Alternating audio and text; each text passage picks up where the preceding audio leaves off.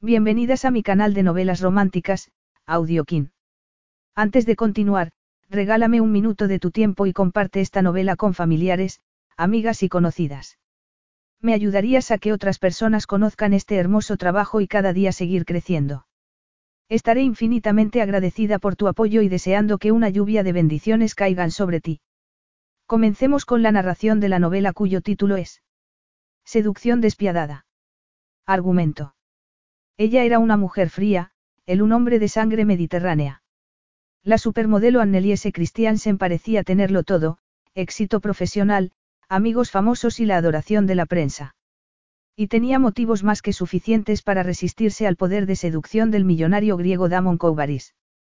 Damon esperaba que la fría y hermosa Anneliese acabase en su cama, pero estaba a punto de descubrir que no iba a resultarle tan fácil. Siempre conseguía lo que deseaba, y si el premio merecía la pena, estaba dispuesto a pagar el precio que fuese necesario. Capítulo 1. Los últimos rayos de sol se reflejaban sobre los muros de Otesbourne House, que relucía como el oro. Mientras Anna avanzaba por el camino de grava buscó su espejito en el bolso.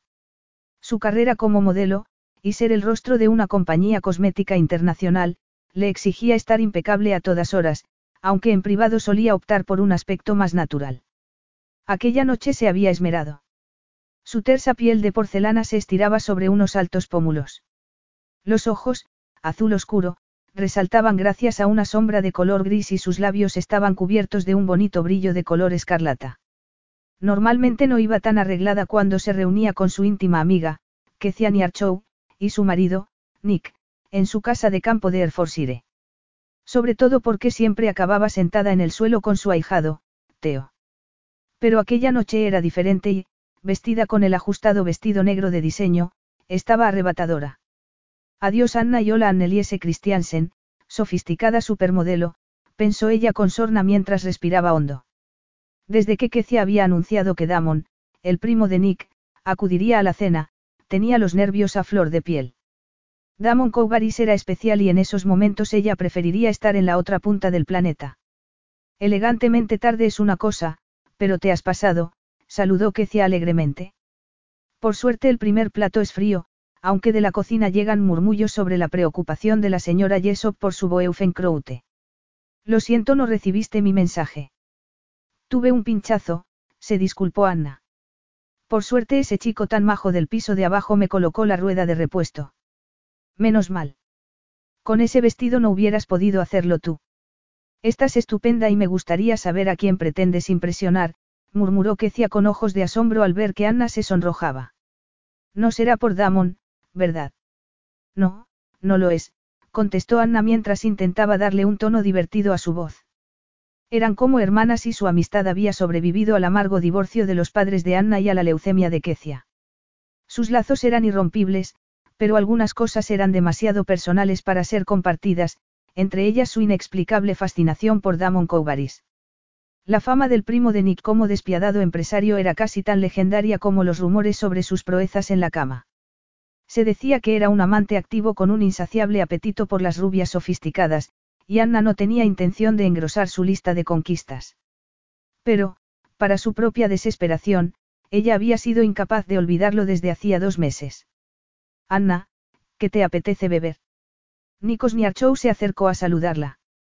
Era alto, moreno y muy atractivo, y había dejado atrás sin problemas su papel de playboy para dedicarse a ser esposo y padre.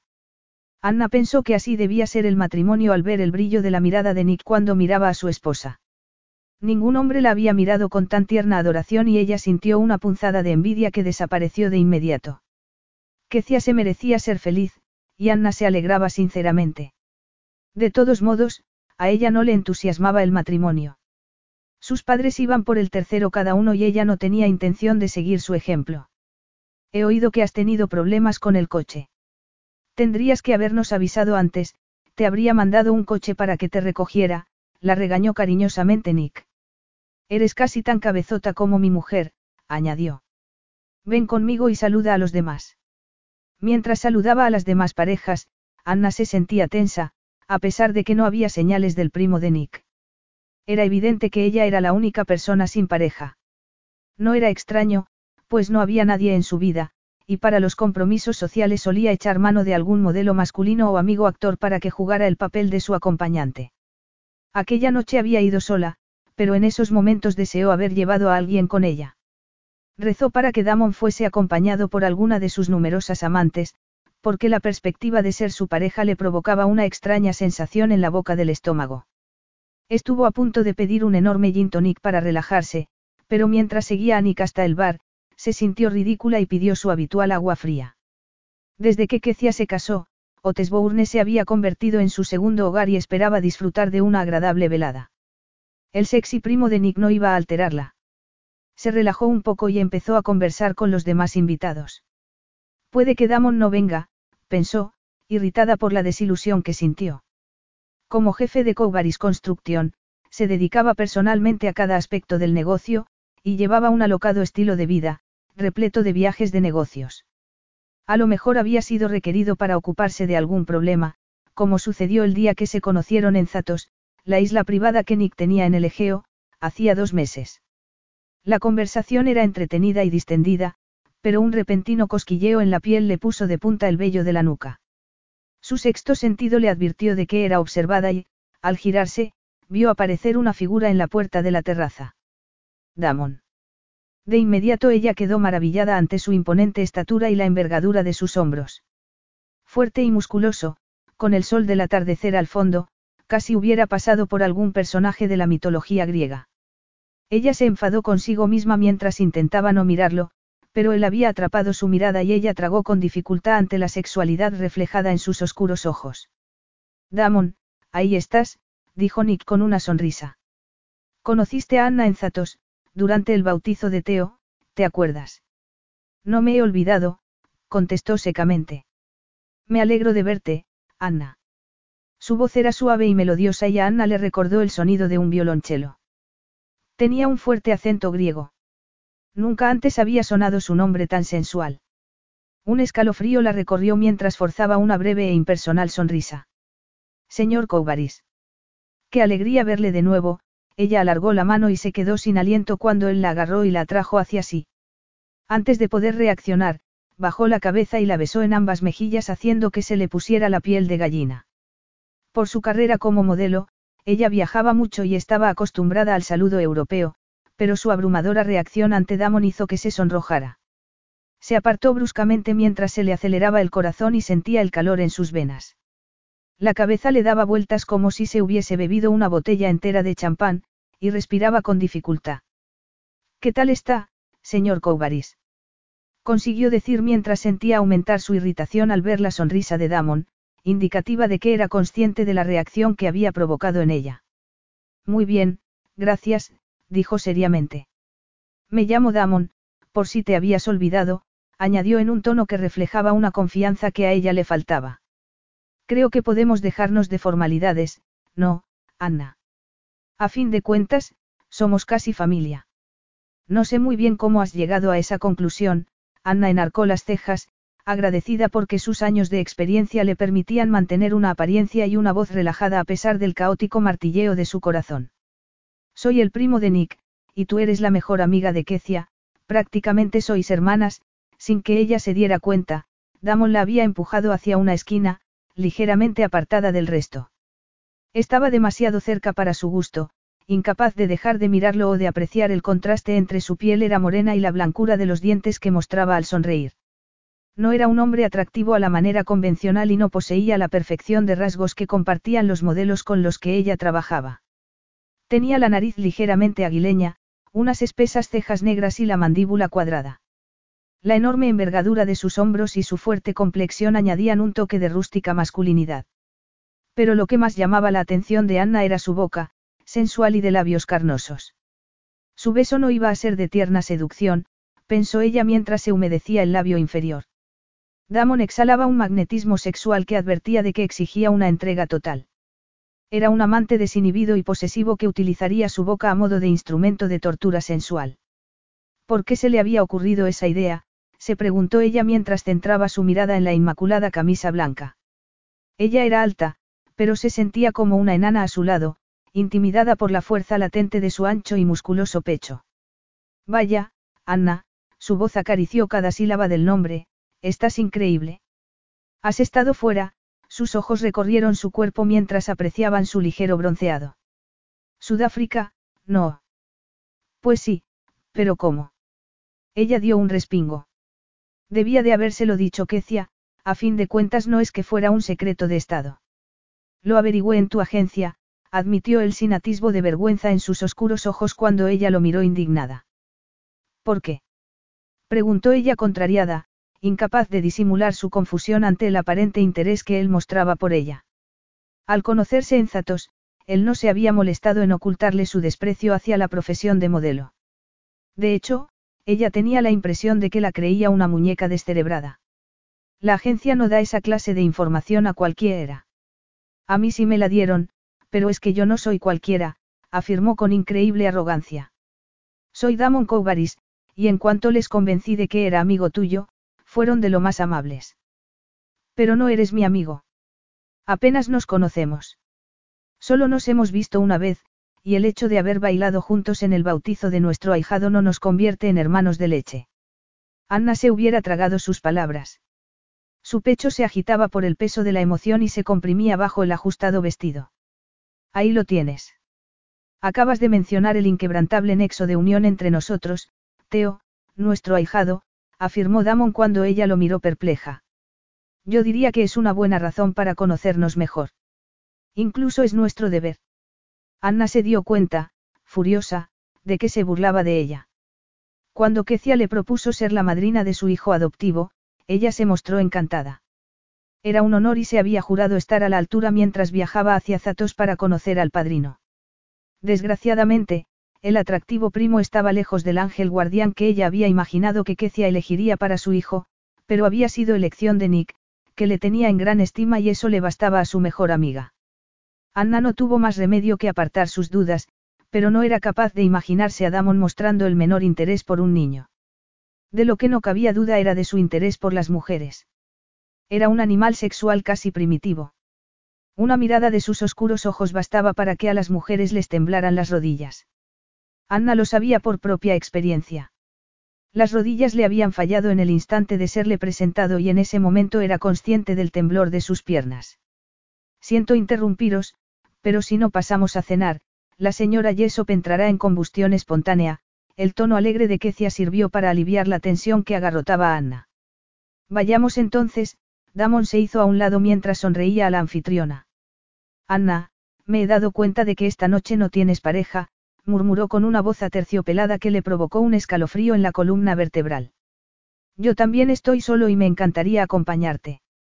La propuesta era perfectamente razonable, tuvo que reconocer Anna, que asintió con una sonrisa forzada mientras le permitía que la tomara por el brazo. Mientras avanzaban hasta la mesa, ella fue consciente del roce del muslo de él contra el suyo y se puso rígida. ¿Qué le pasaba? Era Anneliese Christiansen y su apodo, bien merecido, era, princesa de hielo.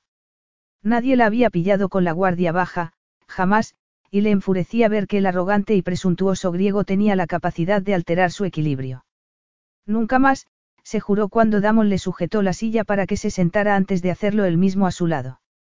Ella percibió su loción para después del afeitado, una mezcla especiada y exótica que volvió locos sus sentidos y le obligó a hacer acopio de toda su fuerza de voluntad para extender la servilleta y sonreírle con un aire de seguridad que no sentía. Él se mostraba demasiado insistente, demasiado confiado y ella decidió obsequiarle con la fría indiferencia que había llegado a perfeccionar hasta convertir en un arte. El primer plato consistió en un delicioso cóctel de marisco compuesto de gambas sobre un lecho de lechuga y una deliciosa salsa. Anna no había comido nada desde su desayuno de yogur y fruta, y llevaba todo el día en tensión ante la perspectiva de volver a ver a Damon. ¿Te gustó el viaje a Sudáfrica? Los paisajes son increíbles. Fue un viaje de trabajo, sin tiempo para hacer turismo, la sensualidad de su voz la envolvía, y apenas podía tragar. El viaje, como siempre, se había centrado en los vestíbulos de hotel, con unos días en la playa para posar unos modelos de trajes de baño. Es una lástima. Las flores silvestres de la sabana son increíbles en esta época del año. Siempre trabajas con unos horarios tan ajustados.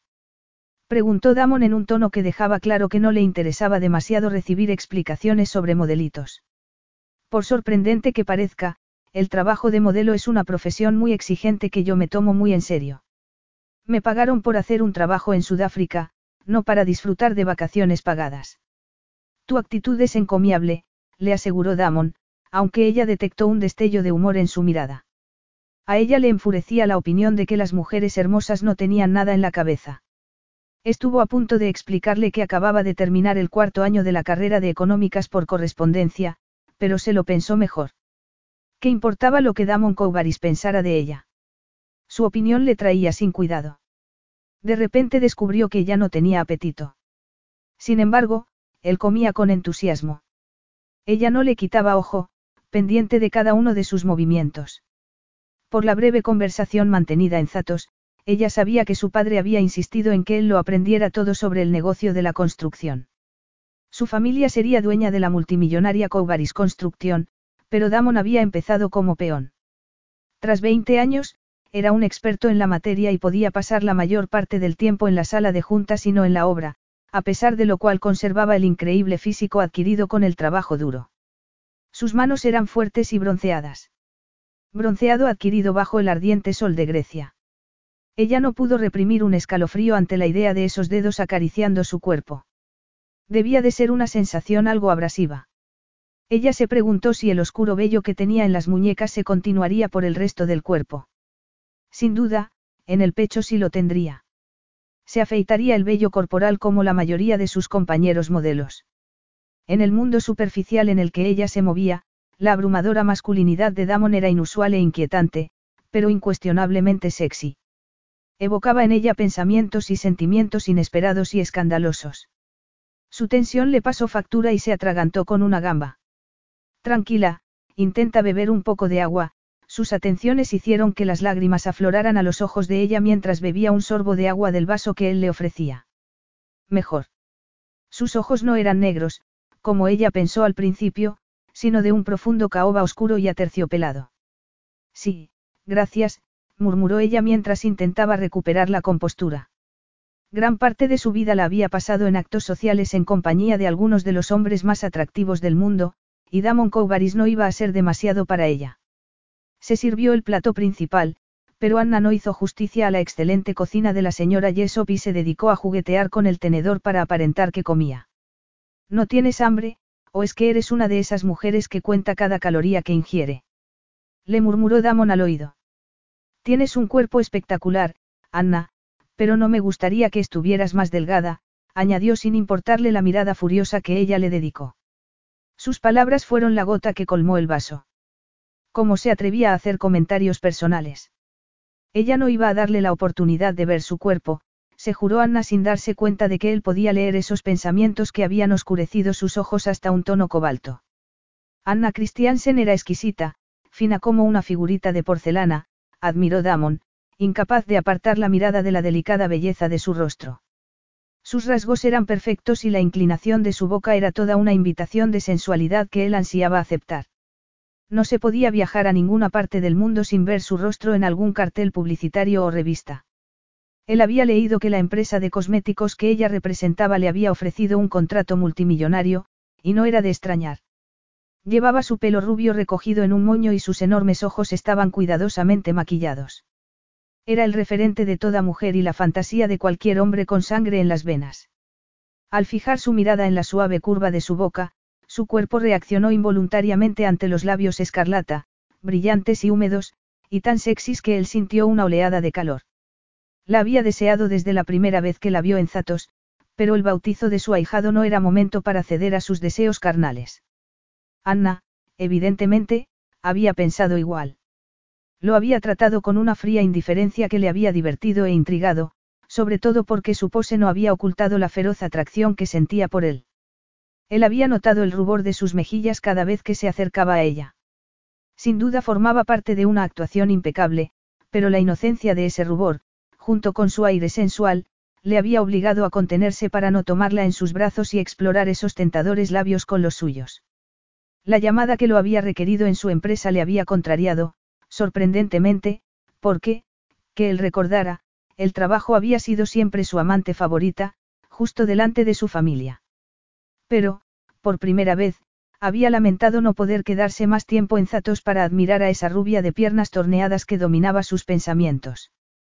Gran parte de los últimos dos meses los había pasado en Atenas dedicado a la tarea de reorganizar su vida personal, y sobre todo de terminar con su amante.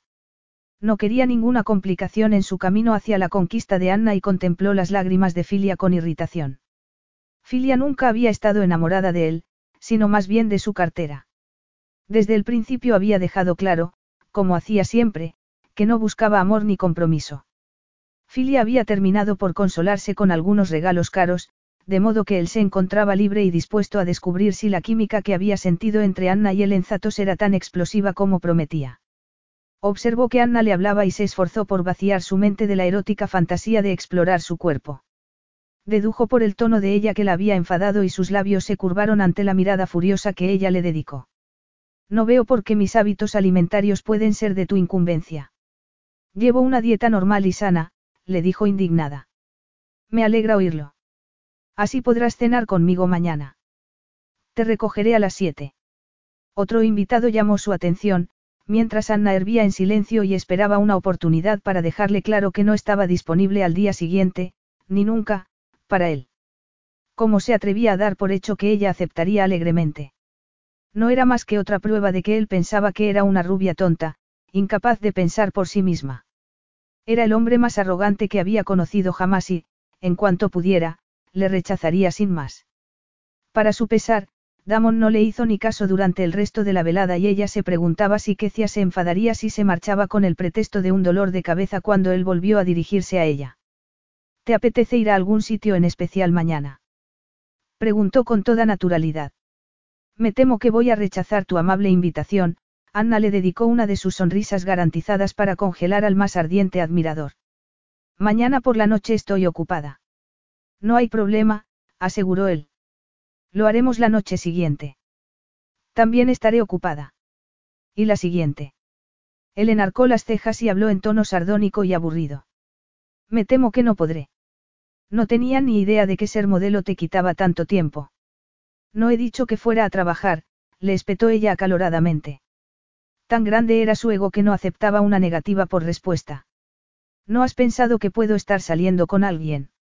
¿Lo estás? Preguntó él tras una pausa. No, admitió ella, consciente de que habían atraído la atención del resto de los comensales de la mesa, sobre todo de Kecia. ¿Y qué vas a hacer todas las noches de esta semana? Preguntó Damon desafiante. Santo cielo. Había conseguido darle la vuelta a la conversación y hacer que ella se sintiera culpable por rechazar una sencilla cena. Ella no tenía por qué sentirse culpable. Si él era tan engreído como para pensar que estaba disponible para él, se merecía un buen rechazo. Me voy a lavar el pelo, soltó sin molestarse en ocultar la acritud en su voz y mientras lo miraba a la espera de su reacción. No se puede negar que vives una vida plena, murmuró mientras sonreía divertido.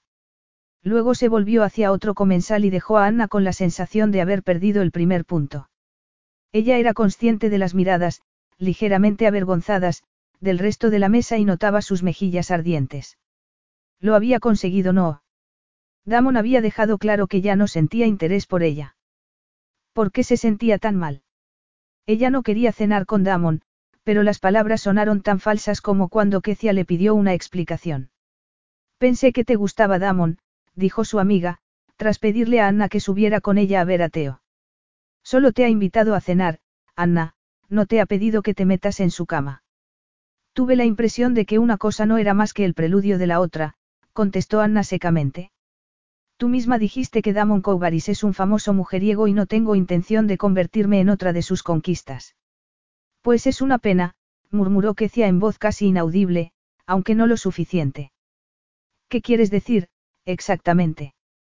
Que no puedes pasarte la vida rechazando a la gente por miedo. No tengo miedo de Damon, contestó Anna, aunque no era del todo cierto. El enigmático griego la alteraba más de lo que quería reconocer. Cuando aceptarás que los pecados de tu padre no se repetirán en cada hombre que conozcas. Kecia suspiró. No todos los hombres son adúlteros en serie. ¿De verdad sugieres que Damon podría ser un amante dedicado y fiel? Preguntó Anna. Su récord es apabullante. Sé cómo es, Kecia. Todos los días conozco a hombres como él confía en mí, solo le interesa una cosa. Y no la conseguirá de mí, salió de la habitación con Kecia y dio un respingo cuando una figura emergió de entre las sombras. Damon. Nos has asustado, dijo Kecia mientras Anna rezaba porque se la tragase la tierra. Lo siento. Nick dijo que estabais con Teo y quería echarle un vistazo a mi ahijado. Espero no haberos interrumpido, dijo mientras sonreía sin apartar la mirada de Anna. En absoluto, solo, charlábamos, murmuró ella mientras se ruborizaba. Ya lo he oído, dijo él en un tono aburrido. Anna había estado a la defensiva toda la velada y él supuso que era por hacérsela inaccesible, un juego que a él le divertía para un rato. A menudo, la excitación de la caza era lo mejor de una relación. Pero los retazos de conversación que había oído entre Anna y Kecia le hicieron cambiar de idea. La prensa había exagerado su fama de Playboy, pero desde luego no era ningún santo, admitió.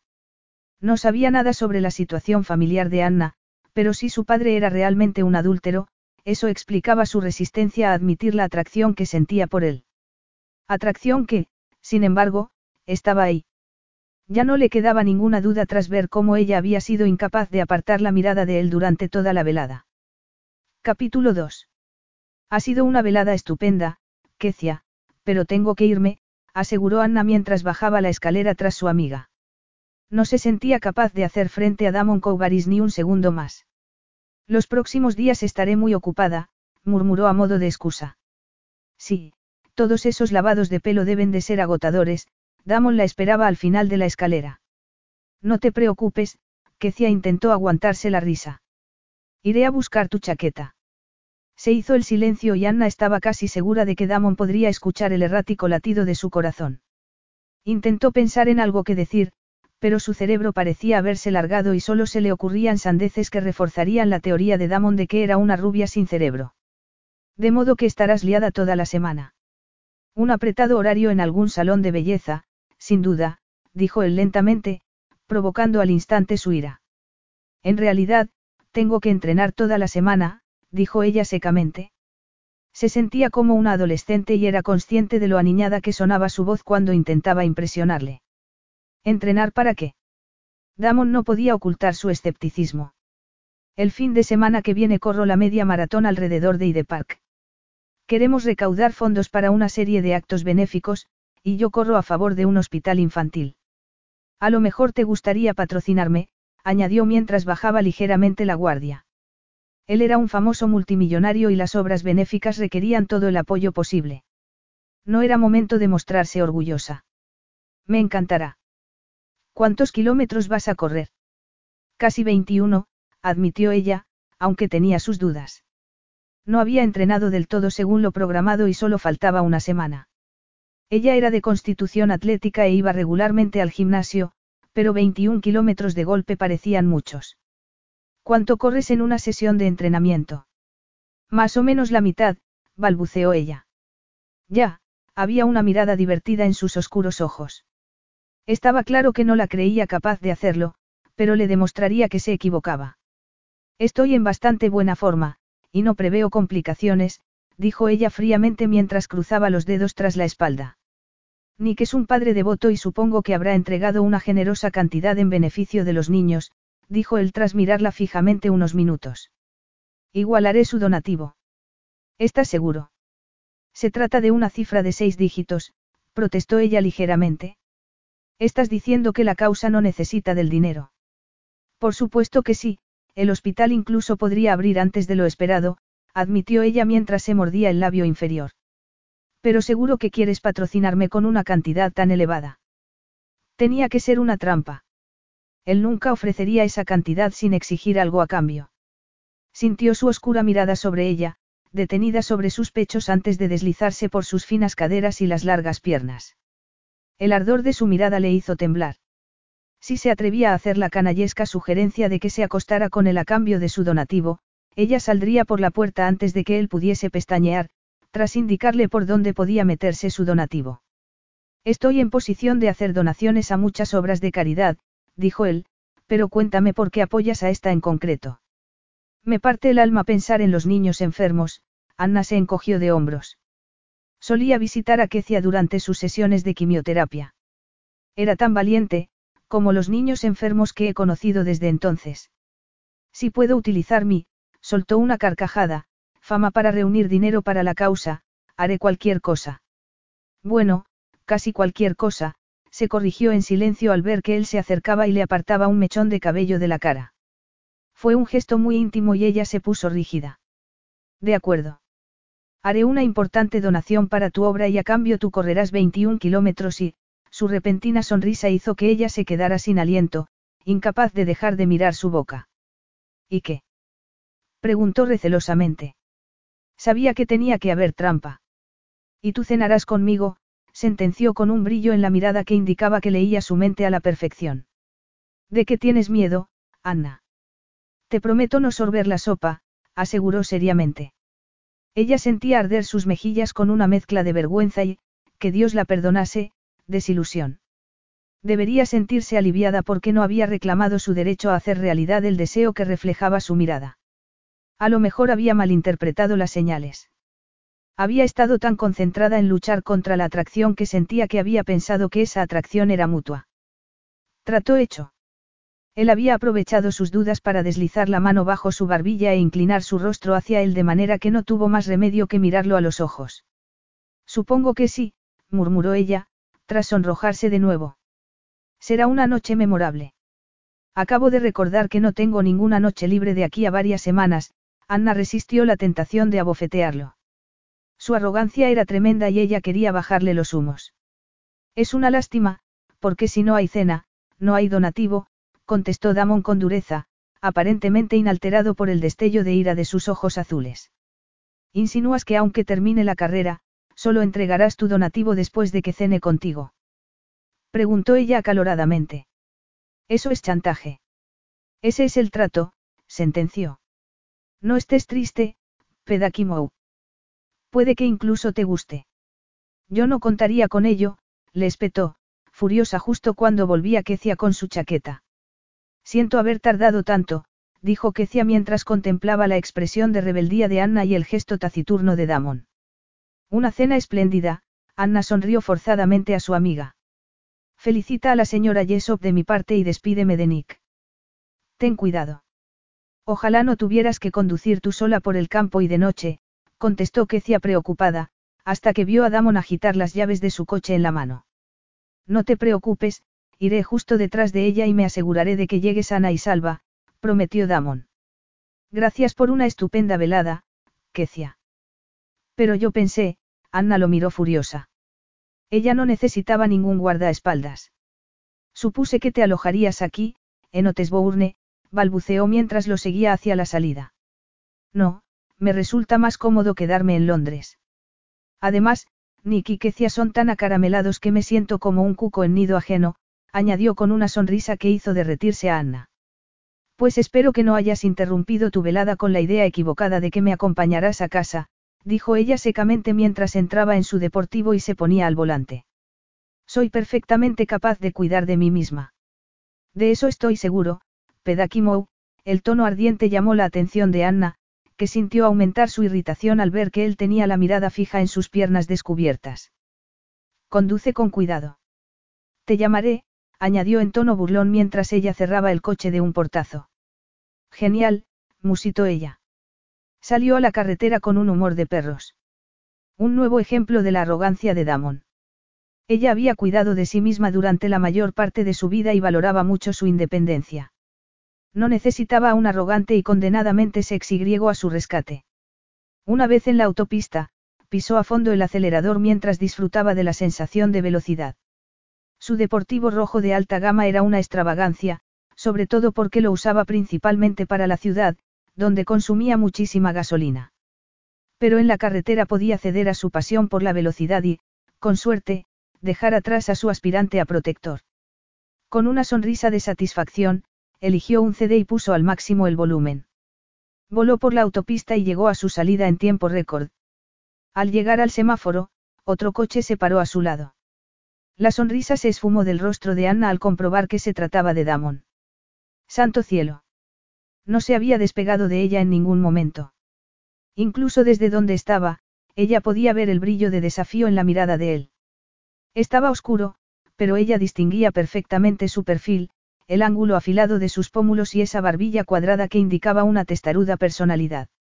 El único rasgo de suavidad en él eran sus rizos. Tuvo que admitir que era el hombre más maravillosamente sensual que hubiera visto jamás, pero su ensoñación se vio interrumpida por un impaciente claxon que le avisaba de que el semáforo se había puesto en verde. Diez minutos después, cuando llegó al aparcamiento de su residencia, él seguía a su lado. ¿Qué esperaba? Quería una medalla o una invitación a subir a su piso. No iba a concederle ninguna de las dos cosas, pero su educación le hizo acercarse al coche de él. Gracias por acompañarme, dijo educadamente. No hay de qué. Esperaré hasta que estés dentro. Ya soy mayorcita, a menudo ella sentía miedo por si alguien merodeaba por los alrededores, pero el tono de Damon la irritó, y de verdad que puedo cuidar de mí misma. No estoy tan seguro, Pedakimou. Por lo pronto, conduces demasiado deprisa, contestó él con un tono de censura en la voz. Soy una excelente conductora, le espetó indignada. Puede que conduzca deprisa, pero siempre tengo cuidado. Él la contempló en silencio. Su mirada no permitía adivinar sus pensamientos, pero de algún modo, hizo que ella se sintiera como una niña pequeña. De acuerdo. En ocasiones me gusta vivir peligrosamente, dijo ella desafiante. Entonces espero que nuestra cita para cenar sea una de esas ocasiones. Y ahora márchate antes de que decida acompañarte hasta tu piso, advirtió él sin prestar atención a su indignación. Buenas noches, Anna, que tengas dulces sueños. El sonido de su risa burlona la siguió por el aparcamiento. Damon Cougaris era el demonio, pero no iba a alterar su ordenada y relajada vida. Desgraciadamente, el recuerdo del atractivo rostro de Damon alteró sus sueños hasta el punto de que a la mañana siguiente se despertó con la sensación de no haber dormido apenas. Le esperaba una semana de duro entrenamiento para la media maratón, pero la idea de pasar el día en la pista de atletismo no le seducía y se volvió a hundir bajo el edredón. Llegó allí cerca del mediodía, espoleada por el peso de su promesa de ayudar a los niños. Aún sin contar con el generoso donativo de Damon, ella esperaba recaudar una importante cantidad. El evento iba a ser televisado y muchos famosos participaban con la esperanza de lograr notoriedad, a la vez que recaudaban fondos para la causa elegida. El orgullo le impedía hacer el ridículo ante las cámaras y, aunque odiaba admitirlo, ante Damon. Una hora después, su orgullo, y sus piernas, temblaban. Hacía un calor inusual y ella se sentía acalorada y sin aliento. Los demás corredores la habían superado sin esfuerzo y suspiró al oír el sonido de pisadas tras ella. ¿Cómo lo hacían? ¿Qué tal el entrenamiento? Ya has hecho 21 kilómetros. El familiar tono almibarado hizo que ella tropezase y estuviese a punto de caer, si él no la hubiese sujetado. ¿Qué haces aquí? preguntó irritada por la humillante ansia con que su cuerpo había reaccionado ante Damon. Estaba espectacular con pantalones cortos y una camiseta negra. Sus ojos recorrieron rápidamente los anchos hombros y el impresionante y atlético pecho, y se detuvieron en sus fuertes muslos y largas y bronceadas piernas. La constitución atlética y espectacular musculatura le provocó un temblor en la boca del estómago. ¿Cómo has sabido que estaba aquí? dijo ella tras conseguir apartar la mirada de él. Anoche dijiste que ibas a entrenar esta semana, y cuando llamé a tu piso, tu vecino me dijo que te había visto marchar con una bolsa de deporte. No me costó mucho adivinar que seguramente estarías en el polideportivo más cercano, contestó secamente mientras la recorría con la mirada. Ella supuso que debía de tener un aspecto horrible. Tenía sudor en el labio superior y trató de eliminarlo con la punta de la lengua con la esperanza de que él no notase lo agotada que estaba. Eres todo un Sherlock Holmes, le espetó sarcásticamente mientras lo miraba a los ojos. Y ahora que me has encontrado, ¿qué quieres? Has interrumpido mi entrenamiento. Siempre te pones tan gruñona cuando haces ejercicio. Preguntó él entre risas. Espero que no, añadió divertido ante la furiosa mirada que ella le dedicaba. Pareces cansada, Pedakimou. Creo que deberías tomarte un descanso. Todavía me quedan unas cuantas vueltas, mintió ella mientras empezaba a correr de nuevo. ¿Por qué has decidido convertirte en mi niñera? Tengo mis razones, murmuró él mientras aguantaba su ritmo con insultante facilidad, a la vez que recorría con la mirada su cuerpo y sus ajustados pantalones de licra que se pegaban a sus caderas y nalgas. Aunque preferiría considerarme tu entrenador personal. No necesito un entrenador. Lo que necesito es que me dejes en paz, su voz tenía un tono de frustración. Mira, Damon, ya me has chantajeado para que cene contigo. Dejémoslo estar. No quiero verte, no quiero pasar tiempo contigo y no salgo. No sales. Teos. No pasa una semana sin que aparezca en la prensa una foto tuya con tu último y famoso novio, dijo él sarcásticamente, incapaz de disimular su impaciencia. Los artículos sobre tu vida amorosa llenan más periódicos que la política. ¿De qué va todo esto, Anna? El problema es que yo no soy ningún famoso artista de telenovela.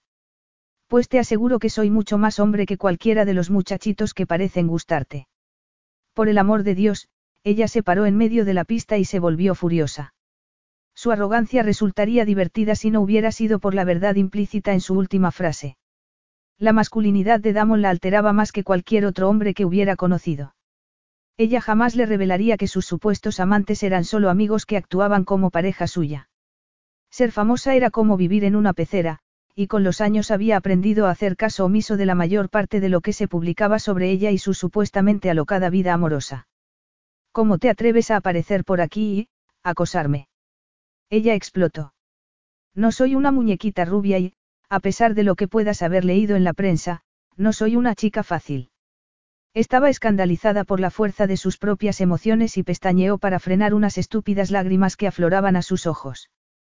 Casi nunca lloraba, y jamás por un hombre.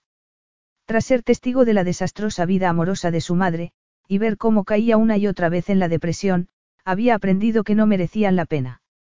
Tras el amargo divorcio de sus padres, ella se había jurado no depender de nadie.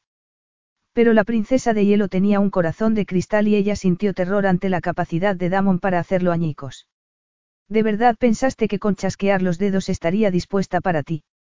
Concédeme algo más de crédito, Anna, contestó él. Aunque no negaré que esperaba tener la oportunidad de explorar el interés que surgió entre nosotros en Zatos. Somos adultos. ¿Por qué no podríamos embarcarnos en una agradable relación? ¿Te refieres a sexo sin el inconveniente de los incómodos sentimientos? Dijo ella cáusticamente sin hacer caso a la vocecita interior que preguntaba, ¿y por qué no? Al menos Damon era sincero. No pretendía conquistarla con gestos y promesas románticas que ambos sabrían que no podrían cumplir. ¿Por qué no seguir por una vez en su vida los dictados de su cuerpo en lugar de hacer caso al sentido común? Ella presentía que Damon sería un amante apasionado y sensible. También sería el primero. Casi merecía la pena, solo por ver la cara de espanto que pondría al saber que era virgen. Estaría dispuesto a enseñarla. Ella sintió el calor en sus venas al imaginarse sus manos acariciándola mientras le enseñaba el lenguaje del amor. Pero, ¿qué estaba haciendo? Debía de haberse vuelto loca al pensar siquiera por un segundo en mantener una relación con él. En Damon Cowgary se reflejaba la imagen de su padre, atractivo, carismático e incapaz de permanecer fiel a una mujer durante más de cinco minutos. Siento defraudarte, pero no tengo intención de mantener una relación contigo, y desde luego no una aventura mientras estés en Londres. Debiste de llevarte una impresión equivocada en Zatos, añadió altiva. No recuerdo que hubiera nada entre nosotros. De hecho, casi te había olvidado. En serio. Bajo su tono humorístico, ella detectó ira y se preparó para luchar contra él cuando la sujetó por los hombros y la obligó a girarse. Sus oscuros ojos eran cautivadores y ella se encontró atrapada por el calor sensual de su mirada mientras él bajaba la cabeza. Iba a besarla. Su cerebro lanzó un aviso de emergencia para que ella se zafase de él, pero estaba hechizada, envuelta en una trémula expectación. Era lo que ella había deseado desde que le conoció en Zatos. Necesitaba que él tomase el mando, que derribase sus barreras y atrapara su boca en un beso sediento que ignorase su resistencia. Sentía aumentar su desesperación, y al final cerró los ojos y se inclinó hacia él. En ese caso supongo que tendré que conformarme con supervisar tu entrenamiento, su voz relajada hizo añicos el hechizo y ella abrió los ojos para encontrarse con los de él. Cuando la soltó, se sentía azorada y humillada, pues era evidente que él era consciente de su desilusión. Ella se había ofrecido como, una virgen para el sacrificio. Y él la había rechazado. No necesito ayuda. Prefiero entrenar sola, balbuceó mientras echaba a correr a un ritmo imposible de mantener. Iba demasiado deprisa, pero solo pensaba en poner distancia entre ella y el hombre más irritante del mundo. Márchate, Damon, y déjame en paz. Damon la observó alejarse y sintió ese dolor familiar en la ingle mientras admiraba sus increíblemente largas y bronceadas piernas y el hipnótico movimiento de su derriere. Desde el principio se sintió intrigado, no solo por su belleza, sino también por la persona. A primera vista aparentaba ser la sofisticada y elegante supermodelo omnipresente en las crónicas de sociedad. Pero empezaba a pensar que la verdadera Anna era una mezcla de emociones mucho más compleja. No iba a resultarle fácil convencerla de que se metiera en su cama. Necesitaría tiempo y paciencia para ganarse su confianza, y no iba muy sobrado de ninguna de las dos cosas. El sentido común le decía que lo dejara. El mundo estaba repleto de rubias espectaculares y él prefería a las mujeres que requerían poca implicación emocional.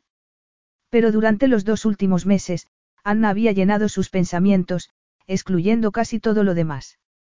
No había previsto un rechazo tan frontal, admitió, pero el empeño de Anna por ignorar la química que existía entre ellos no hacía más que estimular su interés. La deseaba. Y lo que Damon Koubaris deseaba, siempre lo conseguía. Capítulo 3. Anna corrió hasta que sintió el corazón a punto de reventar. Aún así se obligó a continuar mientras dirigía la mirada hacia su bolsa y rezaba para que Damon se hubiese marchado. Pero él seguía allí, tumbado en el césped, con sus bronceados hombros y fuertes y atléticos muslos al sol. No había corrido casi nada, simplemente se había sentado a tomar el sol, un semidios con ropa de diseño que la observaba correr hasta la extenuación. Mientras soltaba un juramento, ella aflojó el paso y cruzó la pista. Si su presencia como espectador era una lucha entre voluntades, ella aceptaba su derrota. Sentía las piernas flojas, pero no tenía nada que ver con él, se dijo mientras se acercaba al lugar donde estaba su bolsa. Con un fingido aire de supremo desinterés, ella lo ignoró y buscó su botella de agua. Los pocos tragos que quedaban no consiguieron saciar su sed, pero no tenía fuerzas para ir hasta el complejo deportivo y llenarla. Se tumbó en el suelo y hundió el rostro en el aromático césped. Si pretendes mantener ese ritmo durante toda la carrera, no pasarás de la mitad, dijo Damon. Vete al infierno, el hecho de que él tuviera razón no mejoró su humor, sobre todo cuando se volvió hacia él para verle beber de su cantimplora. Había algo mundano y sensual en su manera de saciar su sed, y ella fijó la mirada en el movimiento de su garganta al tragar. Toma, él debió de haber notado su mirada y le pasó la cantimplora, que ella aceptó tras decidir tragarse su orgullo. Deberías traer más agua, con este calor no basta con una botella pequeña. Aunque de todos modos, va contra el sentido común entrenar durante las horas del día de más calor, añadió, como si hablase con un crío. ¿Algo más? Preguntó ella con sarcasmo. Se tumbó de espaldas sobre el césped y cerró los ojos. Era el hombre más arrogante e insufrible que había conocido y quería decirle que se largara, pero estaba demasiado agotada para hablar y, de todos modos, él no la haría caso. La pista de atletismo estaba alejada de la calle y solo se oía el dulce canto de una alondra. Era el sonido del verano, pensó ella adormilada mientras giraba el rostro hacia el sol. Pero una sombra la obligó a abrir los ojos y se encontró a Damon inclinado sobre ella. No deberías tomar el sol sin protección. Intento que no te quemes, añadió cuando Anna frunció el ceño por lo cerca que estaba de ella. Él estaba tumbado de lado y apoyado sobre un codo para protegerla del sol con su cuerpo. Se había quitado las gafas de sol y ella pudo ver las finas arrugas alrededor de los ojos, aunque sus pensamientos quedaban ocultos bajo las increíblemente largas pestañas negras. Un mechón de su cabello colgaba sobre una ceja y ella luchó contra la tentación de pasar la mano por esa brillante seda negra. Estaba demasiado cansada para luchar contra él, pensó mientras apartaba la mirada del amplio pecho, apenas cubierto por una camiseta sin mangas. Debía de pasarse horas en el gimnasio trabajando esos músculos, pero tampoco se lo imaginaba levantando pesas. ¿Qué clase de deporte te gusta? preguntó ella mientras se sonrojaba por el malicioso brillo de su mirada. No había duda de cuál era su ejercicio físico preferido. Me gusta jugar al squash. Me parece más desafiante que el tenis. También me gusta nadar en la piscina de mi mansión y, cuando era más joven, pertenecía a un club de boxeo y fui campeón juvenil nacional durante tres años consecutivos, dijo con cierto orgullo. ¿Te gustaba pelear? Anna arrugó la nariz. Yo odio esa clase de deportes agresivos de contacto. En realidad, el boxeo requiere mucha disciplina y agilidad mental, no solo fuerza bruta, dijo con una sonrisa. Es ideal para que los chicos liberen el exceso de testosterona. Me imagino que tú tenías de sobra, murmuró ella secamente. Seguro que incluso de joven debía de haber atraído a las chicas como la miel a las abejas. Lo imaginaba como un gallito que se pavoneaba y siempre lograba lo que quería. Debiste devolver locos a tus padres. Seguramente, asintió él, pero mi padre lo solucionó enviándome a trabajar en la construcción. Aunque era el heredero de una fortuna multimillonaria, él pensaba que debía empezar desde abajo y ganarme el puesto en Couvaris Construction. Me enseñó mucho, añadió con dulzura, en un tono afectivo y respetuoso que no le pasó desapercibido a Anna. Seguro que tus padres están muy orgullosos de ti, dijo ella al recordar un reciente artículo en la prensa que hablaba del tremendo éxito de Couvaris Construction bajo su dirección. ¿Dónde están? Viven en Grecia, cerca de ti. Por desgracia los dos han fallecido. Mi padre murió hace diez años y mi madre le siguió poco después. Él era su razón para vivir y sencillamente no soportó seguir sin él. Lo siento, ella se sentó con una sensación de inquietud. A lo mejor era por la charla sobre familias felices. Damon había descrito con gran convicción el amor entre sus padres, pero a ella le infundió inquietud. Ella jamás le concedería tanto poder a un hombre como para convertirle en su razón para vivir. Había sido testigo presencial del daño causado por emociones tan fuertes. Su padre había sido el centro del universo de su madre y sus infidelidades casi la habían destrozado. ¿Tienes más familia? ¿Hermanos o hermanas? Preguntó, incapaz de ocultar su curiosidad. Una hermana, Catalina, él se tumbó de espaldas y apoyó las manos bajo la nuca, dejando al descubierto el oscuro vello de su estómago, que atrajo la mirada de Anna. Tenía 18 años cuando murieron mis padres y estamos muy unidos. De hecho, compartimos una villa a las afueras de Atenas. Afortunadamente es una mansión muy grande, dividida en dos residencias, ya que Catalina está casada y tiene su propia familia, añadió entre risas. A menudo nos reunimos a comer en la terraza común, pero reconozco que me gusta tener mi propio espacio. Hizo una pausa, como si fuera a decir algo más, pero luego sacudió la cabeza. Ya basta de hablar sobre mí. Ahora te toca a ti, alargó una mano y acarició su larga y dorada trenza. Por tu color de piel y el nombre, supongo que naciste en Escandinavia. No, mi padre es sueco, pero mi madre es inglesa y yo nací aquí, en Londres.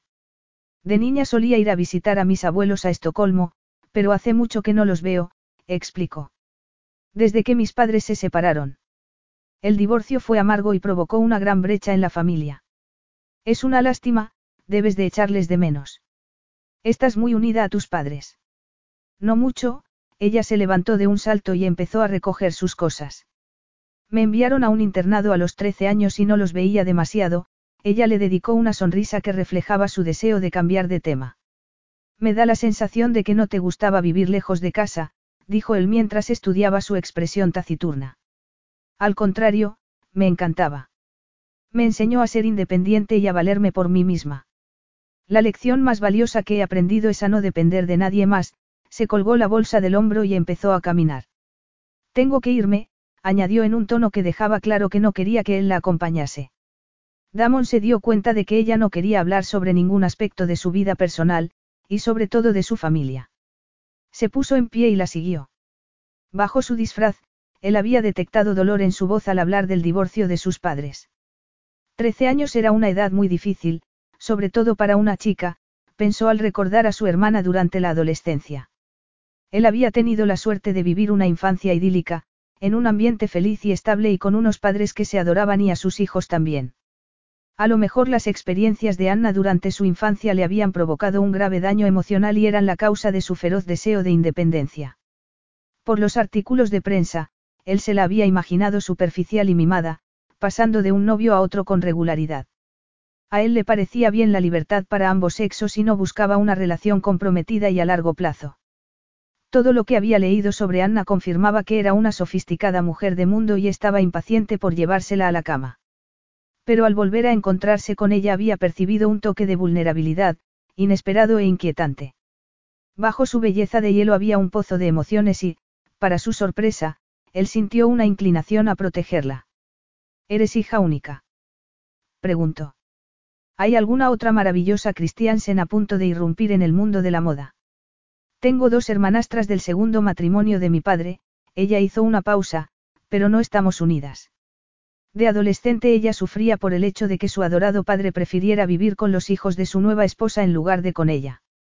Sus celos habían provocado disputas durante las visitas mensuales y habían conducido a Lars Christiansen a romper casi todos los lazos con ella.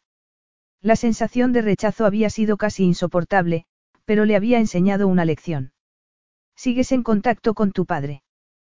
Preguntó Damon. En Navidad y a veces para mis cumpleaños, si se acuerda, contestó ella secamente. Vive en Suecia y actualmente va por su tercer divorcio. Mi madre se casó recientemente por tercera vez, aunque no sé por qué. A mí el matrimonio no me dice nada. Puede que las experiencias de tus padres sean el motivo por el que tus relaciones no duren más de unas pocas semanas, comentó Damon. Tu infancia te ha inculcado el temor al compromiso. Por eso saltas de una pareja a otra. Habían llegado a la puerta del complejo deportivo y Anna se giró furiosa. Sus ojos echaban chispas. Él había vuelto a dar por hecho que la prensa decía la verdad, y eso le dolía. ¿Por qué le importaba tanto lo que él pensara?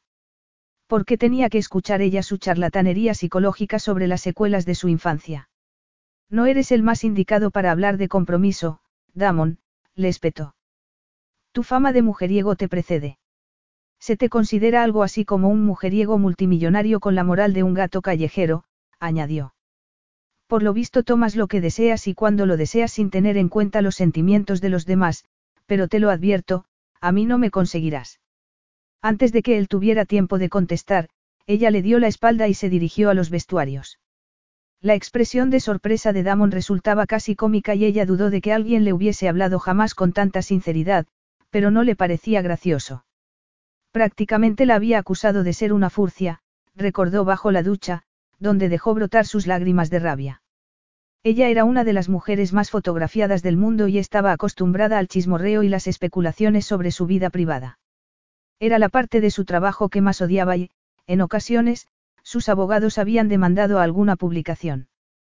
Pero en general ella había aprendido a vivir con el hecho de que, a los ojos de la prensa, era de propiedad pública y trataba su intrusismo con fría indiferencia.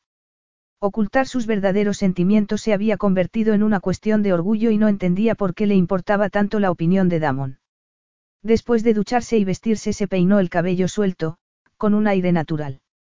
Se acercó al restaurante y estudió el menú del día. Por suerte no había señales de Damon y estaba hambrienta. Comerás con nosotros hoy, Anna. Ella se giró ante el familiar acento italiano y sonrió a Roberto, el gerente de la cafetería. Su buen hacer había proporcionado al restaurante una merecida fama. En verano, ella comía a menudo en la terraza, sentada junto al arroyo que recorría todo el complejo deportivo. Reconozco que me apetece, contestó ella mientras rechazaba la idea de un sándwich en su casa ante alguno de los exquisitos platos de Roberto. He preparado tu plato preferido, ensalada gnocchi, le informó Roberto con una sonrisa. Tu amigo te espera en tu mesa habitual. No me digas. De inmediato perdió el apetito, sustituido por una fuerte irritación, pero no tenía otra opción y siguió a Roberto hasta la terraza. ¿Qué haces aquí? preguntó a Damon, que estaba sentado a su mesa, en cuanto Roberto desapareció. Creí haberte dejado claro que no quería volver a verte. Tienes que comer adecuadamente después de todo ese ejercicio, contestó Damon tranquilamente, sin preocuparle la tormenta que se formaba en sus ojos azul oscuro. Y no me refiero a un simple sándwich mientras pones al día el papeleo. Tenía poderes para leer la mente. Ella esperó sinceramente que no fuera así mientras apreciaba sus pantalones y polo negro, desabrochado, que dejaba ver el bronceado de su cuello. Era muy sexy, pero ella preferiría morir antes que darle la satisfacción de saber cuánto le gustaba. No quiero comer contigo, musitó ella, furiosa, con las manos apoyadas en las caderas. Siempre te portas como una cría. Preguntó él tranquilamente. Siempre eres tan terco. Parecían haber alcanzado un punto muerto, pero entonces apareció Roberto con la comida. Estás provocando una escena. Sé buena chica y siéntate. Hazlo por tu amigo, ordenó Damon en un tono que hizo que ella se sentara en la silla. Eso no ha sido una escena, créeme. Sé hacerlo mucho mejor, gruñó amenazadoramente antes de recibir a Roberto con una sonrisa. Qué buen aspecto tiene, Roberto, como siempre. Espero que os guste, dijo Roberto alegremente. Ya he visto que entrenas duro para la carrera, pero ahora necesitas comer, le guiñó un ojo a Damon. Anna parece un ángel, y te aseguro que tiene un gran corazón. Siempre está recaudando dinero para distintas obras. Vas a verla correr el maratón. No me lo perdería por nada del mundo, aseguró Damon mientras evitaba la mirada envenenada de Anna. La apoyaré todo el camino. Esa idea bastó para arruinar el apetito de Anna, pero no quería herir los sentimientos de Roberto y se puso a comer. Damon la ignoró, concentrado en su propio plato y ella empezó a relajarse. La comida era deliciosa y Anna disfrutó de ella, y con el relajante sonido del arroyo. Mejor que un sándwich. La pregunta hizo que levantara la cabeza para descubrir que Damon había terminado su plato y la contemplaba fijamente. Mucho mejor, aunque tengo mucho papeleo por terminar, admitió con una leve sonrisa. La comida de Roberto, y su propia naturaleza, había hecho que su enfado se esfumara poco a poco. No me había dado cuenta del hambre que tenía. Gracias, añadió torpemente. No hay de qué. Ella se sorprendió por el efecto que le produjeron esas sencillas palabras.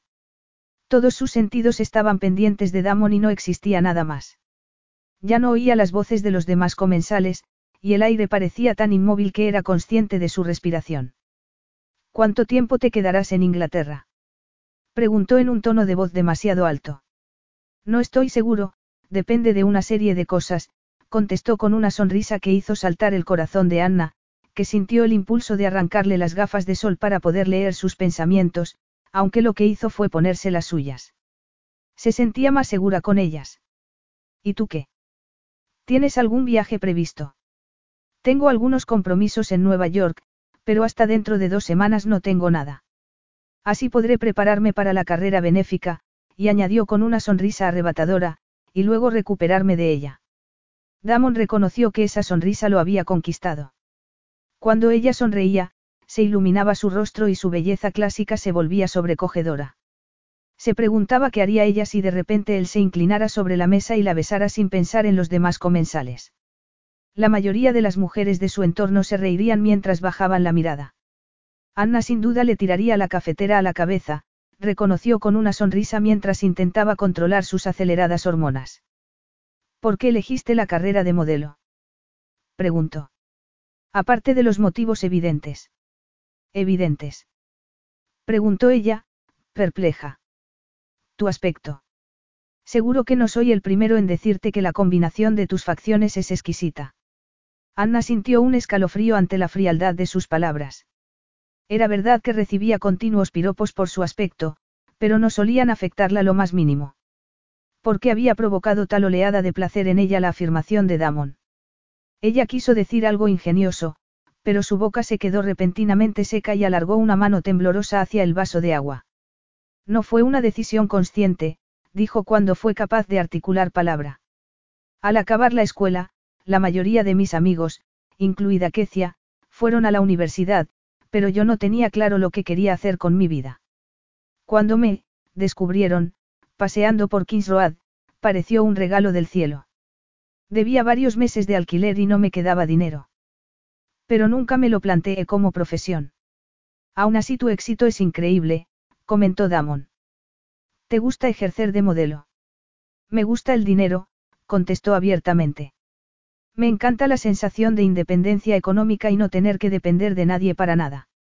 De nadie, o sea, de un hombre, adivinó Damon. ¿Qué le había sucedido en el pasado para que fuera tan desconfiada? A lo mejor una relación rota, o las experiencias vividas durante su infancia. Es evidente que te importa mucho tu independencia económica, pero no es muy corta la vida laboral de una modelo. Incluso de una modelo internacional como tú. Con suerte, seguiré trabajando unos cuantos años más, y ya tengo varias propiedades, que pienso aumentar. El mercado de compra de inmuebles para alquilar es bollante en Londres. Seguro que ya lo sabes, y me gusta mucho más ser propietaria que inquilina. De modo que tras ese rostro angelical se esconde el cerebro de una despiadada mujer de negocios, bromeó Damon. Ya sé lo que es tocar fondo, contestó ella. Los meses transcurridos desde que dejé la escuela hasta que entré en la agencia de modelos fueron un infierno. No tenía trabajo, ni dinero, y a menudo tenía que echar mano de amigos para que me alojaran.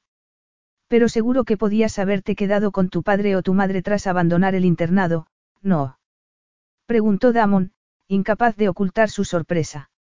No sería más que una cría por aquel entonces, pero parecía como si su familia la hubiese abandonado. Eso explicaba su obsesión por la seguridad económica. Mi padre estaba ocupado con su nueva familia. Ya nos habíamos distanciado y su esposa dejó bien claro que no deseaba cargar con una adolescente difícil, le contó Anna, incapaz de ocultar la amargura en su voz. Mi madre estaba casada con su segundo marido y, dudó un instante, tenía motivos para marcharme de casa. Algo en su voz llamó la atención de Damon. Quería preguntarle por esos motivos, pero sentía que se había puesto tensa. El sol calentaba el aire, pero Anna temblaba. Era como si una nube negra se hubiese instalado sobre su cabeza y la ahogara con unos inquietantes recuerdos que prefería olvidar. El malicioso rostro de su padrastro volvió a su mente, y volvió a sentir la familiar oleada de náuseas al recordar su aliento sobre la piel, y sus manos que la tocaban a la menor oportunidad. ¿Estás bien, Anna? La voz de Damon parecía sonar muy lejana y ella se obligó a volver al presente. Él la observaba con un destello de preocupación en sus oscuros ojos. Estoy bien, solo un poco cansada, eso es todo, le aseguró rápidamente mientras conseguía forzar una pequeña sonrisa. No quiero entretenerte, seguro que eres un hombre muy ocupado, Damon, añadió mientras se levantaba. Gracias otra vez por la comida. ¿Dónde tienes el coche? Te acompañaré, él ya había recogido la bolsa de deportes de ella y, antes de que se diera cuenta, la había rodeado con un brazo por la cintura. Estás muy pálida, Pedakimou. Creo que no deberías conducir. No voy a hacerlo. Mi piso no está lejos de aquí y vine andando por el parque. Damon, estoy bien, dijo bruscamente.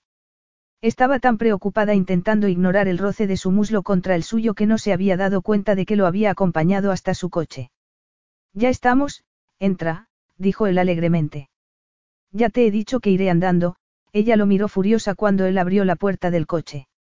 Vamos a pelearnos por eso.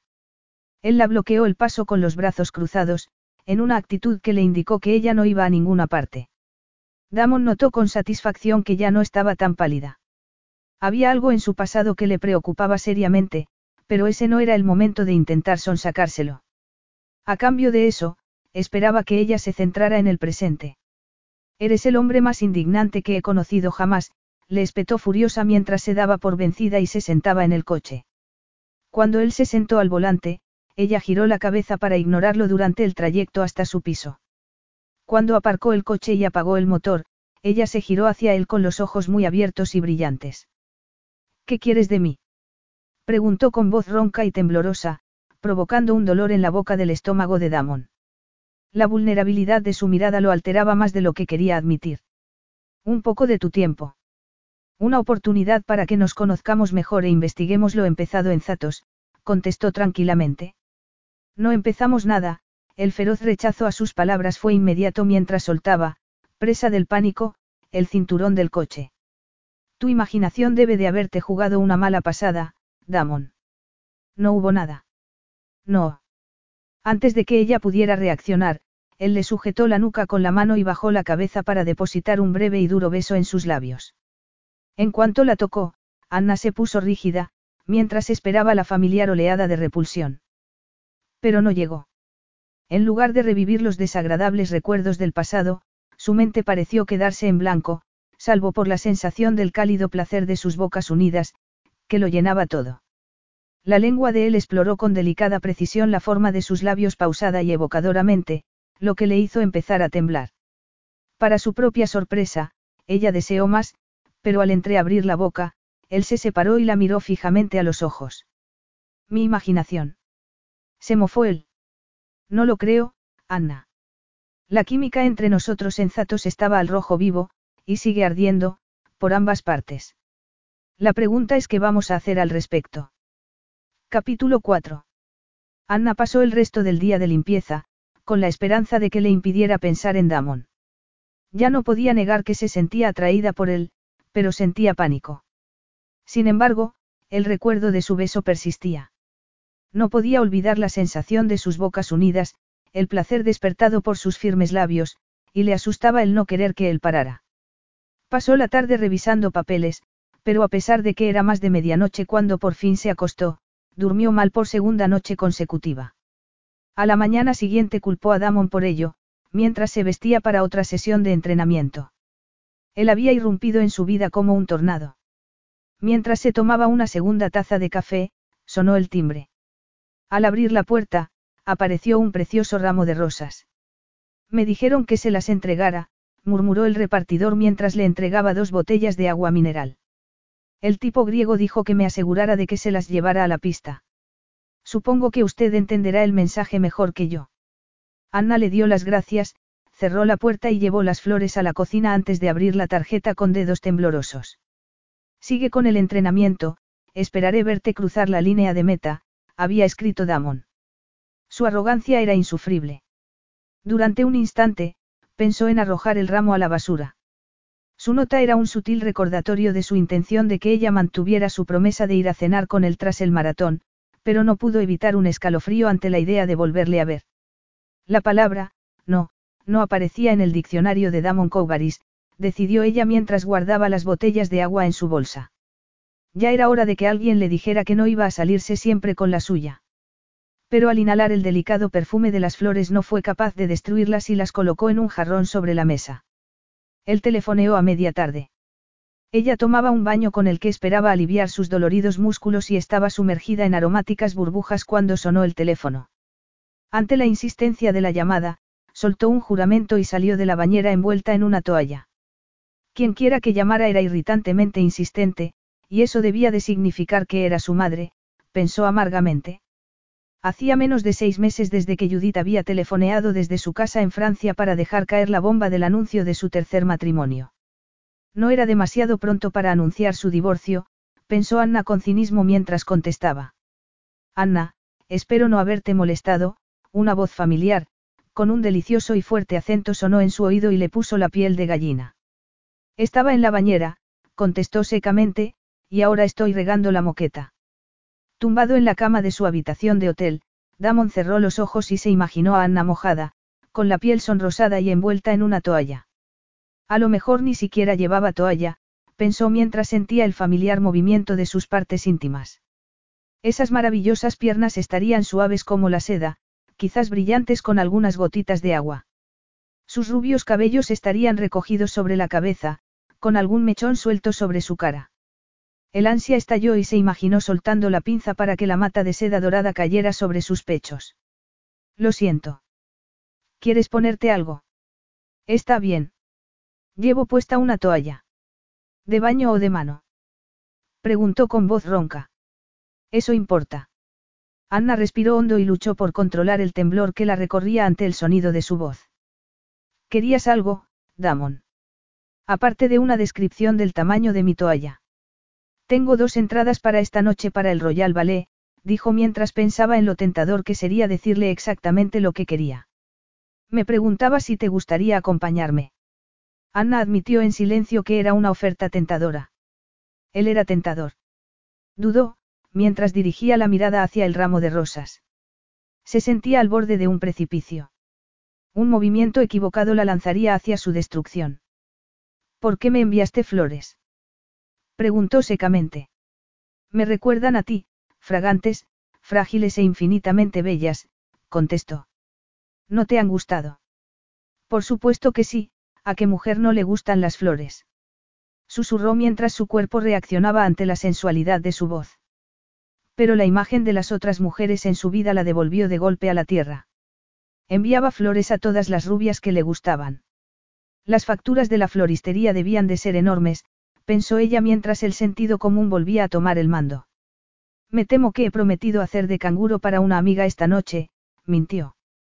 Le pareció una excusa perfecta y se felicitaba por su rapidez mental cuando él habló de nuevo. A lo mejor te podría echar una mano. Se me dan bien los niños. Ella recordó, demasiado tarde, la paciencia mostrada por el enzatos con su ahijado. A ella le había sorprendido su natural facilidad con los niños y la idea de que pudiera ser un buen padre. No creo que sea buena idea, y estoy segura de que no quieres desperdiciar las entradas. Tendrás que buscar en tu agenda otra compañera para esta noche. Seguro que hay un montón de candidatas dispuestas, añadió inocentemente, pesarosa por lo mucho que odiaba la idea de que él tuviera una larga lista de rubias en su agenda. Docenas, le aseguró él en tono aburrido, pero actualmente eres la primera de la lista. Qué suerte tengo, contestó ella en el mismo tono mientras colgaba el teléfono sin darle la oportunidad de contestar y pasaba los siguientes diez minutos en el pasillo por si volvía a llamar. No lo hizo y, mientras se recriminaba a sí misma, volvió a su baño. Había hecho bien en rechazarle, se aseguró por enésima vez. Su instinto le advertía de que Damon no era para ella y, aunque le fascinaba, se negaba a arriesgar su seguridad emocional por un hombre que consideraba a las mujeres meras compañeras de juegos sexuales. Horas después, ella deseó haber aceptado la invitación de Damon. Anna, ¿por qué no bebes nada? Anna giró la cabeza para evitar la bocanada de aliento alcohólico. Aquella noche se estaba convirtiendo en un infierno, pensó cuando Jack Bailey, la estrella de los anuncios de una popular marca de vaqueros, se sentó a su lado.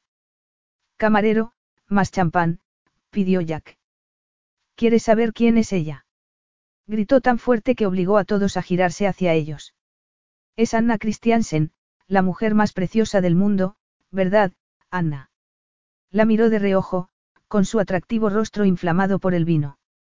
Tras rechazar la invitación de Damon, ella se enfrentaba a una larga y solitaria velada, y cuando el teléfono sonó poco después de las seis, ella dio un respingo, pero su escalofrío de anticipación se esfumó al descubrir que la llamada era de uno de los modelos con los que había trabajado en Sudáfrica.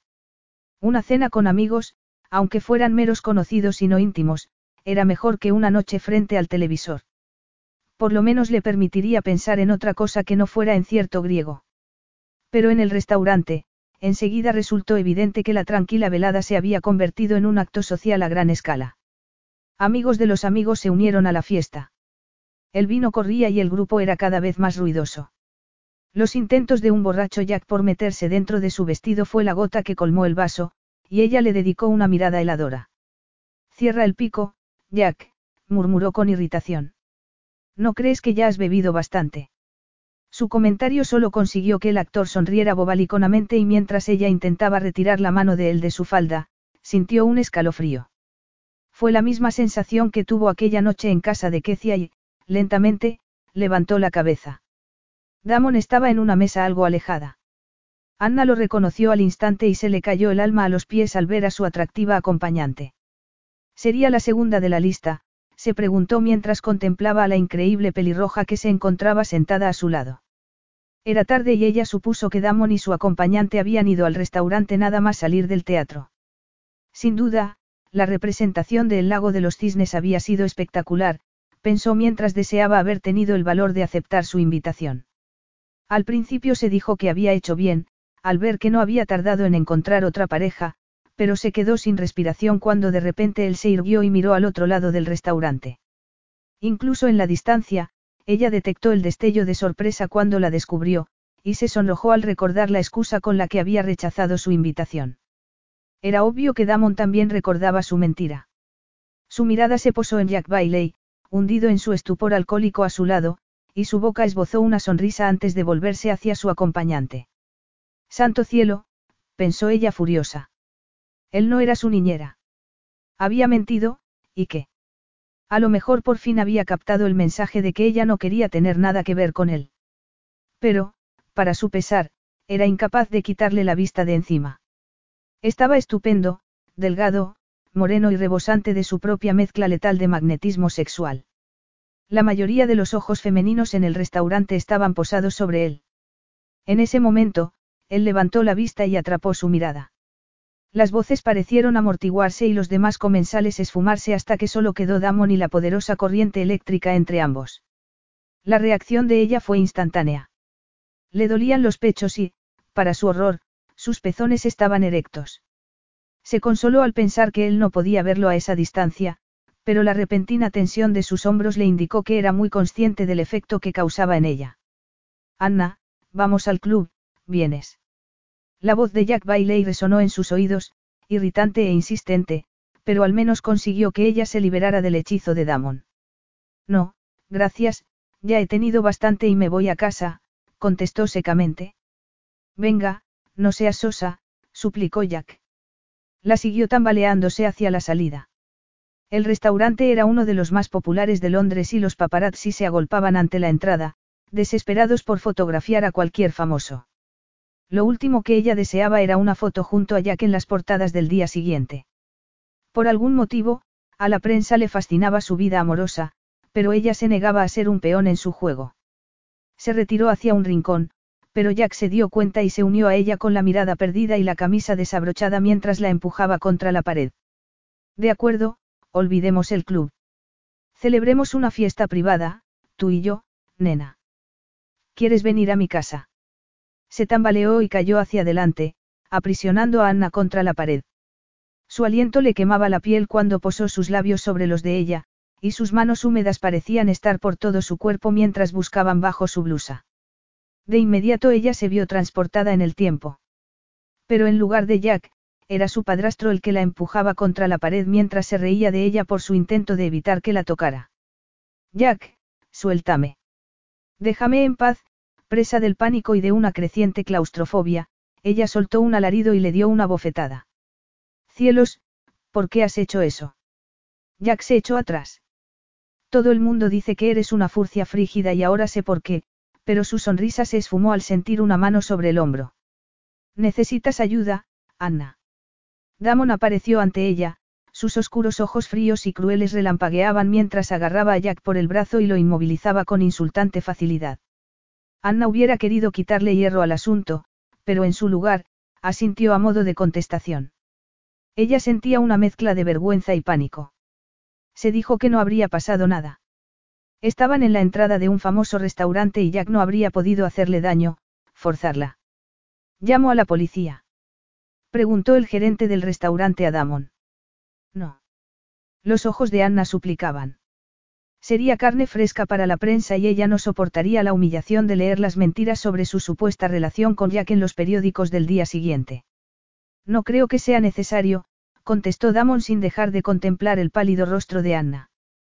Le dejaré que se ocupe de él, desvió la mirada hacia Jack, cuya fanfarronería había desaparecido y que se tambaleaba sobre sus pies. Hay otra salida. Parece que toda la prensa mundial ha acampado ahí fuera. Pueden salir por la cocina, dijo el gerente enseguida. Por aquí. Está bien. Puedo cuidar de mí misma, murmuró Anna mientras dirigía la mirada de Damon a la preciosa pelirroja que estaba estupefacta por la escena. ¿De verdad quieres salir ahí fuera? Él señaló hacia la puerta del restaurante donde se agolpaban los fotógrafos. Con ese aspecto. Antes de que ella pudiera contestar, él la obligó a darse la vuelta y entonces vio su imagen en el espejo. El moño estaba deshecho, el carmín esparcido por toda su cara, pero sobre todo, su mirada era salvaje, y brillante, y delataba que estaba al borde del colapso. La prensa haría su agosto, dijo Damon mientras buscaba su móvil. Le pediré a mi chofer que se reúna con nosotros en la parte trasera. Ella no tenía otra alternativa que la de obedecer y seguir a Damon hacia la salida a través de la cocina. Al girarse vio a Damon hablar con su acompañante. ¿Qué estaría pensando la otra mujer? Anna se mordió el labio inferior y siguió al gerente por la puerta de atrás hasta un estrecho callejón lleno de cubos de basura. Se sentía tan avergonzada que quería morirse y era incapaz de mirar a Damon o a su amiga. Realmente no hay necesidad de que interrumpas tu velada, murmuró ella. Basta con decirle al chofer que me deje en la calle principal y llamaré a un taxi. No hay problema, contestó la compañera de Damon. De todos modos, le prometí a mi marido que estaría de vuelta a medianoche, añadió con una sonrisa.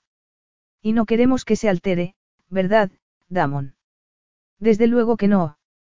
Por muy amigo mío que sea, creo que Mark me zurraría si no te devuelvo sana y salva, y a la hora, contestó con un brillo de diversión en la mirada ante la evidente confusión de Anna. Anna, quiero presentarte a Elaine Sotirio. Su marido y yo fuimos juntos al colegio y tuve la suerte de convencerle de que me prestara a su mujer esta noche.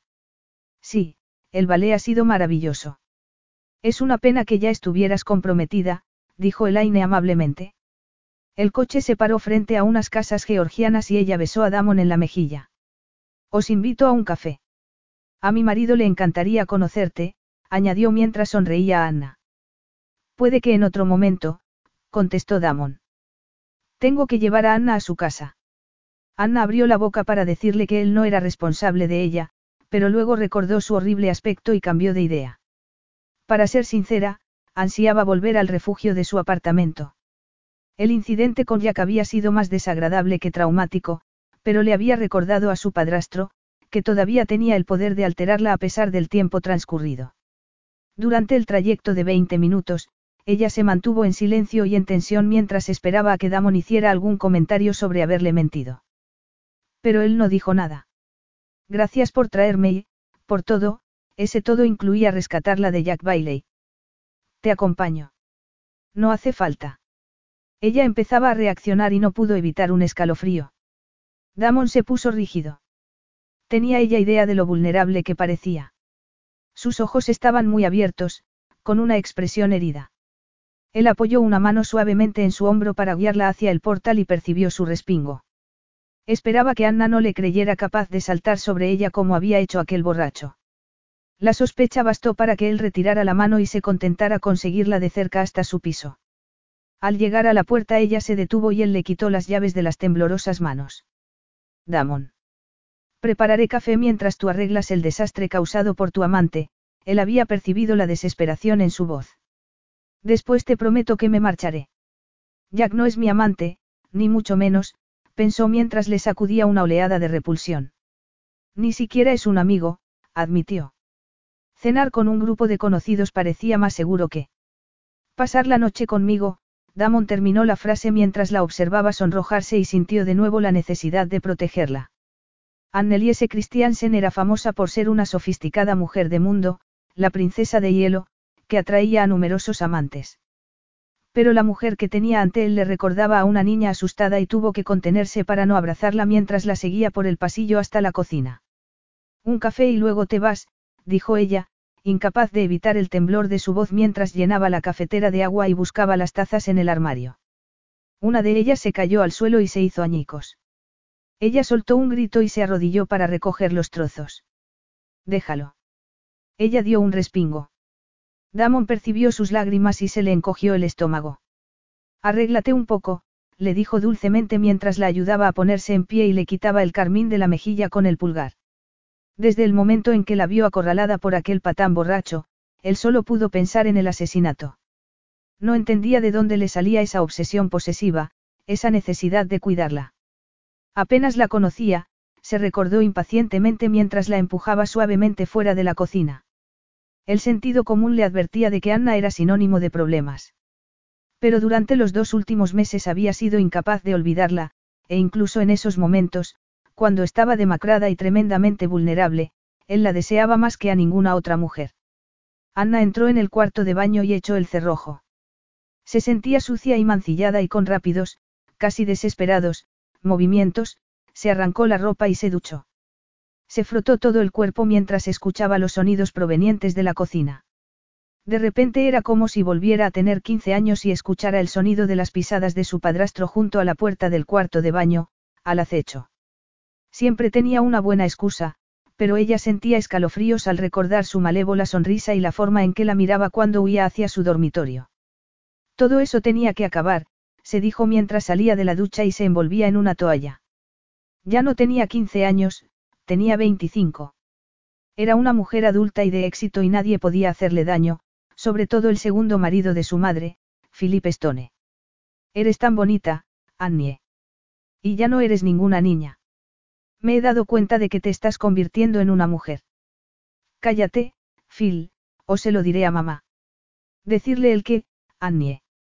Solo digo que te estás poniendo preciosa. Apuesto que a muchos hombres les gusta mirarte. A mí me gusta. No. Anna se miró en el espejo con gesto repulsivo ante el recuerdo de su padrastro. Phil pertenecía al pasado. No le había vuelto a ver desde que ella se marchó de casa a los 17 años. Las sucias insinuaciones sexuales de su padrastro la ponían enferma y cuando empezó a tocarle el muslo, o a darle un cachete en el trasero, supo que tenía que irse. Confiarse a su madre nunca fue una opción. Tras años de depresión por culpa de su primer matrimonio, Judith era al fin feliz, y Anna era incapaz de arruinar su felicidad. Por eso guardó silencio y aseguró a Judith que se marchaba para compartir piso con unos amigos. El matrimonio entre su madre y Phil terminó por romperse. Ella nunca supo el motivo. Ni lo había preguntado. A pesar de las súplicas de Judith, ella se negó a volver a una casa que había llegado a odiar. Tenía una nueva vida, ganaba mucho dinero y se había jurado solemnemente no perder nunca su independencia por nadie. Anna, el café se enfría, la voz de Damon sonó al otro lado de la puerta del cuarto de baño con un tono de preocupación. Está bien, ya voy, el grueso albornoz le llegaba por debajo de las rodillas y ocultaba sus formas. Ella no quería que hubiese ningún posible malentendido. Lo único que iba a ofrecerle a Damon era un café. Era el hombre más maravilloso, sexy y carismático que ella hubiese conocido jamás, y ella aún no se había recuperado de su propia reacción ante su beso. Pero prevenir era curar, y ella estaba decidida a que no volviese a suceder. Capítulo 5. Anna entró en el salón y se encontró a Damon tumbado en el sofá con las piernas estiradas y las manos bajo la nuca. Se había quitado la chaqueta y la corbata y aflojado los dos primeros botones de la camisa. Para Anna, su insolente masculinidad dominaba el pequeño salón, tan femenino en su decoración. Ya veo que te has puesto cómodo, dijo ella sucintamente mientras se sentaba en el sillón, lejos de él. Parecía haberse acomodado para pasar la noche, y se puso en alerta cuando él le dedicó una de sus devastadoras sonrisas. Aquí tienes el café, dijo él mientras señalaba la bandeja sobre la mesita. También he preparado unos sándwiches. Me fijé en que no comiste demasiado en el restaurante. No me digas que me estabas espiando. Sé cuidar de mí misma, ¿sabes? Sí, ya me di cuenta. El comentario hizo que ella se sonrojara. Ansiosa por evitar su mirada, ella levantó la servilleta y descubrió unos sándwiches en un plato. Hasta se había molestado en quitarle la corteza al pan. Ella estaba tan habituada a valerse por sí misma que ese simple gesto hizo que se emocionara. Mordió el sándwich, ya que era cierto que apenas había tocado la cena y, para su sorpresa, tenía hambre. No podré con todos, murmuró al ver que él se limitaba a mirarla. Ven a mi lado, te ayudaré con ellos, contestó él mientras daba una palmada sobre el hueco vacío del sofá. Parecía una grosería negarse, y ella se sentó junto a él con el cuerpo en tensión. No sabía que fueras tan casero, dijo ella mientras atacaba un segundo sándwich. No tengo problema con las cosas mundanas, él se encogió de hombros. Al igual que tú, valoro mi independencia y en casa tengo el mínimo de empleados, luego hizo una pausa y prosiguió, mi esposa creía firmemente en la igualdad entre los sexos y desde el día de la boda dejó claro que no sería la típica esposa griega. Anna sentía zumbarle los oídos. La habitación pareció ladearse peligrosamente y ella respiró hondo. No podía desmayarse. Sería muy, patético. No sabía que tuvieras una esposa, dijo al fin. Se sentía enferma y desbordada por las emociones. Sobre todo por la ira. Si estaba casado, qué hacía en su piso y por qué la había besado. Tan irresistible se creía que pensaba que ella accedería a convertirse en su amante. Murió hace ocho años, dijo sin rastro de emoción, mientras Anna lo miraba fijamente. Lo siento. No lo sabía, murmuró ella mientras distintas emociones se reflejaban en su rostro, impresión, confusión, simpatía y un toque de alivio. ¿Fue un accidente o una enfermedad? Una trágica mezcla de ambas cosas. Eleni padecía asma, pero lo tenía controlado, o eso pensábamos. Días antes de su muerte, nada hacía presagiar que su estado había empeorado. Cuando me marché de viaje estaba como siempre, explicó Damon. Era artista, y parece ser que mientras estaba encerrada en su estudio sufrió un ataque especialmente violento y no pudo alcanzar su inhalador a tiempo. Cuando la asistenta la encontró, ya estaba muerta. Dios mío, qué horror. Debes de echarla de menos, susurró Anna. Fue hace mucho tiempo, dijo él en voz baja. La vida sigue, tiene que hacerlo. Pero me llevó tiempo aceptar la crueldad de su repentina muerte, dudó un instante antes de continuar, puede que su inesperada pérdida sea el motivo por el que nunca desperdició una ocasión para vivir, murmuró mientras la miraba fijamente con unos ojos tan oscuros que ella sintió que se ahogaba en sus profundidades. Lo siento mucho, repitió ella. Las palabras parecían insuficientes y, abrumada por la emoción, apoyó una mano en el brazo de él para consolarlo. No lo sientas, Damon le acarició la mejilla y la obligó a mirarlo. Tienes un corazón tremendamente compasivo, Pedakimou. Ella dio un respingo como si acabara de abofetearla. ¿Qué esperabas? ¿Creías que me comportaría como la caprichosa y altiva supermodelo de la que habla la prensa? Preguntó secamente. La princesa de hielo con su recua de amantes. Por eso has venido, Damon. Supusiste que estaría dispuesta a mantener una relación sexual sin compromiso ni sentimientos. Ella no podía ocultar el dolor en su tono de voz.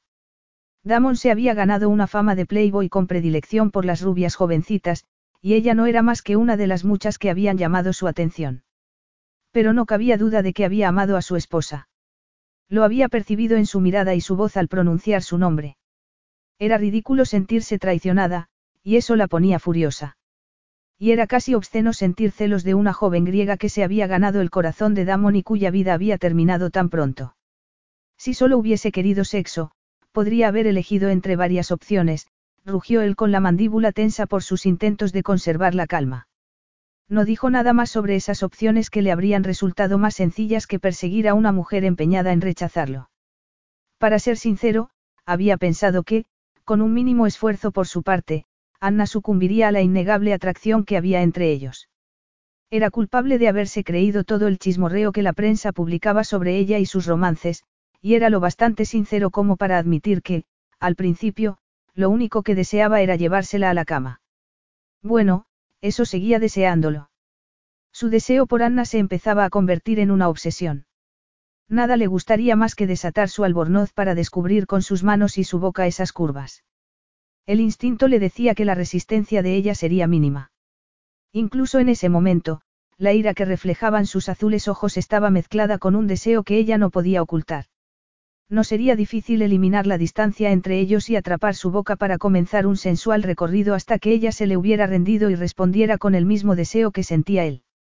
Pero la sombra en la mirada de ella y el ligero temblor del labio inferior le hicieron cambiar de idea.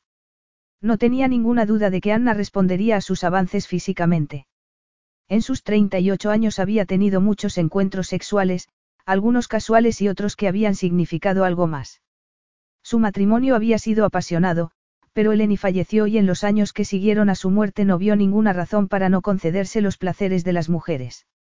Era consciente de poseer tanto la habilidad como la sensibilidad para asegurar el placer sexual de Anna, pero sabía que, mentalmente, ella se cerraría aún más tras el muro que había levantado. Una vocecita interior le animaba a tomar lo que deseaba y al infierno con las consecuencias, pero al ver la vulnerabilidad reflejada en su mirada se dio cuenta, no sin sorpresa, de que no soportaría hacerle daño. Parece que no hemos empezado con buen pie, dijo él. Creo que los dos tenemos ideas preconcebidas sobre el otro. No podríamos hacer borrón y cuenta nueva. ¿Por qué? preguntó Anna con desconfianza. ¿Por qué me intrigas más que cualquier mujer que haya conocido? respondió mientras la miraba a los ojos con una candidez que pretendía reflejar sinceridad. ¿Y por qué eres tan maravillosa, Anna Moe, que, aunque no esté contigo, llenas todos mis pensamientos. Anna no sabía cómo responder a eso mientras el corazón le martilleaba salvajemente en el pecho. Él estaba versado en el arte de la seducción, pero sus palabras parecían sinceras. Debería arriesgarse a confiar en él. No era otro de tantos hombres, fascinado por su aspecto, pero sin el menor interés en la verdadera Anna. Alguien me dijo una vez que los hombres solo me querrían para una cosa, confesó con una sinceridad que sorprendió a ambos. Ella no sabía por qué le había hecho esa confidencia al recordar las burlas de su padrastro. Eres un objeto sexual, Anna, la encarnación de las fantasías de cualquier hombre. Olvídate de que te respeten, lo único que le interesará de ti a todo hombre que te mire será tu cuerpo. ¿De verdad crees eso? preguntó Damon. Ese alguien se había propuesto destrozar su autoestima, y había hecho un buen trabajo. Tu físico es tan solo una parte de ti, junto con tu inteligencia, ingenio y una evidente compasión hacia los demás, le sujetó el rostro con la mano y la miró a los ojos. ¿Quién es ese tipo? ¿Quién te hizo tanto daño? No importa, dijo Anna mientras intentaba evitar su mirada. Pertenece al pasado. Pero sigue ejerciendo su poder sobre ti.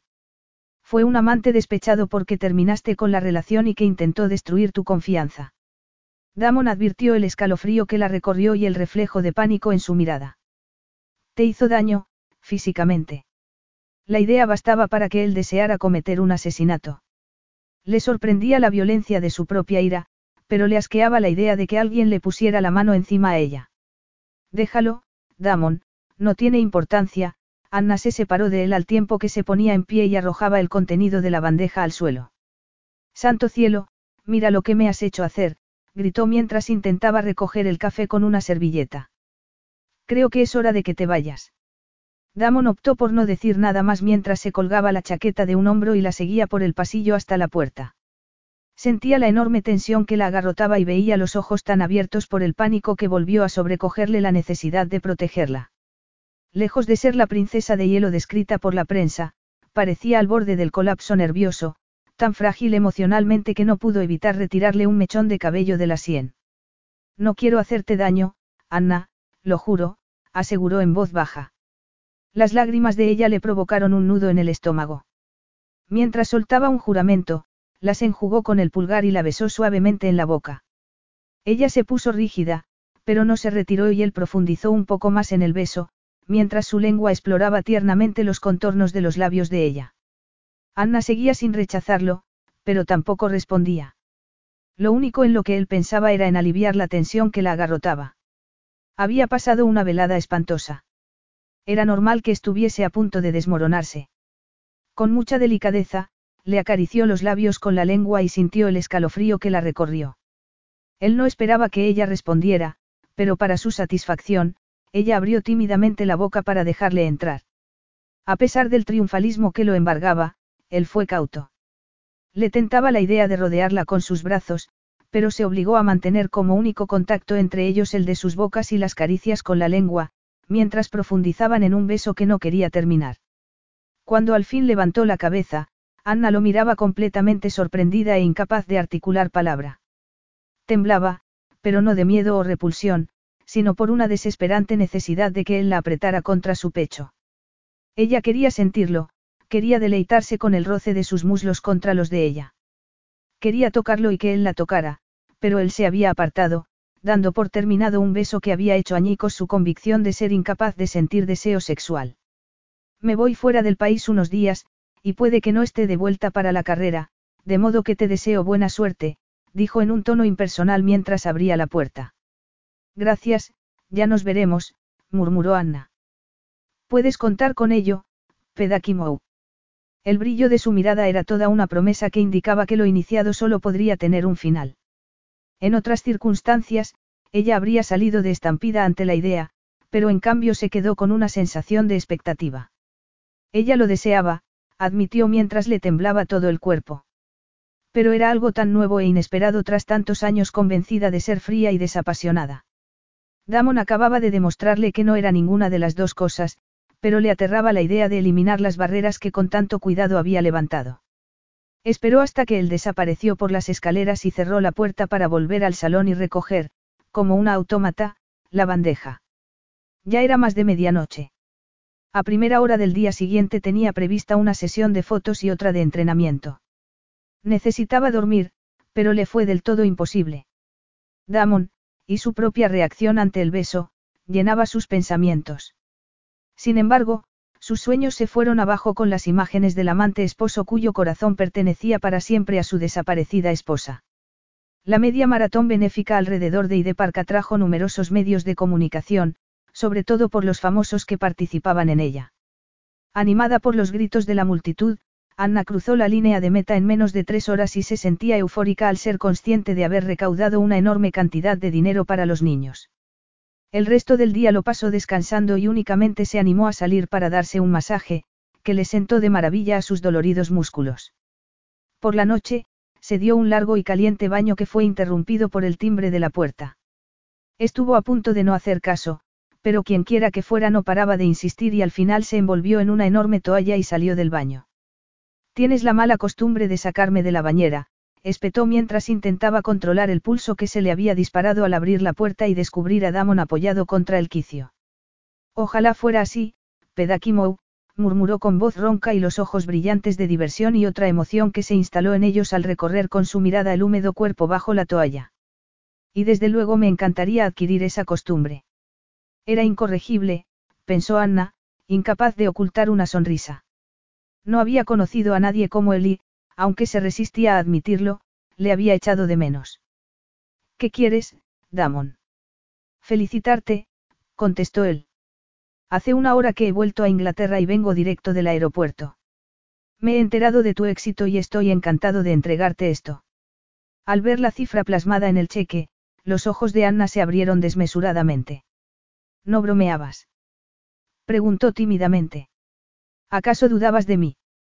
No había respuesta posible para esa pregunta, y Anna fue de repente consciente de que él no esperaba quedarse en el descansillo, de modo que abrió la puerta para que pudiera entrar mientras se aferraba a la toalla como si fuera un salvavidas. Él no hizo ningún comentario sobre la invitación a cenar y ella pensó que a lo mejor se había olvidado, o ya no estaba interesado. La organización se quedará abrumada por tu generosidad, dijo ella con voz ronca mientras contemplaba de nuevo el cheque. No me lo puedo creer, pero me sorprende que me lo entregues ahora. ¿Te refieres a antes de obligarte a cumplir tu promesa de cenar conmigo? dijo él con una expresión divertida. Esperaba que aceptaras cenar conmigo porque te apetecía y no por ceder a un chantaje. Era un hombre tremendamente astuto y ella pensó que, por su propio bien, debería echarle de su vida, pero no lo hizo. Lo miró abiertamente, dejando en evidencia la batalla que se libraba en su interior y que se reflejaba en la oscuridad de su mirada azul. Lo menos que puedo hacer ante tu tremenda, amabilidad es cenar contigo, respondió ella al fin mientras palidecía ante la mirada inquisitiva de él. Me alegra oírlo. Te doy media hora, le dijo alegremente mientras se sentaba en el salón. ¿Quieres decir que cenemos, esta noche? Ella lo siguió algo contrariada. Pero si todavía no me he recuperado de la carrera. Estoy demasiado cansada. Solo es una cena, Pedakimou, a no ser que estuvieras pensando en algo más físico. Lo único que se me ocurre ahora mismo es soltarte una bofetada, dijo ella secamente. Esta noche me va bien. Al menos así me lo quitaré de encima, tras lo cual salió del salón mientras escuchaba la risa burlona de él. Capítulo 6. Mientras se esforzaba por ocultar su nerviosismo, Anna eligió un vestido azul medianoche. La sencillez del diseño producía una impresión de sofisticación, sobre todo complementado con unas pocas y discretas joyas, pendientes de zafiros y diamantes y una pulsera a juego. Con el pelo recogido en un moño y unos tacones de vértigo parecía una mujer segura de sí misma, salvo por el ligero temblor de sus manos, que esperaba que nadie notase mientras seguía a Damon por el vestíbulo de su hotel. ¿Dónde vamos? preguntó contrariada cuando él la invitó a entrar en el ascensor. Yo pensaba que el comedor estaría en la planta baja. Y lo está, pero no cenaremos allí, contestó él con una sonrisa. Anna lo observaba con desconfianza. Ya había dejado claro lo que pensaba cuando él le propuso cenar en su hotel y no en un restaurante. ¿Qué pretendía? Necesito darme una ducha y cambiarme, y luego había pensado cenar tranquilamente en mi suite, explicó alegremente mientras la guiaba hasta su enorme y lujosa habitación. Anna se fijó en el elegante mobiliario y la mesa puesta para dos. En un extremo de la habitación había una puerta que, supuso, conducía al dormitorio de Damon. La idea la hizo pararse en seco. ¿Algún problema? Damon la miró y su sonrisa se esfumó al ver su expresión. Muchos, sobre todo que me has engañado. ¿A qué te refieres? Preguntó él. ¿Aceptaste libremente cenar conmigo? Supuse que pasaríamos la velada en algún concurrido restaurante, no en tu habitación. Se trata de la suite del ático, no del armario escobero. ¿Qué problema hay, Anna? Preguntó mientras entornaba los ojos. ¿Piensas que te he traído aquí para seducirte? No es así. Él se quedó en silencio tanto tiempo que ella levantó la vista para mirarlo. Ya era demasiado tarde cuando se dio cuenta, por la rigidez de su mandíbula, de que estaba furioso, y Anna fue consciente de que le había insultado imperdonablemente. Damon, yo, ella extendió las manos en un gesto desesperado de disculpa. ¿Por qué no vuelves abajo y me esperas en el vestíbulo? Sugirió en un tono tan cortante que dejaba claro que no le importaba nada si ella se marchaba en el primer autobús a su casa. Me reuniré contigo en 20 minutos y tomaremos una copa mientras decides si estás dispuesta a sentarte junto a mí en un restaurante público, luego se dirigió al dormitorio, pero a medio camino se paró. ¿De qué tienes tanto miedo, Anna? No había una respuesta sencilla a esa pregunta y ella negó con la cabeza. ¿Cómo explicarle el daño producido por su padrastro y las vacaciones escolares dedicadas a huir de un hombre que se divertía torturándola con repulsivas sugerencias de lo que le gustaría hacer con ella? Ella se había marchado de casa antes de que Phil pudiera poner en práctica los abusos con los que la amenazaba. Pero, como buena adolescente impresionable, su imaginación había resultado ser su peor enemigo y durante años había sufrido pesadillas. ¿Tienes miedo de mí? Su voz era tan ronca que ella pensó que le había herido. Damon no tenía nada que ver con su padrastro, reconoció. Tenía fama de playboy, pero ella intuía que jamás le haría daño físicamente. No, respondió en voz baja. Él no dijo nada más, pero pareció relajarse. Entró en su dormitorio y cerró la puerta. Anna pasó los siguientes minutos en un mar de dudas. Debería esperarle abajo. Debería quedarse allí hasta que saliera del dormitorio y pedirle perdón. Ella había sido muy grosera. Acababa de donar una cifra astronómica para los niños y ella le había tratado como a Jack el destripador. Una llamada a la puerta decidió por ella. Vengo a retirar la mesa. El señor Cougaris telefoneó, explicó el botones. Espere. En realidad ha habido otro cambio de planes y al final nos gustaría cenar aquí, dijo Anna. Sería posible. Todo es posible para el señor Cougaris, contestó. El pedido sigue siendo el mismo. Sí, gracias, ella no sabía cuáles eran los platos elegidos por Damon y, para ser sincera, no le importaba. Tan solo rezaba por haber hecho lo correcto y que no le provocara otro enfado a él. Los diez minutos que siguieron los dedicó a pasear por la habitación con los nervios a flor de piel. Un camarero apareció y ella le contempló colocar los cubiertos y descorchar el vino. El crujido de la puerta hizo que se girara en redondo, con una mezcla de miedo y coraje, al ver aparecer a Damon. Desea que sirva el vino. La mirada del camarero estaba fija en Damon y ella contuvo la respiración. Al final pensé que sería agradable cenar aquí, dijo ella mientras se sonrojaba. Está bien, murmuró él mientras asentía al camarero para que llenara las copas. Luego se acercó a ella, alto, moreno y escandalosamente atractivo en su maravilloso traje negro con la camisa a juego. Su pelo seguía húmedo y emanaba un ardiente magnetismo sexual. ¿Por qué has cambiado de idea? Ella negó con la cabeza, incapaz de describirle la batalla que se libraba en su interior. Pensaba que era un privilegio femenino, susurró ella al fin. Él la estudió con una expresión indescifrable hasta que al fin asintió y sonrió. Por supuesto que lo es, Pedakimou. No sé tú, pero yo me muero de hambre. Comamos. Enseguida quedó patente que Damon no era un hombre rencoroso. Tenía derecho a estar molesto con ella, reconoció Anna, pero en cuanto se sentaron a la mesa, pareció decidido a hacer que ella se sintiera cómoda. La cena fue exquisita. A pesar de que ella ya había cenado más de lo debido, él la tentó con el postre, tarta de queso con frambuesas y salsa de frutos del bosque. La conversación fue deliberadamente superficial. Hablaron sobre la última película de un director que ambos admiraban y descubrieron que tenían el mismo gusto para los autores modernos. Hacía mucho que ella no se sentía tan a gusto durante una cita, pensó Anna mientras se terminaba el vino y rechazaba otra copa más. Casi nunca bebía alcohol, y la copa de Chablis la había dejado adormilada. No era una sensación desagradable, pero tenía miedo de perder el control, sobre todo con Damon tan cerca. No era que desconfiara de él, desconfiaba de sí misma. Seguro que no puedo tentarte con otra porción de tarta de queso. Desde luego que no. Él podría tentarla con cosas con las que ni siquiera habría soñado en otros hombres, pero vivía de su buena figura y tenía una voluntad de hierro. Tendría que correr otros 21 kilómetros mañana.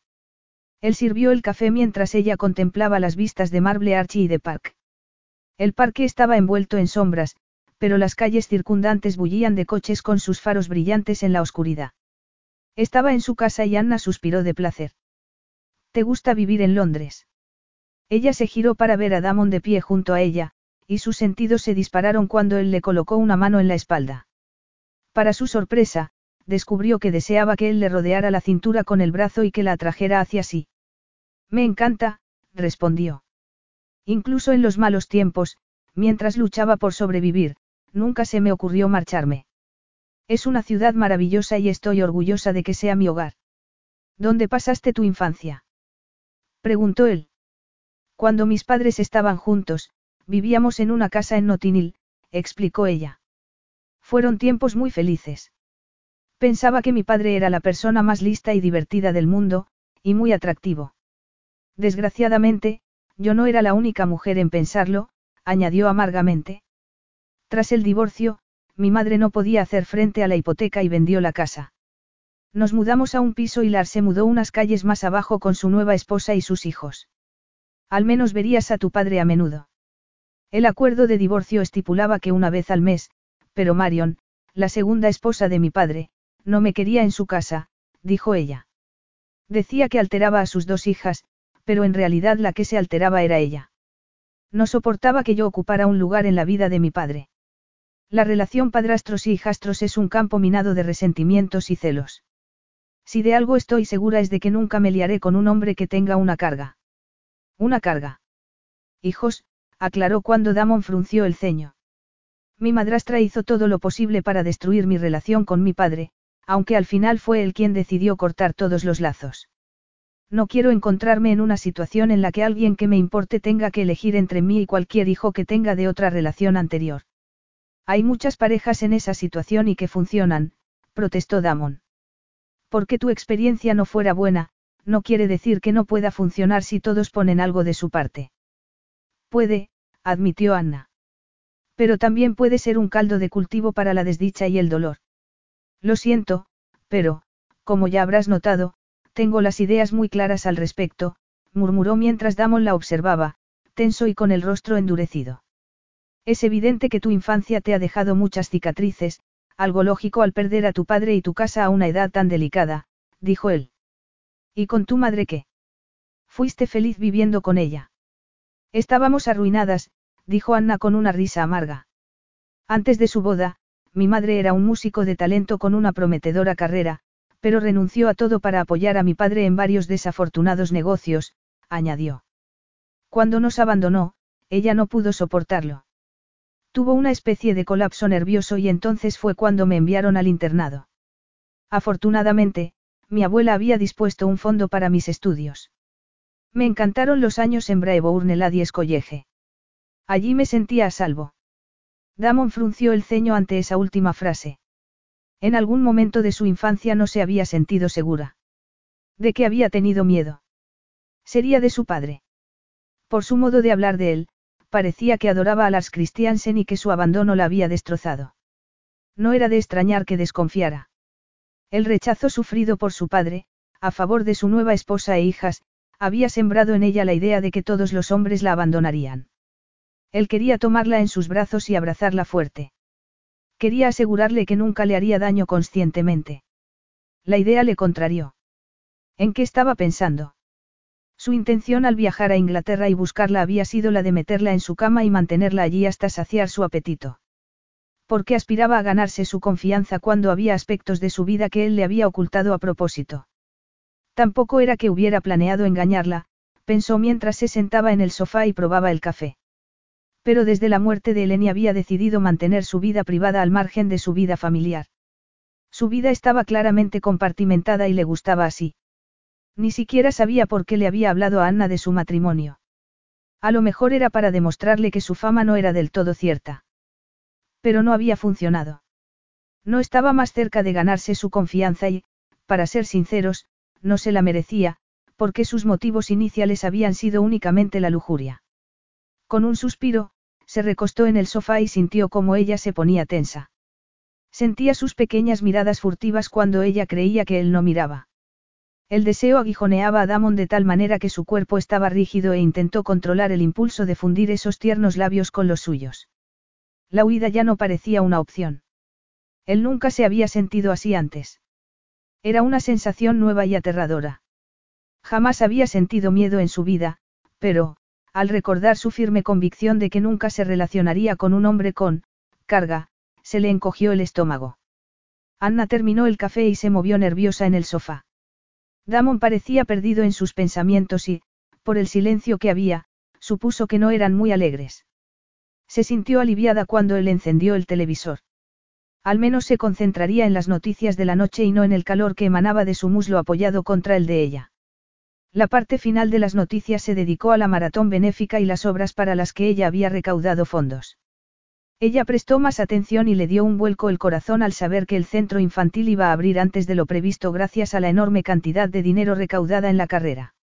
Después salieron imágenes del evento y ella torció el gesto al verse en la pantalla. Cielos, no me había dado cuenta de que mis pantalones cortos fueran tan, cortos, gruñó mientras se sonrojaba. Con más de mil corredores, y el cámara no parece tener otro objetivo que mi trasero. Yo le comprendo, Damon pareció haberse relajado y sonreía fascinado. A fin de cuentas es humano, y ese trasero es especialmente encantador, Anna Moe. Ella se giró hacia él ante sus palabras con una mezcla de indignación y ganas de reír.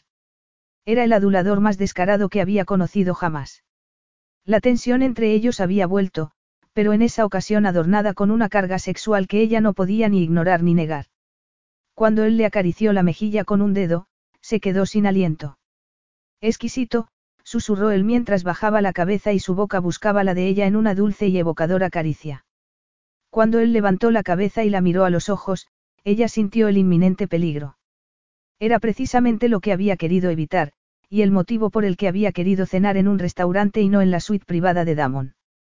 Su experiencia con su padrastro le había enseñado a evitar situaciones de riesgo, pero aunque estaba a solas con Damon, no era el miedo lo que le hacía temblar. Ella no le quitaba ojo mientras él deslizaba una mano por su nuca para deshacerle el moño. Sus cabellos cayeron en una cascada de seda dorada sobre los hombros. Lejos de asustarla, el ardiente deseo de la mirada de él la llenó de salvaje excitación y cuando él volvió a bajar la cabeza, ella lo recibió con los labios entreabiertos para permitir la entrada de su lengua. Era suave y sensual, pero no bastaba. Por primera vez en su vida, ella quería más y se apretó contra él mientras le rodeaba el cuello con los brazos, desesperada porque él profundizara el beso. Damon dudó un instante, temeroso de ir demasiado deprisa, pero el contacto de la lengua de ella contra sus labios hizo añicos lo que le quedaba de control y aumentó la presión de su boca contra la de ella hasta un punto claramente erótico. Ella se acercó más y posó una mano sobre el corazón que latía en su dolorido pecho. Era imposible que ella no se diera cuenta del efecto que le producía, pensó él, sobre todo porque su erección era una fuerza palpitante y explosiva que empujaba contra la cadera de ella. Quería controlarse, pero ella había despertado esa reacción durante los dos últimos meses, había invadido sus sueños de tal manera que se despertaba duro y ardiendo, y frustrado. Nadie le recriminaría si agarraba el paraíso que ella le ofrecía en esos momentos. Anna no ofreció ninguna resistencia cuando Damon la rodeó con sus brazos y la apretó contra su pecho. Ella tuvo que reconocer que el deseo era una fuerza poderosa. Se sentía desbordada por los sentimientos que la invadían. Después de tantos años de mantener un rígido control sobre sus emociones, era un alivio descubrir que era una mujer normal, con deseo sexual. Cuando las manos de él acariciaron su costado y envolvieron, suavemente, su pecho, ella cerró los ojos y solo fue consciente del contacto de sus bocas. La caricia del pulgar de él sobre su pezón le produjo una sensación nueva y exquisita que le hizo desear que él la desnudara. Quería sentirle, piel contra piel, quería que su boca siguiera el camino de sus manos y, con un leve gruñido de frustración, sujetó el rostro de él con sus manos y lo besó con la pasión reprimida durante tanto tiempo. Ella sintió que había nacido para eso cuando él empezó a soltar el tirante del vestido hasta dejar al descubierto su pequeño y suave pecho. No sintió temor ni repulsión, para su sorpresa, solo un dolor en su interior. La sensación de su mano contra su piel desnuda le provocó un escalofrío en todo el cuerpo y contuvo la respiración cuando él acarició suavemente el rosado pezón hasta que se endureció por completo. Mientras contemplaba su cabeza inclinada sobre su pecho, ella se preguntaba cuál sería su reacción si le contara que era la primera vez que permitía que un hombre la tocara así. Sin duda se escandalizaría y seguramente no lo creería.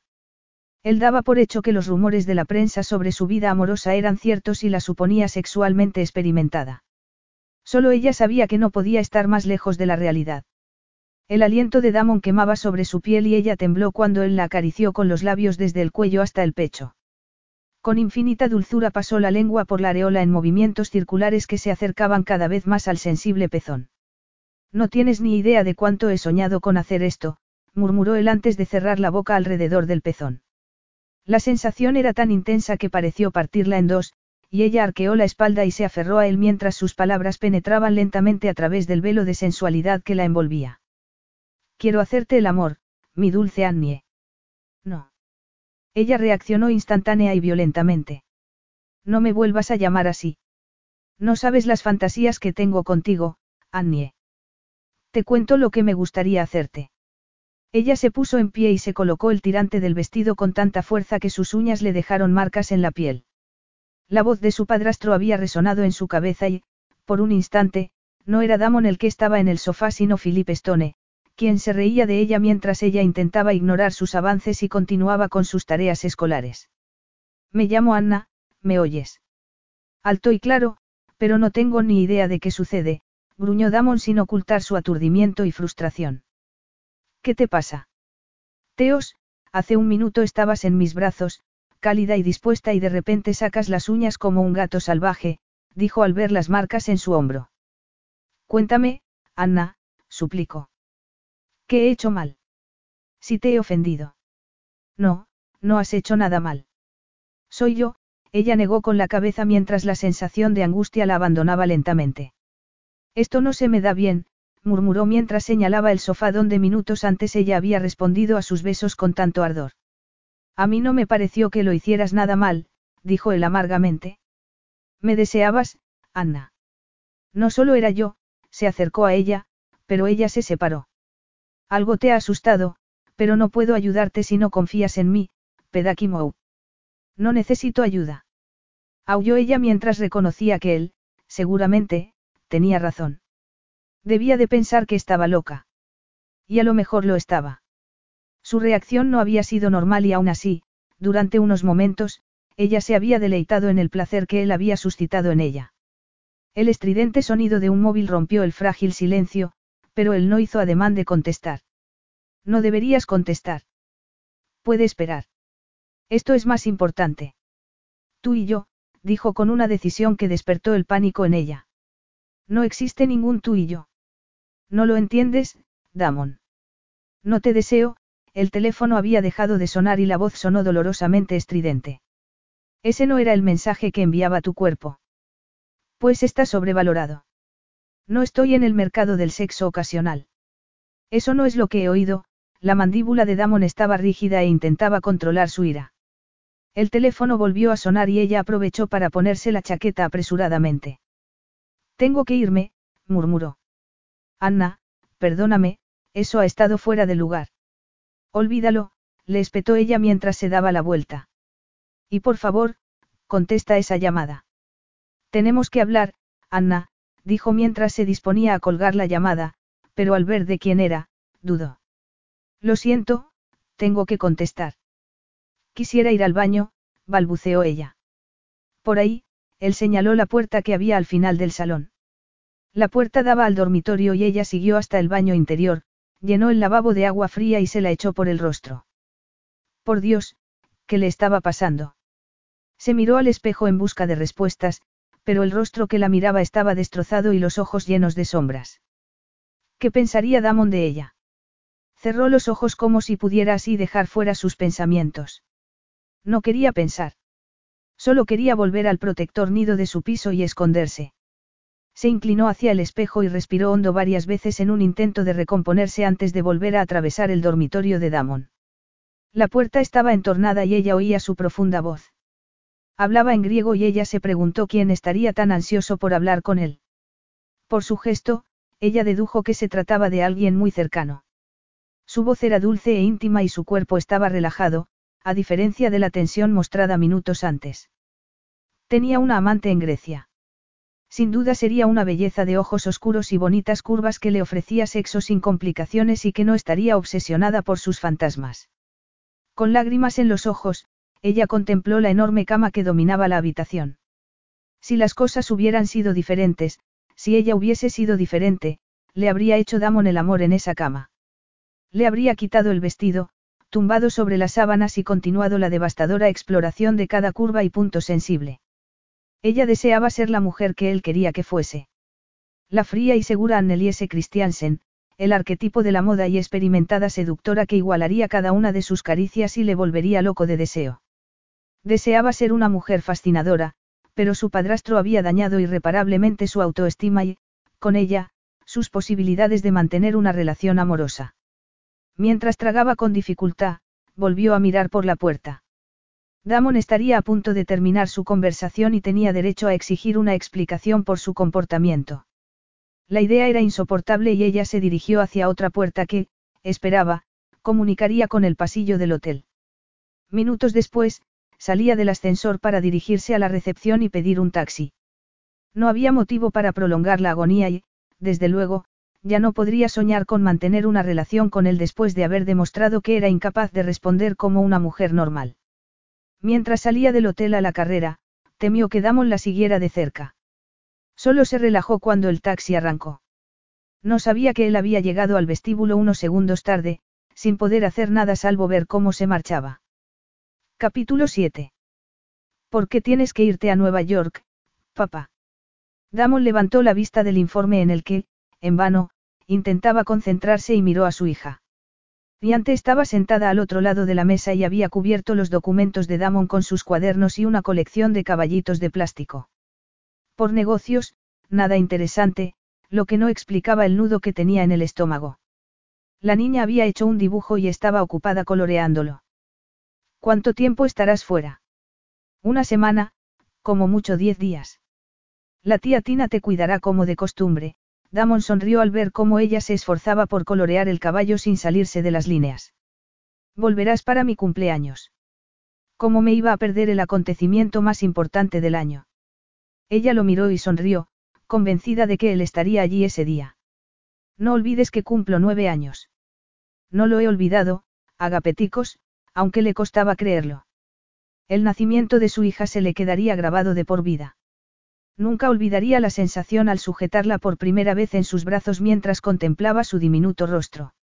Eleni también se había mostrado exultante ante el nacimiento de su primera hija, ignorante de que sería su única hija. Nada hacía presagiar la tragedia que acontecería diez meses después.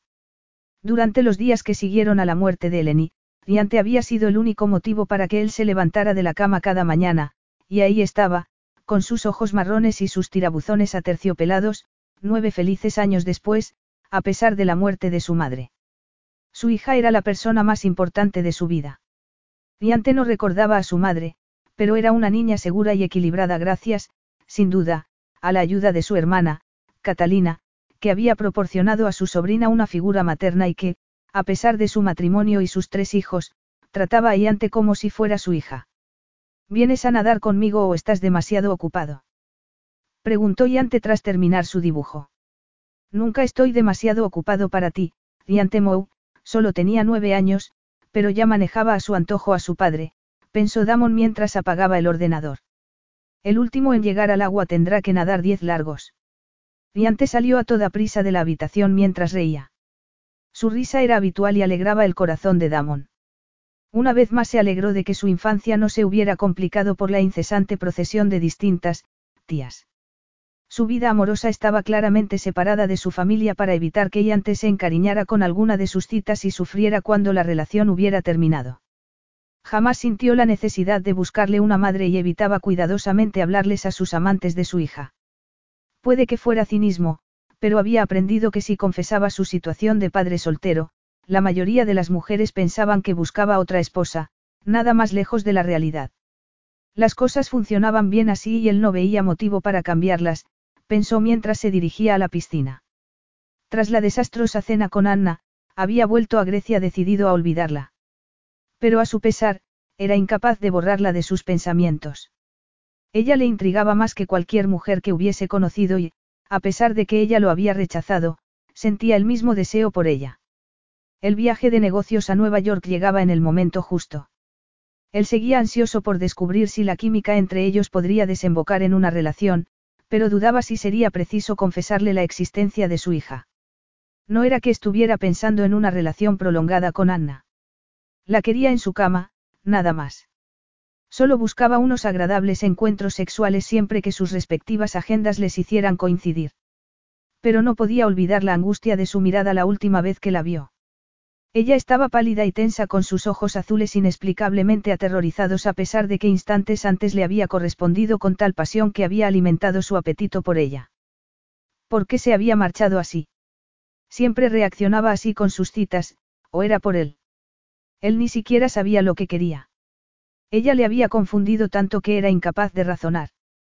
Mientras soltaba un juramento, se zambulló en la piscina junto a Iante. Te gané gritó ella alegremente. Pero no pasa nada, papá, tendrás que esforzarte más la próxima vez. Sabio consejo en boca de una cría, pensó Damon, y muy indicado en el caso de Anna. Londres era su ciudad preferida, pero Nueva York la seguía de cerca, pensó Anna mientras miraba por la ventana del hotel y se zambullía en el estruendo de Times Square. Ella era una chica de ciudad y adoraba el frenético ritmo de un lugar que nunca dormía. Desde su llegada, una semana antes, había estado ocupada con sesiones de fotos y actos publicitarios para conmemorar el 25 aniversario de la marca de cosméticos que ella representaba y el colofón había sido la fiesta de la noche anterior. Había vuelto al hotel de madrugada, dormido hasta tarde y disfrutado de una tarde de compras en la Quinta Avenida. No le hacía falta otro par de zapatos, pero las compras la distraían de cierto carismático griego que invadía sus pensamientos con inquietante regularidad. Ella intentaba en vano borrar de su mente el atractivo rostro de Damon. Habían pasado dos semanas desde la desastrosa velada en su hotel de Londres. Dos semanas, tres días y dieciocho horas. No había vuelto a saber de él en ese tiempo, ni esperaba hacerlo. Desde su estallido de histeria cuando él intentó hacerle el amor, y tras su vergonzosa huida, sin duda se le habría acabado la paciencia con ella. Ella intentaba convencerse a sí misma de que no le importaba. Por mucho que fuera un maravilloso semidios griego. Pero no pensó que fuera a echarle tanto de menos. Estaba decidida a no llorar por él, pero su rostro estaba empapado antes de entrar en la ducha.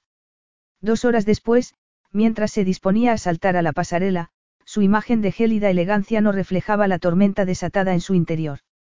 Se trataba de un pase de moda benéfico, patrocinado por algunos de los principales diseñadores de moda del mundo y con la asistencia de la alta sociedad de Nueva York. No queda ni un asiento libre ahí fuera, susurró una de las modelos más jóvenes. No estás nerviosa. Yo estoy enferma. No olvides mirar al frente, no al público, le aconsejó Anna con una sonrisa. Gina no tendría más de 16 años, era su primer pase y estaba desbordada por el evento. Nos toca. Vamos. Sin señales visibles de nerviosismo, Anna cuadró los hombros y salió a la pasarela. Como de costumbre, los focos la cegaron momentáneamente, pero después de ocho años como modelo, sabía cómo deslumbrar con el increíble traje de noche que llevaba puesto. Cuatro pasos más, una pausa, un giro, era algo familiar para ella, pero más tarde se preguntaría por qué no siguió su propio consejo y, en cambio, miró al público. La formidable envergadura de sus hombros y el orgulloso perfil eran inconfundibles y, durante un segundo en que le dio un vuelco el estómago, perdió el paso y tropezó. Solo consiguió recobrar la compostura al pensar en la humillación de caer en el regazo de Damon. Mientras respiraba hondo, desvió la mirada de su rostro y se giró para volver atrás. ¿Qué hacía allí? Tenía que ser una coincidencia. Era imposible que la hubiese buscado después de su violento rechazo la última vez que estuvieron juntos.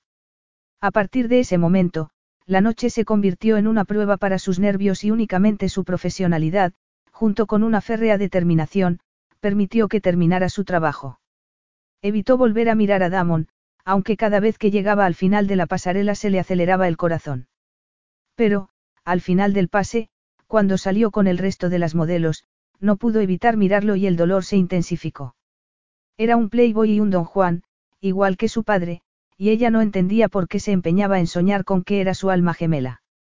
Me vendría bien una copa, dijo una de las modelos al terminar el evento.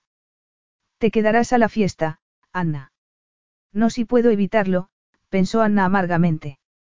Pero su presencia era esperada y, una vez más, su profesionalidad le permitió esbozar una sonrisa y unirse al resto de los invitados.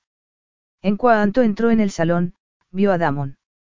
Había muchos hombres, y todos muy altos, pero él destacaba sobre todos los demás.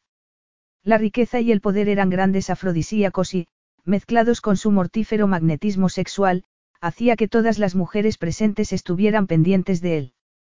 La mujer que se hallaba a su lado parecía empeñada en demostrar que él era de su propiedad. Tenía una mano apoyada en su brazo y la cabeza ladeada, casi recostada en su hombro. Anna rezó para no tener que mostrarse jamás tan desesperada, al tiempo que luchaba contra los celos que la invadían. Luisa Mendoza era conocida entre las modelos por ser una devora hombres. Tenía la piel dorada y una mata de sedosos rizos negros. Era preciosa, una exótica seductora que, obviamente, no había tardado en posar sus garras sobre Damon. Anna se dijo que no le importaba con quién saliera él.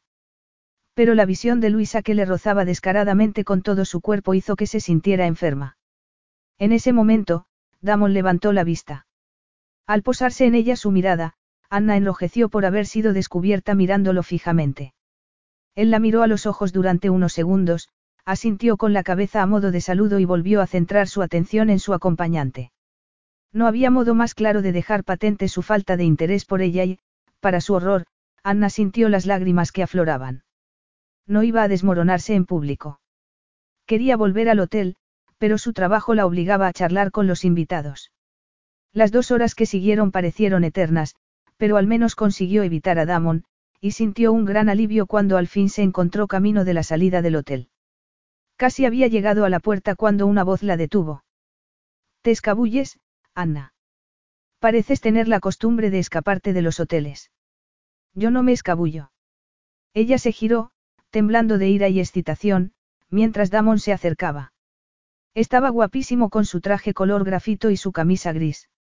Anna parecía tener los pies clavados al suelo mientras él se acercaba tanto que se veían las chispas que saltaban entre ellos. Ya he terminado mi trabajo aquí. No hay motivo para que me quede, dijo mientras lo miraba fijamente. ¿Qué haces aquí, Damon? ¿Te interesa la moda? En absoluto, contestó. Pero ya sabes por qué estoy aquí, Anna Moe, el brillo de su mirada la advirtió de que tras su fachada de urbanita, su fuerte carácter era como la lava de un volcán listo para la erupción. ¿Por qué huiste de mí en Londres? No me digas que has cruzado el Atlántico para preguntármelo. Porque ahora, después de dos semanas sin dar señales de vida. Volví a Grecia con la intención de olvidarme de ti, admitió él. Pues por la forma en que sobabas a Luisa Mendoza esta noche, parece que lo has logrado. Sin ánimo de ofender a la señorita Mendoza, era ella la que me sobaba a mí. No me interesa ni ella ni ninguna otra mujer. He sido incapaz de olvidarte, Anna, y sospecho que lo mismo te ha ocurrido a ti conmigo. Nadie te ha dicho nunca que los engreídos no resultáis atractivos. Dijo sarcásticamente mientras intentaba ocultar el efecto de sus palabras sobre ella. ¿Qué te hace pensar que me he pasado las dos últimas semanas penando por ti?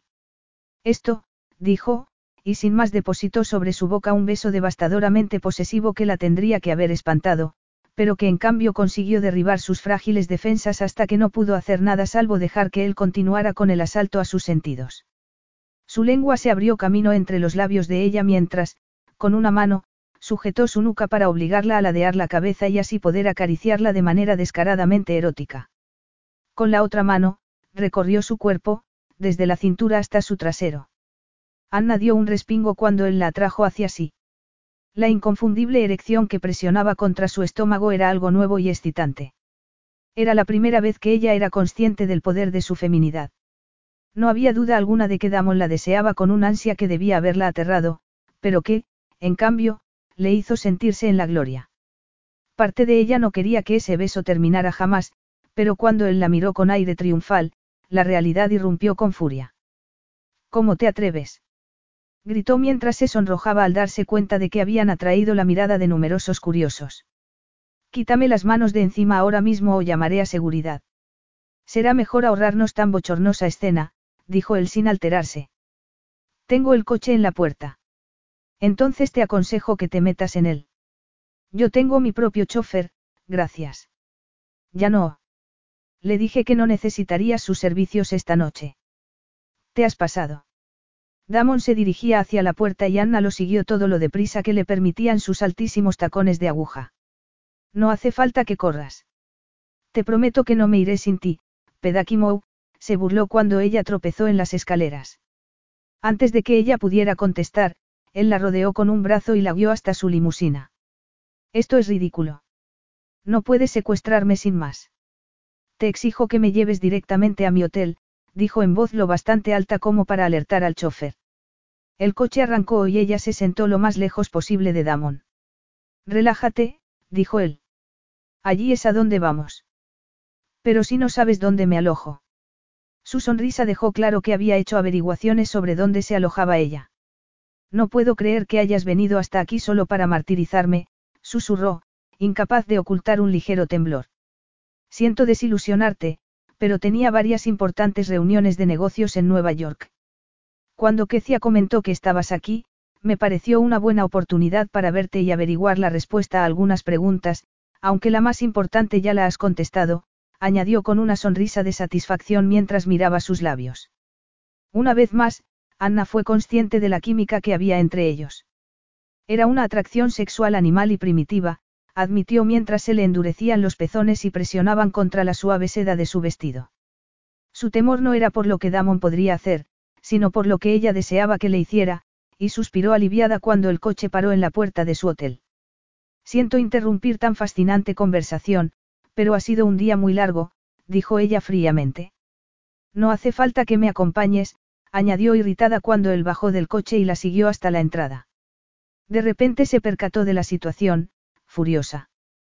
Tú también te alojas aquí, ¿verdad? De hecho, llevo aquí dos días. Me sorprende que no hayamos coincidido en el desayuno. Eres el hombre más irritante que he conocido, dijo Anna mientras entraban en el ascensor. Dos días. Llevaba en su mismo hotel dos días y ni siquiera se había molestado en contactar con ella. Ya te dije que tenía asuntos de negocios urgentes, pero ahora soy todo tuyo, Anna Moe, suspiró dulcemente mientras en el ascensor parecía agotarse el aire y sus miradas se fundían.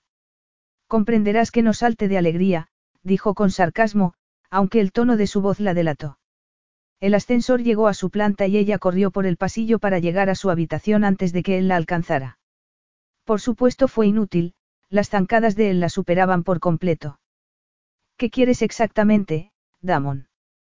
¿Quién solía llamarte Annie? Tu padre. Insistió al ver que ella no contestaba. ¿Te pegó alguna vez, Pedakimou? Claro que no, Anna abrió la puerta y entró. Estaba tan asustada por la pregunta que no se dio cuenta de que él también había entrado hasta que fue demasiado tarde. Mi padre no era así, era bueno y, y divertido, y yo lo quería. ¿Y quién te hizo tanto daño que la simple mención del apodo que utilizaba contigo hizo que reaccionaras así en Londres? Las lágrimas de ella le provocaron un nudo en el estómago. No importa.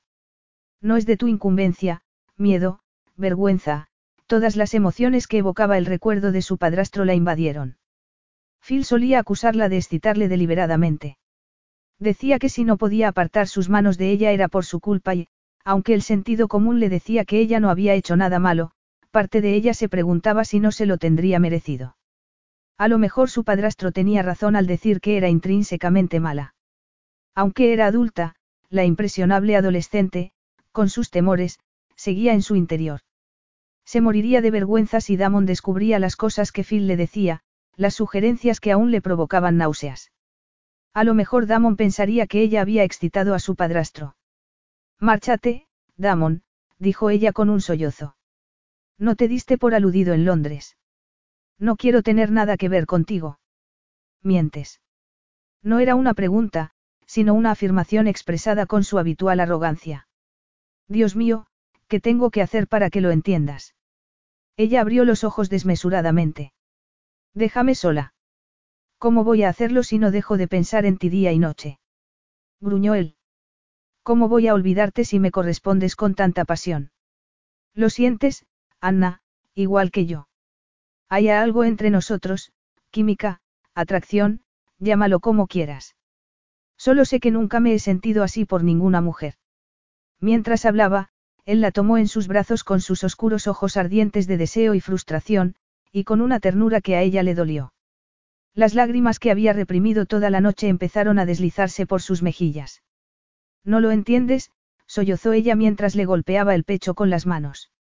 Entonces, haz que lo entienda, dijo él mientras ignoraba sus golpes hasta que ella se derrumbó sobre él. Quiero mantener una relación contigo, Anna, la miró a los ojos. Que seamos amigos y amantes, añadió cuando ella sacudió ferozmente la cabeza. Y creo que entiendo por qué te cuesta tanto confiar. Ella lo dudaba seriamente. Nadie conocía sus secretos. Jamás le había confesado a nadie la insana obsesión que sentía su padrastro por ella, ni siquiera Kecia lo sabía. ¿Por qué no quieres aceptar que no me atraes? murmuró ella mientras intentaba soltarse y dejar un espacio entre ellos. Él parecía dominar la habitación y ella se fijó en la envergadura de sus hombros. Desesperada, se centró en su boca y, al recordar la sensación al tenerla sobre la suya, sus labios se entreabrieron en una involuntaria invitación. Sé que eres tan consciente como yo de la atracción que nos consume, dijo él seriamente. Cuando te tengo en mis brazos, cuando te beso, tu cuerpo me dice lo que te niegas a admitir. Me deseas, Anna, con una pasión que iguala la mía. Pero los sucesos de tu infancia, y sobre todo la traición de tu padre, te impiden entregarte a nadie. ¿Qué tiene que ver Lars con todo esto?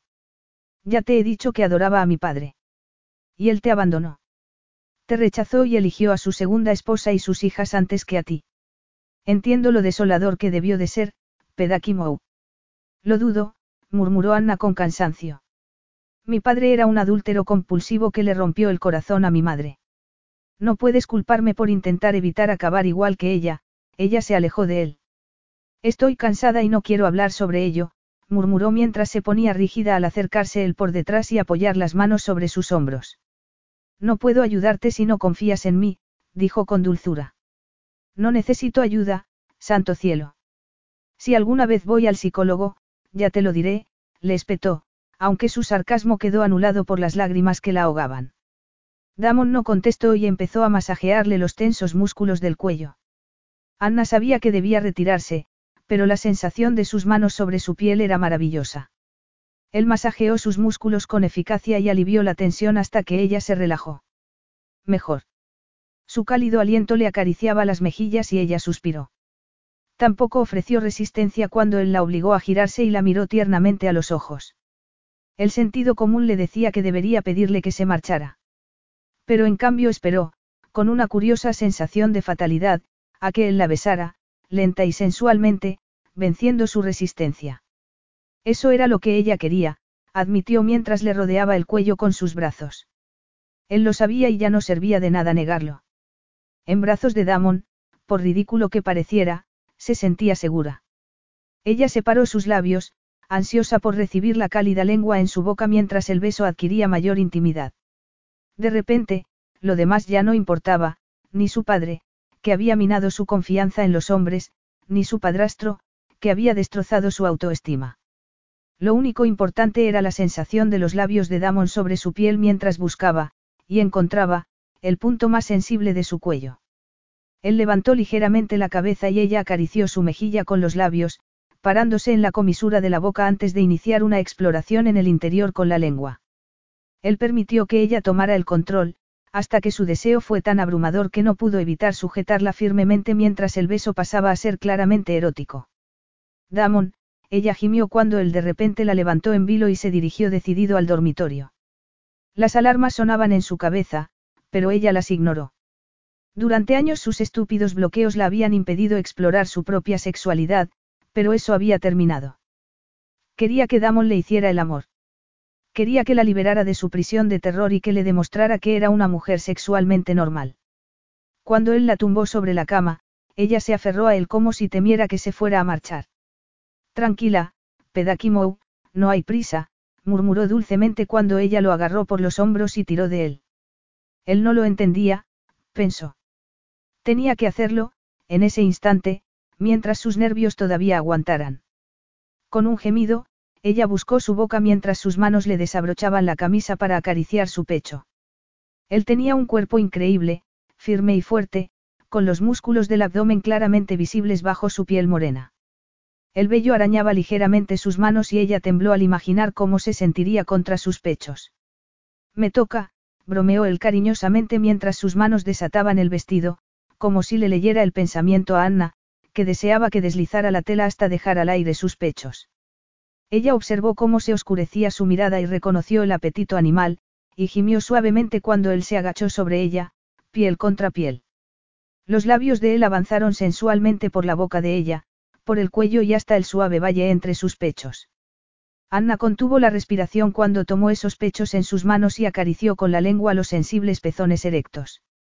Una exquisita sensación la inundó y ella le acarició el cabello mientras lo apremiaba en silencio para que continuara. Quizás porque advirtió su desesperación, él se introdujo un pezón en la boca y lo chupó hasta que ella se arqueó bajo su cuerpo y empujó las caderas contra él con un efecto demoledor. Teos, Anna, no creo que pueda esperar, murmuró mientras levantaba la cabeza y mostraba el rostro del deseo. Luego lamió el otro pezón mientras observaba fascinado cómo se endurecía. Anna cerró los ojos y se entregó a las maravillosas sensaciones que Damon despertaba en ella. Su cuerpo ardía y el dolor en la boca del estómago se acentuó hasta convertirse en un grito de deseo. Ella movió las caderas, mientras aumentaba el calor entre sus muslos, convencida de que quería que sucediera, incluso cuando él deslizó el vestido por debajo de sus caderas. El roce de sus manos en sus muslos hizo que ella temblara de excitación. Únicamente estaba vestida con el diminuto triángulo de raso y respiró hondo cuando él deslizó los dedos por debajo para acariciar los suaves rizos entre sus muslos. Esto es bueno, pensó cuando las primeras dudas empezaron a asaltarla. Ella era consciente de sus dedos que se deslizaban hacia abajo y sabía instintivamente que iba a separarle las piernas para tocarla allí donde ella más lo deseaba.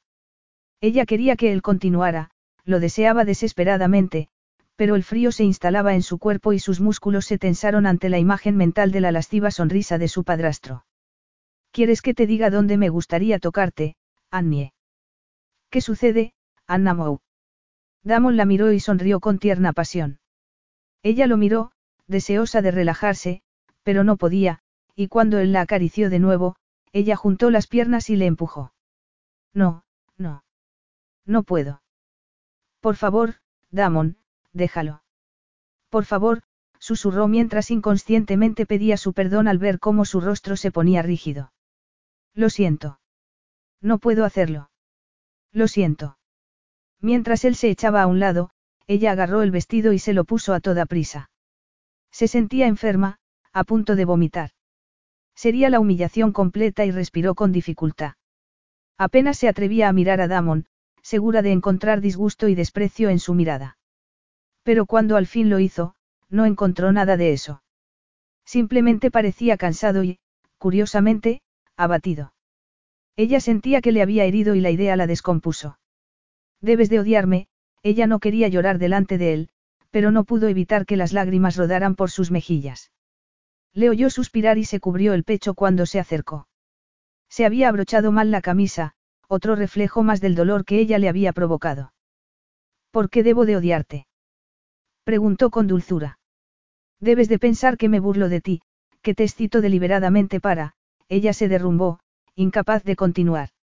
Era eso lo que hacías, Anna. Me provocabas deliberadamente. Su voz no reflejaba ninguna emoción. La idea de que él la despreciara la obligó a mirarle a los ojos. No, te deseaba. Pensé que podría hacerlo. De verdad pensé que podría con ello, susurró con voz ronca. Damon frunció el ceño. Ella le había correspondido con tal pasión que él había pensado que deseaba hacer el amor con él. La idea de que ella se había esforzado en, poder con ello, le resultaba repugnante. Pensaría que él era una especie de ogro. Sin embargo, había parecido tan ansiosa cuando él la llevó al dormitorio. Sabía que había ido demasiado deprisa para ella, y eso le ponía furioso. Había planeado tomárselo con calma y había ido a Nueva York con la intención de conquistarla hasta ganarse su confianza. En cambio se había comportado como un hombre de neardental. Era lógico que ella lo estuviera mirando con terror. La vulnerabilidad que expresaba la mirada de ella hizo que deseara tomarla entre sus brazos y abrazarla, pero se contuvo mientras le apartaba un mechón de cabello del rostro. No te odio, Anna, al contrario, pero entenderás que no siempre te comprendo, añadió. En mi ansia por hacerte el amor, confundí tu reacción con una invitación para que te llevara a la cama. Me temo que no soy tan paciente como tus anteriores amantes, gimió frustrado, pero comprendo tu necesidad de confiar en mí antes de profundizar más en nuestra relación. El tono comprensivo destrozó a Anna. Desde el principio él había sido sincero sobre lo que buscaba en ella y ya era hora de que ella le devolviera parte de esa sinceridad. Mis anteriores amantes. ¿Qué amantes, Damon? Tus amores son tema de portada, él se encogió de hombros mientras se sonrojaba ligeramente, pero no te critico, Pedakimou. Yo tampoco soy un monje, se pasó una mano por el cabello, incapaz de ocultar su frustración. Te han abandonado tus otros novios. De eso se trata. No ha habido otros novios, no tal y como tú lo entiendes, susurró ella con el corazón acelerado mientras asimilaba la atónita expresión de él. Nunca he tenido un amante. Pero la prensa habla de todos esos hombres en tu vida, de todas esas relaciones. No son más que chismorreos y especulaciones de periodistas desesperados por aumentar sus ventas, explicó ella con una risa amarga. Por algún motivo, mi foto en la portada aumenta las ventas, y un artículo que describa mi supuesta vida sexual vende todavía más. Ya te advertí que no te creyeras toda la basura que leyeras sobre mí. ¿Quieres decir que eres virgen? No es ningún crimen, para su horror, sintió que las lágrimas afloraban a sus ojos. Quiero que te marches. Estoy cansada y quiero acostarme, su mirada se posó en las sábanas arrugadas donde, segundos antes, ella había ardido de deseo. En esos momentos solo sentía un dolor en el corazón, pero antes se moriría que sufrir la humillación de su compasión. Anna, yo, él alargó la mano, pero ella lo rechazó y huyó hacia el cuarto de baño. Márchate, Damon, suplicó ella. Admite que no soy la mujer que pensabas que era, la experimentada seductora que quieres que sea. Seguro que hay una docena de rubias en tu agenda que pueden ofrecerte sexo sin complicaciones. Créeme, pierdes el tiempo conmigo. Capítulo 8. Cuando Anna al fin encontró el valor para salir del cuarto de baño, se alegró de que Damon se hubiera marchado. Se metió en la cama y lloró hasta quedarse dormida.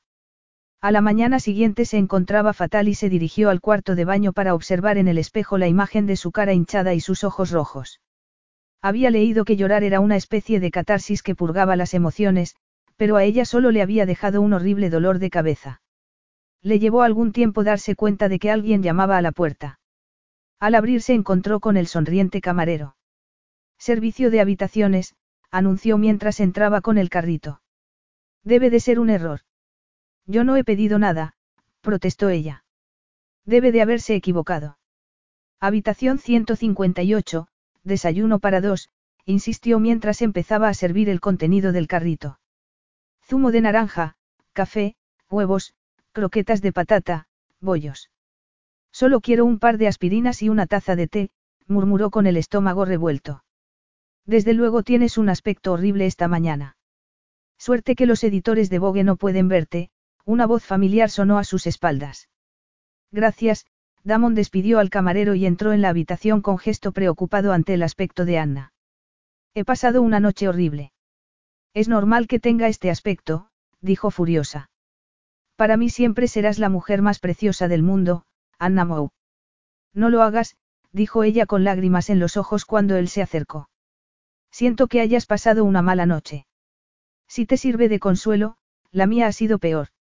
Ella lo miró a la cara y notó las arrugas alrededor de sus ojos y su boca.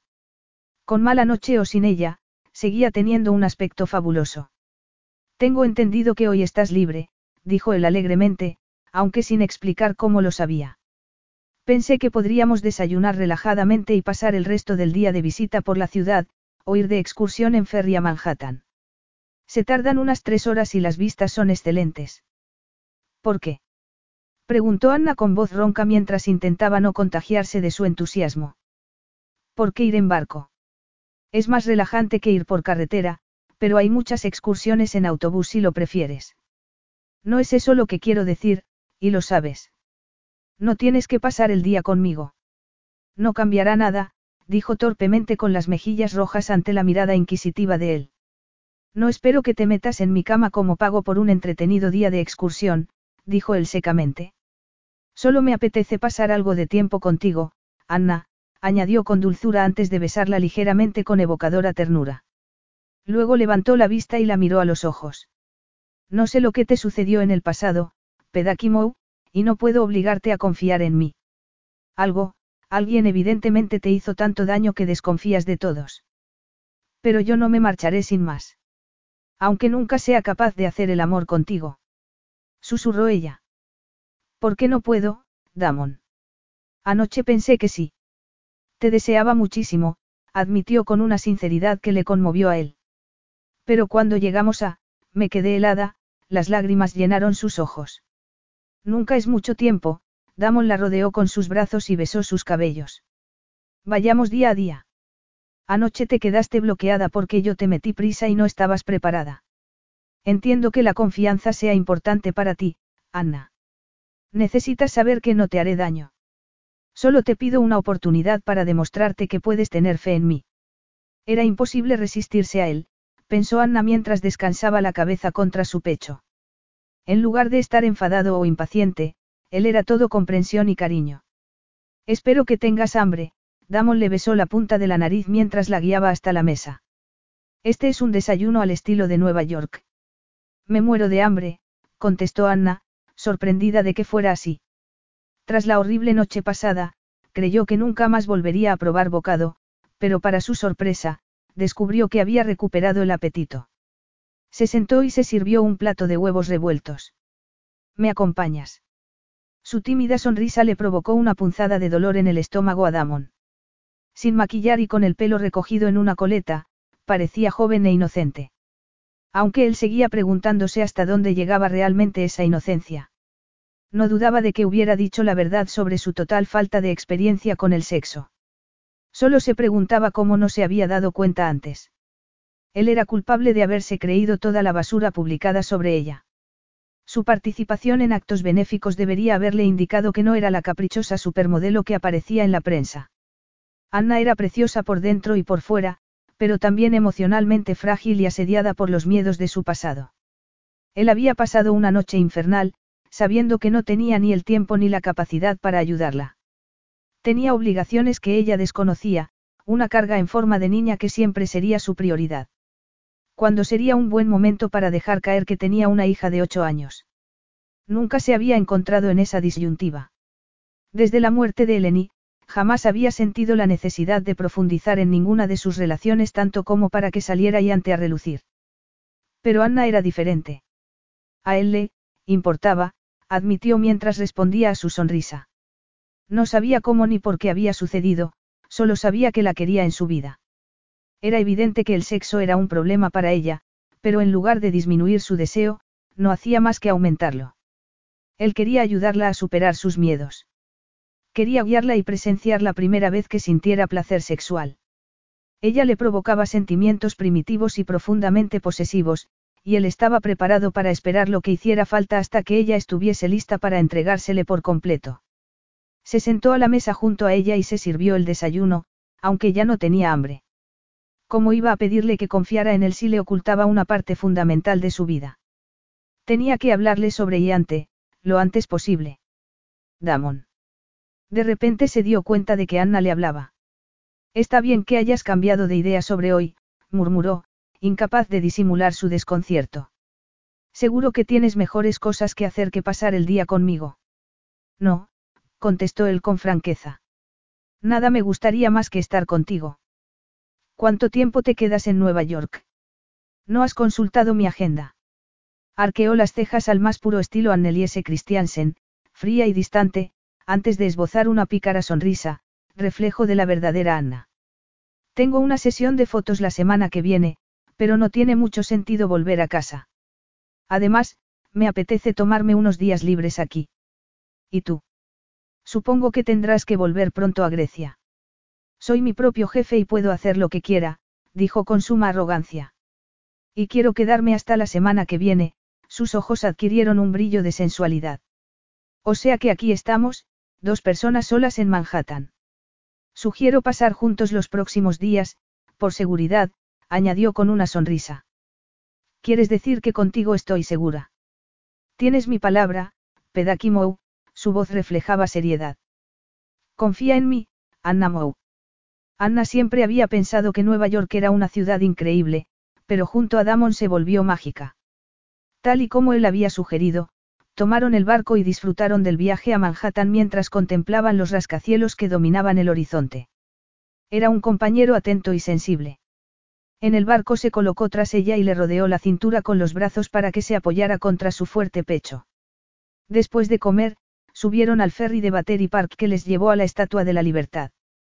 Mientras paseaban por la base del monumento, él le agarró la mano con una familiaridad que derribó, una a una, todas sus barreras. Anna no entendía qué quería de ella, porque estaba ahí, pero de repente ya no le importaba. Cuando se pararon y él la abrazó, ella lo miró en silencio, deseosa de que sus labios se fundieran. Él le provocaba sentimientos que jamás había experimentado con otros hombres. Normalmente se hubiera asustado por ello, pero ya estaba harta de asustarse. Damon le había dado su palabra de que no le metería prisa para mantener una relación sexual hasta que estuviese preparada, y ella sabía que él nunca intentaría obligarla. Ella siempre había pensado que jamás podría confiar en un hombre, pero a lo mejor, solo a lo mejor, él era diferente. A medida que pasaba la semana, ella supo que Damon era distinto a cualquier otro hombre. Para el público era un hombre de negocios despiadado, poderoso y triunfador, pero tenía otro lado que ella estaba segura solo conocían unos pocos aparte de su familia directa. Solo un hombre en quien se pudiera confiar aunaría fuerza con ternura y una consideración que la emocionaba. Damon tenía la capacidad de hacerle sentir como una princesa. Ella adoraba el modo en que la trataba, como si fuera alguien muy valioso para él, aunque ella sabía de corazón que no podía ser así. Podía tener a cualquier mujer que deseara. Porque perdía el tiempo con una novata sexualmente inexperta incapaz de satisfacerle. Estás muy callada, Pedakimou. Estás cansada. Un poco, pero ha sido un día maravilloso. Todavía me da vueltas la cabeza por todo lo que hemos visto, habían pasado varias horas en el Mueso de Arte Metropolitano. Aquella noche habían cenado en uno de los mejores restaurantes de Nueva York, y después, Damon la había sorprendido con un paseo romántico en un coche de caballos por Central Park. Tras volver al hotel él aceptó la invitación de tomar una copa en la suite de Anna. El broche lógico a ese día sería que él la llevara en brazos hasta el dormitorio donde pasarían la noche haciendo el amor. Si ella fuese una mujer normal, se abrazaría a su cuello y le invitaría a que la llevara a la cama. Pero ella no era normal, pensó tristemente Anna. Ella era frígida, incapaz de experimentar o de procurar placer sexual, ni siquiera con el hombre que le había robado el corazón. ¿Qué ocurre, Anna? ¿Quieres que me vaya? Ella estaba de pie junto a la ventana y contemplaba las luces de neón de Times Square. Damon se acercó y le rodeó la cintura con los brazos.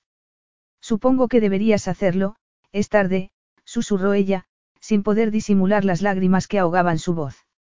No ofreció ninguna resistencia cuando él la obligó a girarse mientras le enjugaba las lágrimas con el pulgar. Ojalá las cosas fueran diferentes, admitió ella con desesperación. Has sido tan bueno conmigo estos días que siento que debería. Acostarte conmigo. Ofrecerte a mí como una virgen al sacrificio, solo porque he sido amable contigo. Anna, cuando vengas a mí que sea porque quieras hacer el amor conmigo, no porque te sientas obligada a ello, aseguró él. ¿Y si eso nunca sucediera? ¿Cómo puedes estar tan seguro?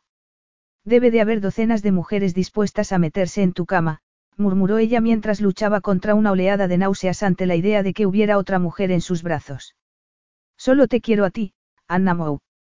No me sirve ninguna otra. Y sé que no eres del todo inmune a mí, añadió mientras la abrazaba más fuerte. Solo necesitas sentirte cómoda conmigo antes de que podamos mantener una relación íntima completa. Cómoda. Ella se sentía cualquier cosa menos eso a su lado. Sentirse cómoda implicaba una familiaridad que estaba muy lejos de la tensión que la agarrotaba. La sensual calidez de la mirada de Damon la inundó de calor, y tembló de anticipación cuando él se agachó para besarla. Durante toda la semana, él la había besado varias veces con ternura. Anna agradecía su sensibilidad, pero una parte de ella deseaba que él perdiera el control y la besara con la salvaje pasión que se reflejaba en su mirada. Esa pasión era una fuerza que él ya no podía ocultar y reclamaba los labios de ella con incuestionable avidez. Ella separó los labios y dejó entrar su acariciante lengua. Con Damon, ella no se sentía sucia ni avergonzada. Por primera vez en su vida, ella tuvo la sensación de ser una persona sensual. Su cuerpo parecía haber sido creado únicamente para dar y recibir placer y se regodeó en la fuerza del empuje de la erección de Damon contra su estómago. Cuando él la guió hasta el sofá, ella lo siguió sumisa. La volvió a besar lenta y seductoramente anulando sus sentidos hasta que ella no fue consciente más que de la sensación de sus manos, y tembló de excitación cuando él empezó a desabrocharle la blusa. El recuerdo de lo que sintió cuando él acarició sus desnudos pechos, hizo que sus pezones se endurecieran y se irguieran ante el placer que se avecinaba. Damon desabrochó el último botón, pero para desilusión de Anna, no hizo nada por deslizar la suave seda de sus hombros. Ella se movió inquieta y él gruñó mientras presionaba sus caderas para impedírselo. No soy de piedra, Pedakimou. Si no te estás quieta, acabaré haciendo algo que te escandalizará y me avergonzará. Ella lo miró fijamente y se sonrojó ante las imágenes evocadas por sus palabras.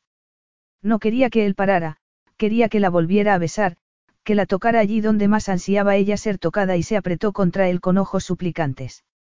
No creo que me escandalices, dijo ella. Me siento a salvo contigo, Damon, y quiero que me beses, que me toques, admitió con voz ronca.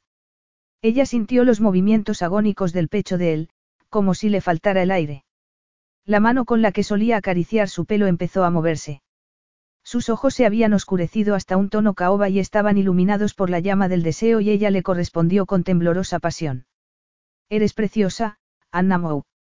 Nunca he deseado a una mujer tanto como te deseo a ti, murmuró, pero no te meteré prisa, ni te haré daño, y te doy mi palabra de que pararé en cuanto me lo pidas.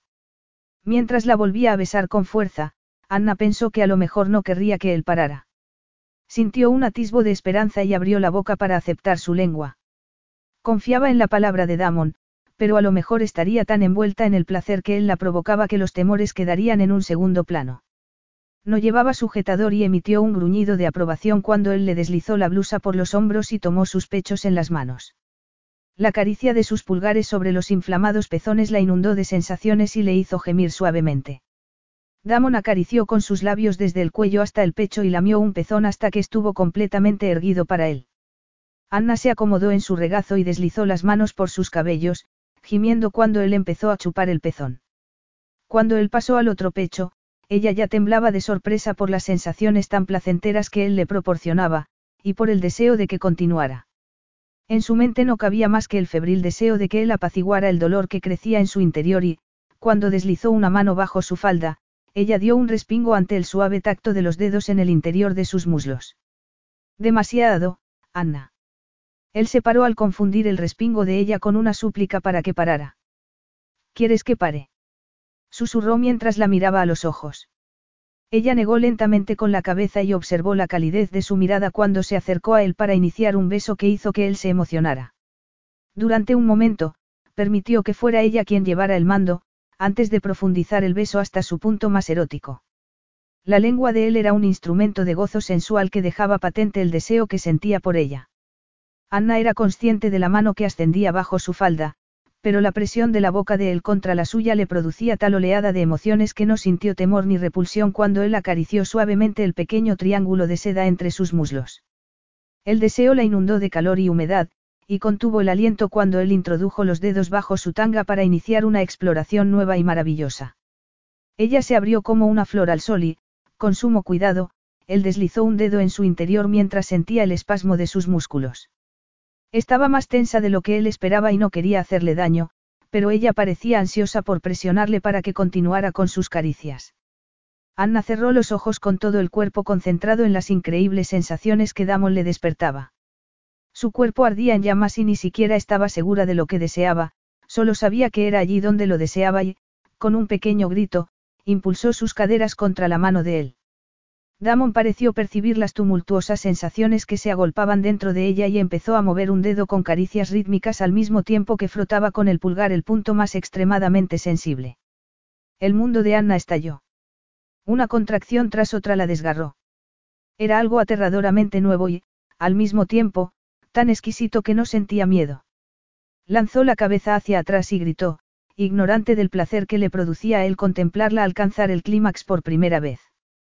Una emoción profundamente primitiva surgió en Damon. Anna era suya y solamente suya.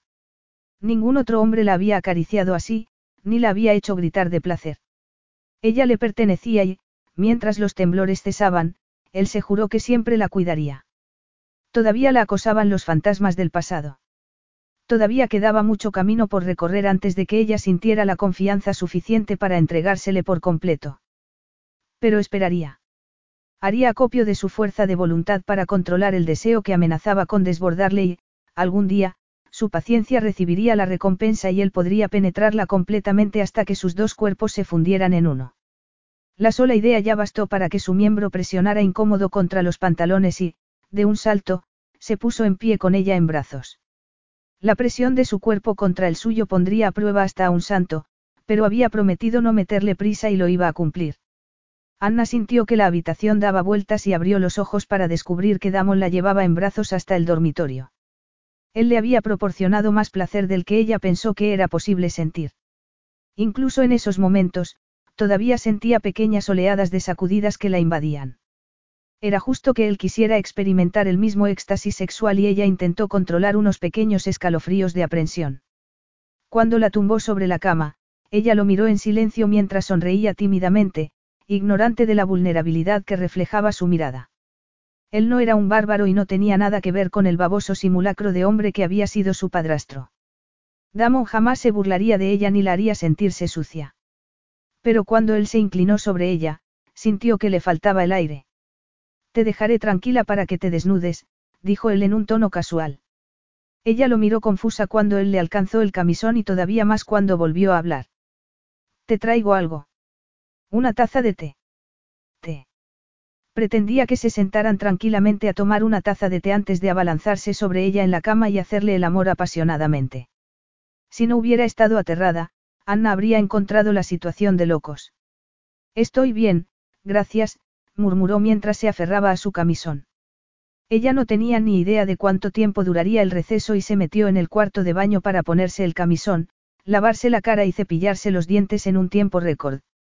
No hacía más que repetirse que podía hacerlo, mientras intentaba ignorar que el último vestigio de deseo que Damon había despertado en ella ya había desaparecido. Estaba a punto de gritar de los nervios y el calor sensual que antes la inundaba entre los muslos había dejado paso a una sequedad absoluta. Pero podía hacerlo. Durante un instante, el rostro de su padrastro volvió a aparecer, pero ella pestañeó para echarlo de su mente. Oía sonidos en el dormitorio. Sin duda Damon la esperaba y ella sintió una punzada de temor en el estómago.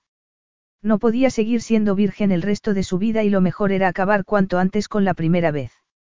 Al verla salir del cuarto de baño, Damon pensó que parecía un corderito a las puertas del matadero. Su enorme camisón de algodón blanco estampado con margaritas amarillas resultaba de lo más infantil y él sintió el deseo de tomarla en sus brazos y simplemente abrazarla. Pero lo que hizo fue retirar la sábana y dar una palmadita en el colchón. A la cama, Pedakimou. Ella luchó contra las ganas de salir huyendo y obedeció. Él seguía vestido. A lo mejor quería desnudarse delante de ella, pensó mientras cerraba los ojos para borrar esa escena de su mente. Ella le permitió taparla con la sábana y, al sentir el movimiento del colchón, se atrevió a entreabrir los ojos y le descubrió sentado al borde de la cama, todavía vestido. ¿Qué te parece si saco entradas para algún espectáculo de Broadway mañana? Eso suena, bien, murmuró ella. Le costaba hacer planes para el día siguiente cuando aún no había pasado la noche. Bien, Damon se puso en pie. Lo consultaré mañana en la recepción. Que duermas bien, Anna, se inclinó hacia ella y la besó tiernamente antes de dirigirse hacia la puerta. Pero yo pensé, ella se sentó en la cama y lo miró aturdida, pensé que te quedarías a pasar la noche. Antes, cuando nosotros, cuando yo, no te di placer. Al contrario, Anna Mou, el poderte dar placer a ti me produjo más gozo del que jamás he sentido, dijo él seriamente. Espero poderte hacer el amor por completo pronto, pero solo cuando estés preparada, solo cuando confíes en mí lo suficiente como para entregarte a mí sin temor ni reservas. Hasta entonces, dormiré en mi cama, aunque seguramente me pasaré la mayor parte de la noche bajo una ducha helada, admitió con una sonrisa que a ella le conmovió. Que tengas dulces sueños, Anna. Te veré en el desayuno, dijo con dulzura antes de salir del dormitorio y cerrar la puerta tras él. Capítulo 9. Anna durmió a ratos y se despertó de madrugada. Las dos horas que siguieron las dedicó a ensayar lo que quería decirle a Damon. Tras la ducha se secó el pelo antes de elegir unos pantalones blancos de lino y un top de seda. El efecto final era frío y elegante. A las ocho ya no aguantó más y subió a su habitación con el corazón a punto de desbocarse. La paciencia y comprensión de él la noche anterior le había demostrado que era de fiar y sabía que no tendrían una relación normal hasta que ella le hablara de su padrastro. A lo mejor Damon sería capaz de borrar la idea que Philip Stone había grabado en su mente de que el sexo era algo sucio y repelente. El sentido común le decía que hacer el amor era algo natural, pero necesitaba la fuerza y la sensibilidad de Damon para convencerse de ello. Ya sé que es pronto, pero no podía esperar más, dijo ella tímidamente cuando Damon abrió la puerta. Pensé que podíamos desayunar juntos, se quedó parada ante la mirada de él. Su rostro estaba demacrado y profundos surcos rodeaban su boca. Iba impecablemente vestido, pero era evidente que no había tenido tiempo de afeitarse. Damon, ¿qué sucede? Tengo que irme a casa. Hoy. Ahora, su acento pronunciado reflejaba el estrés que sufría, y se giró para hablar en griego por el móvil. Lo siento, Anna, dijo cuando hubo colgado, se trata de una emergencia. No he conseguido un vuelo, de modo que he alquilado un avión privado, cerró su maleta y echó un último vistazo a la habitación antes de dirigirse hacia la puerta, donde ella le cortaba el paso. Te llamaré. ¿Qué ha sucedido? ¿Qué clase de emergencia? Por favor, Damon, no me dejes al margen, suplicó. A lo mejor puedo ayudar. Ha habido un accidente en Grecia, dijo él tras respirar hondo. Todo está controlado y no puedes hacer nada, pero necesito volver a casa lo antes posible. Pero, ¿quién? ¿Algún miembro de tu familia? ¿Por qué tanto secreto? gritó Anna, cuando de repente la idea le vino a la cabeza. Tienes una amante en Grecia. Teos, ¿por qué siempre piensas lo peor? gruñó él con furia. No tengo ninguna amante en Grecia, ni en Grecia ni en ninguna otra parte. Entonces, ¿quién ha resultado herido en un accidente? Preguntó ella. Creía que éramos amigos, Damon, que había algo entre nosotros. No me lo puedes contar. Mi hija se ha caído de la bicicleta y está en el hospital con una conmoción. Las pruebas han detectado una ligera inflamación en el cerebro. Por eso tengo que irme. Anna intentaba asimilar sus palabras. Tenía que ser alguna especie de broma macabra. Era Damon, el hombre a quien había decidido confiar su vida tras una larga noche. ¿Cómo podía tener una hija y no habérselo dicho? ¿Tu hija? Preguntó con la boca seca. ¿Tienes una hija? ¿Cuándo? ¿Cómo? No lo entiendo. Es muy sencillo, dijo él bruscamente. Tenía un nudo en el estómago, pero no había forma de explicarlo delicadamente cuando su adorada niña estaba herida en el hospital. Mi esposa dio a luz a nuestra hija, Liante, diez meses antes de morir. De modo que, Tienes una hija de ocho años. Casi nueve, contestó.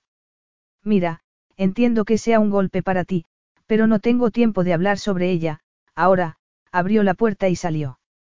Te llamaré, Pedakimou. No lo hagas. Anna se rió amargamente. No me llames así. Es más, no me llames en absoluto.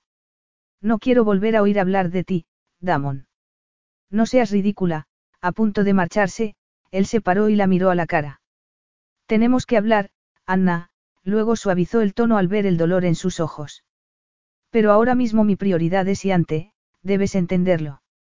Siempre debería ser tu prioridad, Damon, ella lo miró como si lo viera por primera vez y el desprecio de su mirada fue como una puñalada para él. Cielo santo. Se trata de una niña de ocho años, huérfana de madre, y tú vuelas hasta la otra punta del mundo para intentar convencerme de que me acueste contigo. ¿Qué clase de padre eres? No la he dejado sola, le espetó el furioso. Y antes siempre ha pasado mucho tiempo con mi hermana y su familia. Considera a Catalina como a una madre y a sus primos como hermanos. No es lo mismo, dijo Anna. Eres su padre, y la dejaste para estar conmigo. Sé muy bien lo que se siente al ser abandonada. Ser relegada por otra mujer. Eres como mi padre, y no puedo creer que fuera tan estúpida como para empezar a confiar en ti. Cuando te he dado motivos para dudar de mi palabra. Preguntó él con los ojos llameantes. ¿Tienes una hija? Gritó Anna. Una hija a la que ni siquiera mencionaste a pesar de buscar mi confianza. ¿Por qué no me lo dijiste? Dijo ella, asaltada por una enorme decepción. Damon la miró imperturbable. De repente parecía muy lejano y ella se dio cuenta de que no lo conocía en absoluto. En el esquema general de las cosas, continuó ella, yo no soy importante para ti, ¿verdad? Al principio no lo eras, admitió él. Siempre he mantenido mi vida privada separada de Iante. Muchas mujeres consideran a un padre soltero multimillonario como objetivo de matrimonio. ¿Quieres decir que me ocultaste la existencia de tu hija porque temías que la utilizara para cazarte? Desde luego, tu arrogancia es ilimitada, Anna luchó contra las náuseas que la invadían. Su corazón estaba partido en dos, pero no iba a darle la satisfacción de comprobar cuánto la había herido. Ya sabes lo que pienso sobre los padrastros. Precisamente por eso no encontré el valor para hablarte de ello, contestó Damon. Hace tiempo que me di cuenta de que no te parecías a mis anteriores amantes. Ya lo sé.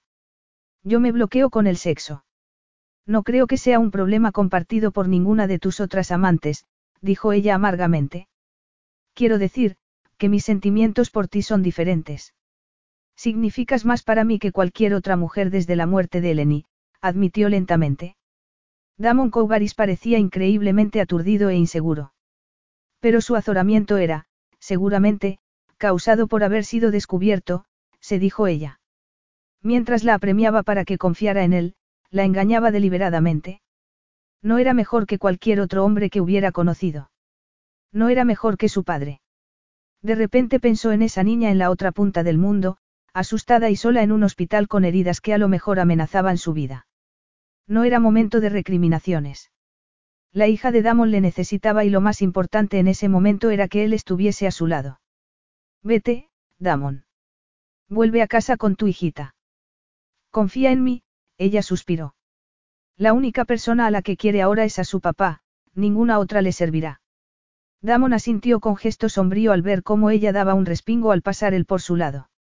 La súplica silenciosa de su mirada le destrozó el corazón a Anna, pero mantuvo la compostura. Entró en el ascensor y sus miradas se fundieron hasta que se cerraron las puertas. Se había marchado. Ella volvió a su habitación y cerró la puerta antes de ceder al torrente de emociones que la sacudían. En agosto, Atenas era tan caliente como el Hades. Mientras caminaba por el aparcamiento del aeropuerto, Anna sintió el intenso calor y se alegró de subir a la limusina con aire acondicionado que la esperaba. Las carreteras bullían de tráfico y Anna contuvo la respiración cuando uno de los cientos de motociclistas se cruzó en su camino. ¿Has estado alguna vez en Atenas? Le preguntó la mujer joven que iba sentada a su lado en el coche. He trabajado aquí unas cuantas veces, pero nunca he visitado Atenas realmente, contestó Anna secamente. Está lejos de aquí el estudio.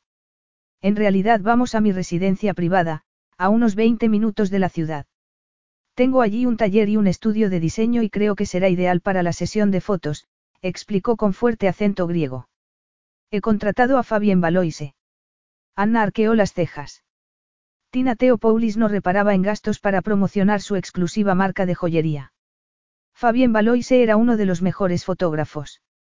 Cuando su agente le dio los detalles del trabajo en Atenas, ella lo rechazó sin más, con la excusa sincera, de que preferiría volar a la luna antes que a Atenas. Pero Tina Teopoulis, o sus socios financieros, estaban empeñados en que la fría y nórdica belleza de Anna sería ideal para la colección Afrodita. Pero no fue el increíble incentivo económico lo que le convenció finalmente. A ella no le interesaban el dinero ni su carrera, ya no le interesaba la vida. Durante el último mes, desde su vuelta de Nueva York, se sentía morir lentamente. No podía dormir y, sobre todo, no podía comer. Era inaudito que una modelo estuviese tan delgada. Esperaba que Fabien Baloy se hiciera maravillas con su cámara para transformar el insecto de ojos apagados, en el que se había convertido, en la Anna Christiansen que Tina Teopoulis esperaba encontrar. La única razón por la que había ido a Atenas era porque Damon estaba allí y, aunque odiaba admitirlo, era incapaz de resistirse a la oportunidad de estar cerca de él, aunque no esperaba encontrarse con él. Atenas era una ciudad grande y abarrotada y las posibilidades de tropezarse con él eran casi nulas, pero era el hogar de Damon y su maltrecho corazón se consoló un poco al saber que estaba cerca. Ya estamos, murmuró Tina cuando el coche se paró frente a una villa de paredes blancas. Es un lugar impresionante, dijo Anna. Es enorme y precioso. ¿Cuántas plantas tiene? Cinco. Seis con el sótano, y tiene un aparcamiento subterráneo debajo, contestó Tina con una sonrisa. Estamos en la ladera del monte Parnita, de ahí la maravillosa vista. En los días claros incluso se puede ver la isla de Aegina. ¿Vives aquí sola? Preguntó Anna mientras seguía a su anfitriona por la escalera principal hasta una enorme entrada con suelos de mármol. Antes de que Tina pudiera contestar, tres niños aparecieron corriendo. El mayor no tendría más de cinco años, supuso Anna, mientras que el pequeño era casi un bebé, con sus piernas rollizas y una adorable sonrisa. Como ves, no muy sola, se rió Tina, aunque a veces pienso que rendiría más en mi trabajo si no tuviera niños. Pero no podrías vivir sin ellos, supuso Anna mientras sentía una punzada de envidia. Ella nunca se había planteado seriamente formar una familia. Era algo que se imaginaba para el futuro, y solo podría ser si conseguía salvar el escollo de su desconfianza hacia los hombres lo bastante como para mantener una relación con alguno. Hubo un tiempo en que pensó que podría confiar en Damon. Pero aunque, milagrosamente, volvieran a encontrarse y se embarcaran en una relación, no pasarían de ahí. Damon tenía una hija que era, lógicamente, prioritaria en su vida y había dejado claro que no buscaba una relación permanente con ninguna mujer. La villa está dividida en dos residencias separadas, explicó Tina mientras guiaba a Anna hacia el ascensor. Mi esposo, Costa, y yo vivimos con los chicos en las habitaciones de abajo, y mi ella se interrumpió y se sonrojó antes de continuar, y otros miembros de mi familia ocupan las plantas superiores. Mi taller está en el sótano. Si quieres bajar, llevaré a los niños con la niñera y me reuniré contigo en unos minutos. Los tres chicos corrían salvajes por el vestíbulo. Tina no tenía un rato libre, observó Anna, cuando vio aparecer a una niña más mayor que se asomaba por la barandilla de la escalera. Cuatro hijos y una carrera de éxito como diseñadora de joyas, era una vida envidiable, pensó mientras Tina hablaba en griego con su hija. La niña era unos años mayor que sus hermanos, pero compartía los ojos oscuros y los negros y sedosos rizos. Era muy guapa, pero parecía algo tímida, comparada con los niños, y contempló a Anna con curiosidad durante unos segundos antes de volver a subir las escaleras. El ascensor te llevará al sótano, donde Fabien te espera, murmuró Tina, que de repente parecía tensa. Anna pensó que sería por sus ansias de empezar a trabajar. La sesión de fotos debía de costarle una fortuna y, para un pequeño negocio como Theo Paulis Jewelry Design, el tiempo era oro. Tal y como había dicho Tina, Fabien Valois ya había llegado y transformado el estudio de diseño en un estudio fotográfico mientras esperaba a la maquilladora, el peluquero y la estilista. Anna, me alegro de verte, Cherie. ¿Cómo estás? La saludó cariñosamente Fabien. Fabien, yo también me alegro de verte, Anna sonrió tímidamente al fotógrafo. Estoy bien. Algo me dice que mientes, Mapetite, Fabien la contempló con ojo experto antes de acercarse para darle un par de besos en las mejillas. Has adelgazado desde la última vez que trabajé contigo. ¿Estás enferma o enamorada? No es una cosa motivo de la otra. Preguntó Anna amargamente. ¿Quieres hablar de ello o simplemente necesitas un hombro sobre el que llorar? Preguntó el francés con simpatía. Ninguna de las dos cosas, podré soportarlo, contestó Anna. Nos ponemos a trabajar. Un par de fotos más, Cherie. Mira a tu izquierda y levanta un poco la barbilla. Perfecto. Ahora mira directamente a la cámara. Anna siguió las instrucciones de Fabien. Llevaban varias horas de trabajo y las luces del estudio le daban sed, pero sabía que Fabien odiaba las interrupciones y decidió aguantarse. Tina Teopoulis era una artista muy dotada y Anna estaba impresionada por cada pieza diseñada por ella. Pero la colección nupcial, compuesta por un collar de oro blanco y diamantes y unos pendientes largos era excepcional. Casi merecía la pena correr el riesgo de casarse aunque solo fuera por unos diamantes como esos, pensó con cinismo mientras contemplaba el vestido de seda que el estilista había elegido para llevar con esas joyas. De acuerdo, Cherie, vamos a hacer un descanso, murmuró Fabien. Anna suspiró de alivio y estiró sus doloridos músculos, pero al levantar la cabeza le llamó la atención una figura que la observaba desde el otro lado de la habitación. Le dio un vuelco el corazón y sintió un mareo. Tenía que ser su imaginación. No podía ser Damon. Ese fue su último pensamiento consciente antes de desmayarse. Al abrir los ojos su rostro estaba apoyado contra unos fuertes músculos. Damon. Susurró al reconocer su rostro. ¿Quién esperabas que fuera? Preguntó mientras la miraba furioso. Desde luego tú no. Eres la última persona que esperaba o quería ver. ¿A dónde me llevas? Preguntó ella al ser consciente de que estaban en el ascensor a punto de salir a una habitación con el suelo de mármol y unos enormes ventanales por los que entraba el sol. Damon atravesó la habitación, con ella en brazos, sin prestar atención a sus protestas. ¿Quieres soltarme?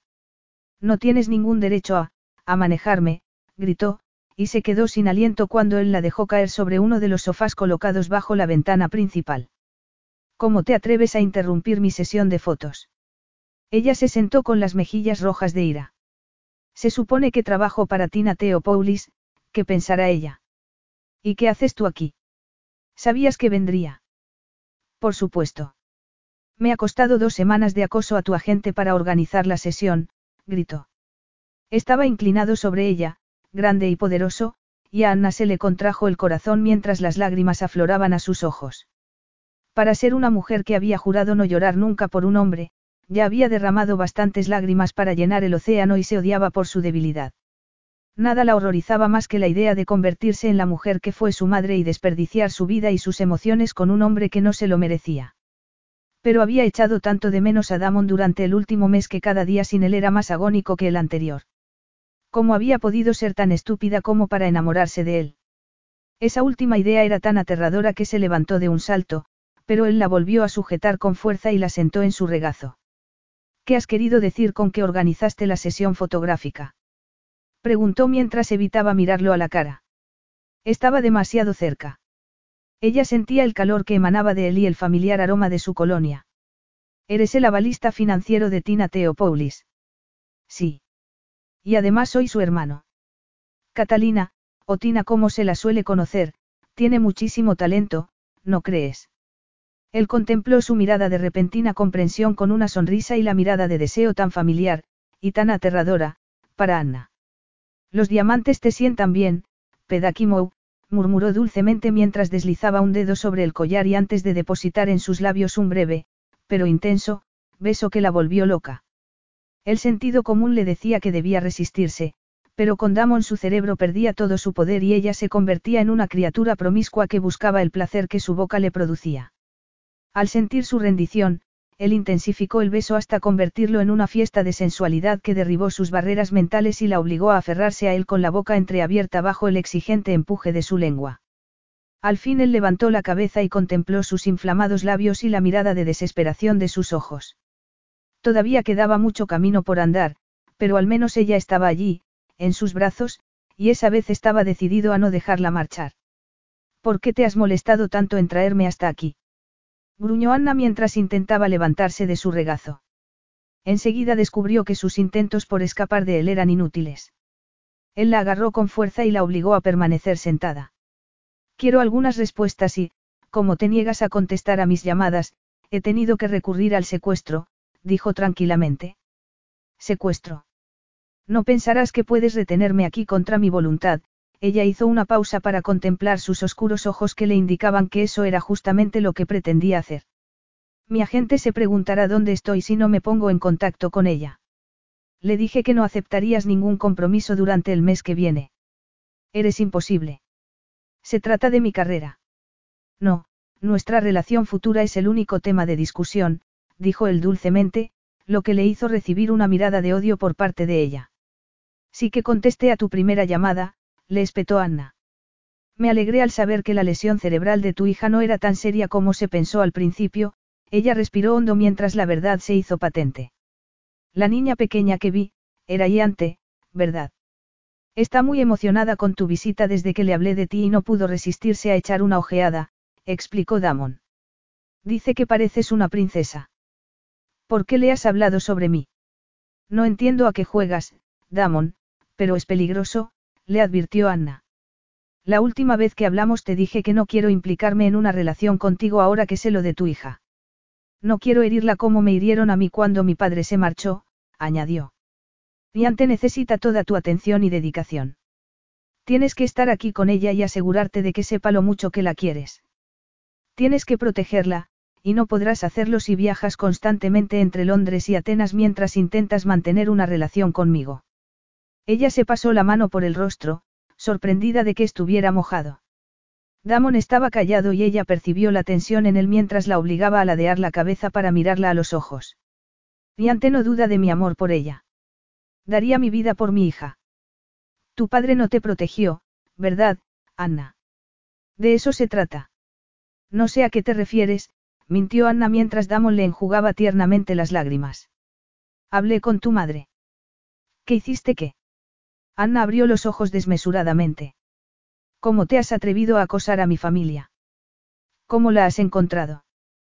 Para mi detective privado fue relativamente sencillo descubrir que vivía en Francia con su tercer marido, explicó Damon. No le conoces, ¿verdad? Tu madre no puede ocultar su desilusión porque no les hayas visitado, hizo una pausa y añadió, parece un hombre decente.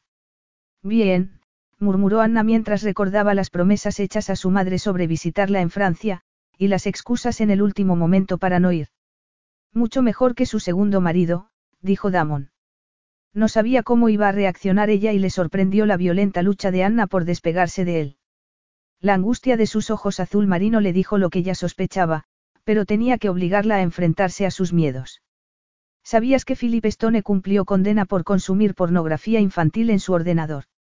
Ya suponía que no, dijo Damon cuando Anna negó en silencio. Tu madre lo abandonó tras su arresto. Para entonces tú ya te habías marchado de casa y nunca te contó la verdad sobre él. Pero tú ya sabías cómo era, ¿verdad, Pedakimou? Ella se quedó en silencio tanto rato que él temió que no fuera a contestar, pero de repente alzó la vista. La desolación de su mirada hizo que a él se le encogiera el corazón. Solía mirarme, susurró ella. Constantemente. Donde quiera que estuviera, allí estaba él mirándome. Al principio pensé que era mi imaginación, respiró hondo y se obligó a continuar. Pero entonces empezó a decirme cosas, a hacer comentarios personales sobre cómo se desarrollaba mi cuerpo. No me gustaba, pero únicamente lo hacía cuando estábamos solos. Por eso nunca le dijiste nada a tu madre. Preguntó Damon con dulzura. Sabía que Phil lo volvería contra mí. Y mi madre era feliz. Por primera vez desde que mi padre nos dejó, y después de años de verla llorar todo el tiempo, ella reía. No podía destruir esa felicidad. Habría hecho cualquier cosa por verla sonreír, y mi padrastro lo sabía. Entonces fue cuando empezó a intentar tocarme, reveló ella con un gesto de repulsión. No es que abusara de mí sexualmente, pero solía frotarse contra mí, como si fuera por accidente, y se deleitaba explicándome con todo lujo de detalles, exactamente lo que le apetecía hacerme. ¿Dónde estaba tu padre mientras sucedía todo eso? Preguntó Damon. Estaba ocupado con su nueva esposa y familia, contestó Anna. Apenas tenía contacto con él y tenía miedo de que me acusara de crear problemas para llamar su atención. De modo que el hombre que tendría que haberte protegido te falló, murmuró Damon. A pesar del sol del atardecer que entraba por la ventana, Anna estaba helada. Era la primera vez en su vida que hablaba sobre el trauma sufrido a manos de su padrastro. Philip me hizo sentir sucia, admitió con voz ronca. Me hizo creer que el sexo era repulsivo y, aunque una parte de mí sabe que no es cierto, todavía oigo su voz en mi interior. Cuando me tocas e intentas hacerme el amor, me imagino sus manos sobre mi cuerpo y no soporto la idea de que está por ahí, en alguna parte, pensando esas asquerosidades sobre mí. Pero ya no lo está, Pedakimou, Damon se puso en pie y la tomó entre sus brazos. De inmediato ella se puso tensa, pero él la sujetó contra su pecho y acarició sus cabellos. Philip Stone murió en un accidente de coche hace dos años. Él nunca podrá volver a hacerte daño. Capítulo 10. Anna, estás despierta. Anna abrió los ojos, sorprendida por la vocecita que la llamaba, antes de recordar dónde estaba. Pasa, murmuró mientras sonreía somnolienta. Papá dijo que no te despertara, admitió temerosa la hija de Damon. Pero hoy vamos a poros y ya no puedo esperar más, la niña saltó a la cama con los oscuros ojos brillantes de emoción. Será genial. Iremos en el barco de papá y, cuando lleguemos a la isla, podremos nadar en el mar, vendrás a nadar conmigo, ¿verdad? Por supuesto, prometió Anna. En cuanto me duche estaré lista.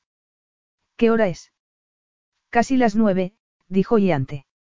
Quise despertarte antes, pero papá dijo que estabas cansada porque a veces tienes pesadillas, saltó de la cama y siguió a Anna hasta el cuarto de baño. Yo solía soñar con un monstruo, pero papá me dijo que no tuviera miedo porque él lo echaría. ¿Tú sueñas con monstruos, Anna? Antes sí, dijo Anna. Pero tu papá también echó a los míos. Papá es el mejor, dijo Yante con tal adoración en la voz que conmovió a Anna. Recordaba cuando ella pensaba lo mismo de su propio padre, y cómo se sintió cuando él la abandonó. Damon no se parecía a su padre, reconoció. Nunca abandonaría a su hija. Llevaba en Grecia una semana y era evidente que la hija de Damon era feliz, equilibrada y que confiaba en el amor de su padre. Y antes siempre sería la prioridad de Damon y Anna lo admiraba y respetaba por ello. Ella nunca se sentiría celosa de su amor por la niña, pero el fantasma de la esposa muerta era otra cosa. ¿Tardarás mucho en ducharte? Preguntó Yante con una impaciencia mal contenida. Cinco minutos como mucho, le aseguró Anna. ¿Dónde está tu papá? Nos espera en la terraza. Le diré que estás casi lista, y antes salió de la habitación mientras lanzaba una última súplica. Date prisa, Anna. Diez minutos más tarde, Anna estaba duchada y vestida. Estaba casi tan excitada como Yante por la excursión, y se dirigió al ascensor tras aplicarse un poco de maquillaje y unas gotas de su perfume preferido. Al descubrir la muerte de Philip Stone, se sintió conmocionada. Le costaba aceptar que el hombre que le había provocado tanto dolor y angustia mental se había marchado para siempre. Aunque no había visto a su padrastro desde hacía años, la idea de que siguiera fantaseando con ella le repugnaba. La noticia la había liberado de su condena, y las barreras mentales que la impedían mantener una relación sexual desaparecían poco a poco. A medida que avanzaba la semana, ella fue consciente de haber enterrado el pasado y miraba al futuro con renovado optimismo. La idea de hacer el amor con Damon ya no la aterrorizaba. Pero, para su frustración, él no había hecho ningún intento de llevarla a la cama. Al principio, ella pensó que quería darle tiempo para asimilar la muerte de su padrastro. Cada noche la acompañaba hasta su dormitorio y la besaba hasta dejarla aturdida de deseo, y antes de desearle buenas noches y marcharse a su propia habitación. A medida que pasaban los días, y las noches, ella sentía cada vez más dudas y se preguntaba si su aparente reticencia a avanzar en su relación no sería por otro motivo. La esposa de Damon estaba muerta, pero su recuerdo no. Cada estancia de la villa estaba decorada con obras suyas, unos cuadros y unas exquisitas esculturas, reflejo del enorme talento de Eleni. Anna pensaba en lo trágico de la muerte de una mujer guapa, joven y con talento, que tenía tanto por lo que vivir. Era normal que Damon hubiera estado locamente enamorado de su esposa, y en Iante, la viva imagen de su madre, tenía un permanente recuerdo de lo que había perdido. A cualquier mujer le costaría competir con Eleni, y ella no tenía siquiera intención de intentarlo, pensaba Anna al llegar a la terraza donde Damon esperaba sentado a la sombra de la pérgola. Buenos días, Anna, ¿has dormido bien? Damon levantó la vista del periódico y la miró con aprobación, haciendo que ella se sonrojara. A pesar de ser una de las mujeres más fotografiadas del mundo, tenía poca confianza en sí misma y no podía evitar pensar que desmerecía al lado de la exótica belleza de Eleni. Demasiado bien, murmuró a modo de disculpa. Por primera vez en años era capaz de dormir sin miedo a las pesadillas. No sabía que fuera tan tarde, pero ya estoy lista, añadió sonriente al ver aparecer a Iante. Bien, nos marcharemos en cuanto desayunes. Pero si no tengo hambre, dijo ella rápidamente. Pues no vamos a ninguna parte hasta que hayas comido, Pedakimou, sentenció Damon. Nunca te han dicho que eres el hombre más mandón del mundo. Le espetó Anna mientras se sentaba a la mesa y sonreía a la doncella que le sirvió una taza de café. Nadie se había atrevido a hacerlo, admitió Damon con una sonrisa devastadora que la dejó sin aliento. Contigo rompieron el molde, Anna Mou. Estaba guapísimo con sus vaqueros ajustados y su camiseta negra. Anna sintió el loco impulso de arrancarle el periódico de las manos y besarlo en la boca de una forma que no le dejara lugar a dudas sobre lo que ella deseaba. Pero no era el momento indicado, admitió, ni tampoco el lugar, coniante por ahí.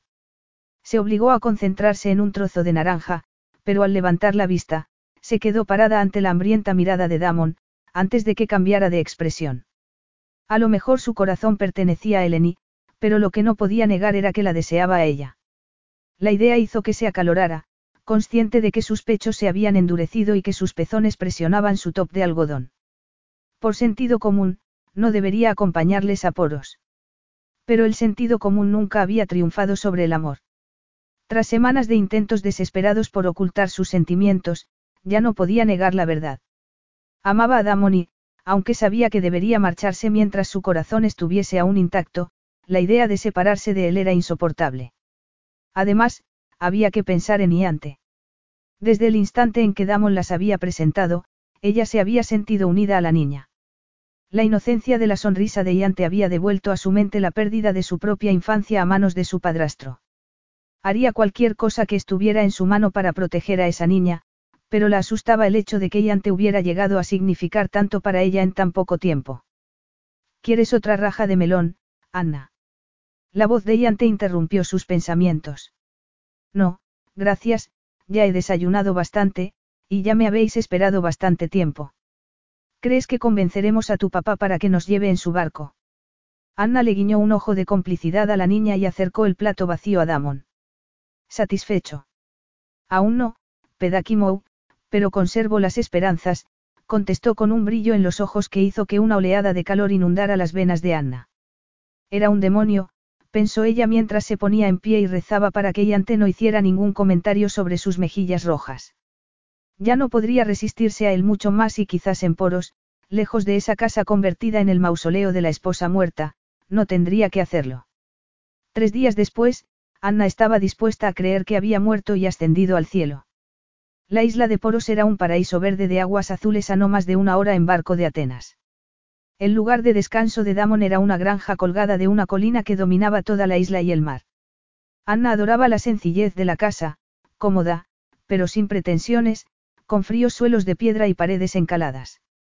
A diferencia de la villa de Atenas, no había empleados y ella disfrutó con la intimidad de preparar las comidas junto a Damon mientras y anteponía la mesa. Anna reconoció que jugar a la familia era mucho mejor de lo que se había imaginado, pero no era más que un juego. En pocos días volverían a Atenas porque Damon no podía alejarse indefinidamente de sus negocios, y ella tampoco. Tenía compromisos firmados en Australia y el lejano Oriente, compromisos que debía cumplir. Tras emitir un suspiro, cerró el libro y se puso boca abajo. Había pasado la mañana en la playa con Yante mientras Damon trabajaba un par de horas con su ordenador portátil. El calor del sol del mediodía empezaba a adormecerla y el sonido de las olas resultaba hipnotizador. Espero que lleve suficiente protección solar, la voz familiar sonó en sus oídos al tiempo que algo frío caía sobre su espalda. Con un grito de sorpresa, ella abrió los ojos y encontró a Damon arrodillado junto a ella con un frasco de crema en la mano. Puedo hacerlo yo sola, murmuró ella sin aliento mientras sus sentidos cobraban vida ante el contacto de las manos de él sobre su piel. Pero no tienes por qué, Pedakimou, cuando yo estoy encantado de hacerlo por ti, dijo Damon. No te muevas, que no quiero mancharte el bikini con la crema, dijo mientras soltaba hábilmente el cierre de la parte de arriba del bikini. Damon. Las manos de él recorrieron su espalda hasta que alcanzaron sus pechos. Durante una fracción de segundo, ella estuvo tentada de girarse para que pudiera agarrarlos con sus grandes manos. Quizás él acariciaría sus pezones o incluso cubriría uno de ellos con su boca. El calor se acumulaba entre sus muslos y ella ardía de deseo. Tendría él la menor idea de lo que le estaba haciendo. Ella abrió los ojos y percibió, con cierta satisfacción, el reflejo del hambre salvaje en los suyos. No era ella la única en sentir ese desesperado deseo. La química sexual que ardía entre ellos desde su llegada a Poros había alcanzado el punto de combustión, pero la playa era pública y Yante estaba cerca. Esto es el infierno, ¿verdad? murmuró Damon mientras le abrochaba de nuevo el bikini con manos ligeramente temblorosas. Menos mal que el agua está helada. Supongo que habrás notado que paso mucho tiempo en remojo intentando exorcizar mis deseos más primarios. Anna se sentó y lo miró a los ojos. La paciencia y sensibilidad que había demostrado con ella desde que le había hablado de su padrastro era conmovedora. Él nunca le haría daño, por lo menos no físicamente. Emocionalmente era otra cosa.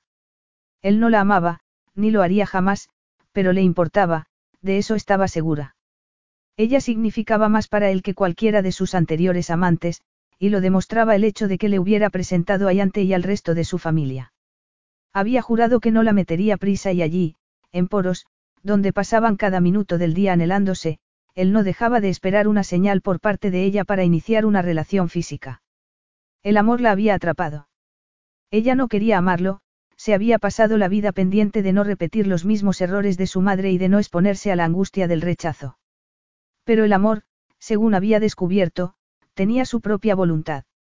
Si le abandonaba, dejaría con él su corazón. Hacía años que se había marchado de casa y había planificado con detalle su vida, hasta que Damon irrumpió en ella, pero ya no le daba miedo admitir que le necesitaba. Él sería su primer y único amante. Ningún otro hombre se le acercaba. Había llegado el momento de arriesgarse, de vivir el presente, y dejar de mirar hacia el futuro más o menos lejano, al día en que, casi inevitablemente, se separarían. Se me ocurren varias otras maneras de exorcizar esos miedos, Damon, dijo ella impulsivamente con una pícara sonrisa, y ninguna de ellas te obliga a nadar en el mar helado. ¿Te importaría darme más detalles, Pedakimou? Dijo él tras recuperar el aliento. La boca de él estaba a escasos milímetros de la suya, y Anna emitió un leve gemido mientras salvaba la distancia y atrapaba sus labios en un beso que a él le llegó al alma. Por primera vez, Anna no se reprimió. No quería que hubiera dudas o malentendidos y respondió a la lengua de él con los labios entreabiertos para dejarla entrar. La pasión estalló entre los dos con la violencia de una llama junto a la yesca. Ella escuchó a Damon murmurar algo en griego antes de abrazarla contra su pecho. Con una mano, él acariciaba sus cabellos mientras que con la otra subía y bajaba por su espalda con las caderas pegadas a las suyas, haciendo dolorosamente evidente la fuerza de su erección. Cuando ella pensaba que no aguantaría más y que iba a suplicarle que la hiciera suya, él aflojó la presión de su boca hasta que el beso no fue más que una suave caricia sobre sus labios. ¿Estás segura, Anna? Preguntó con voz ronca, reflejo del esfuerzo por controlarse. No tenemos prisa. Puedo esperar. Pero yo no puedo, le interrumpió ella con un dedo apoyado en sus labios.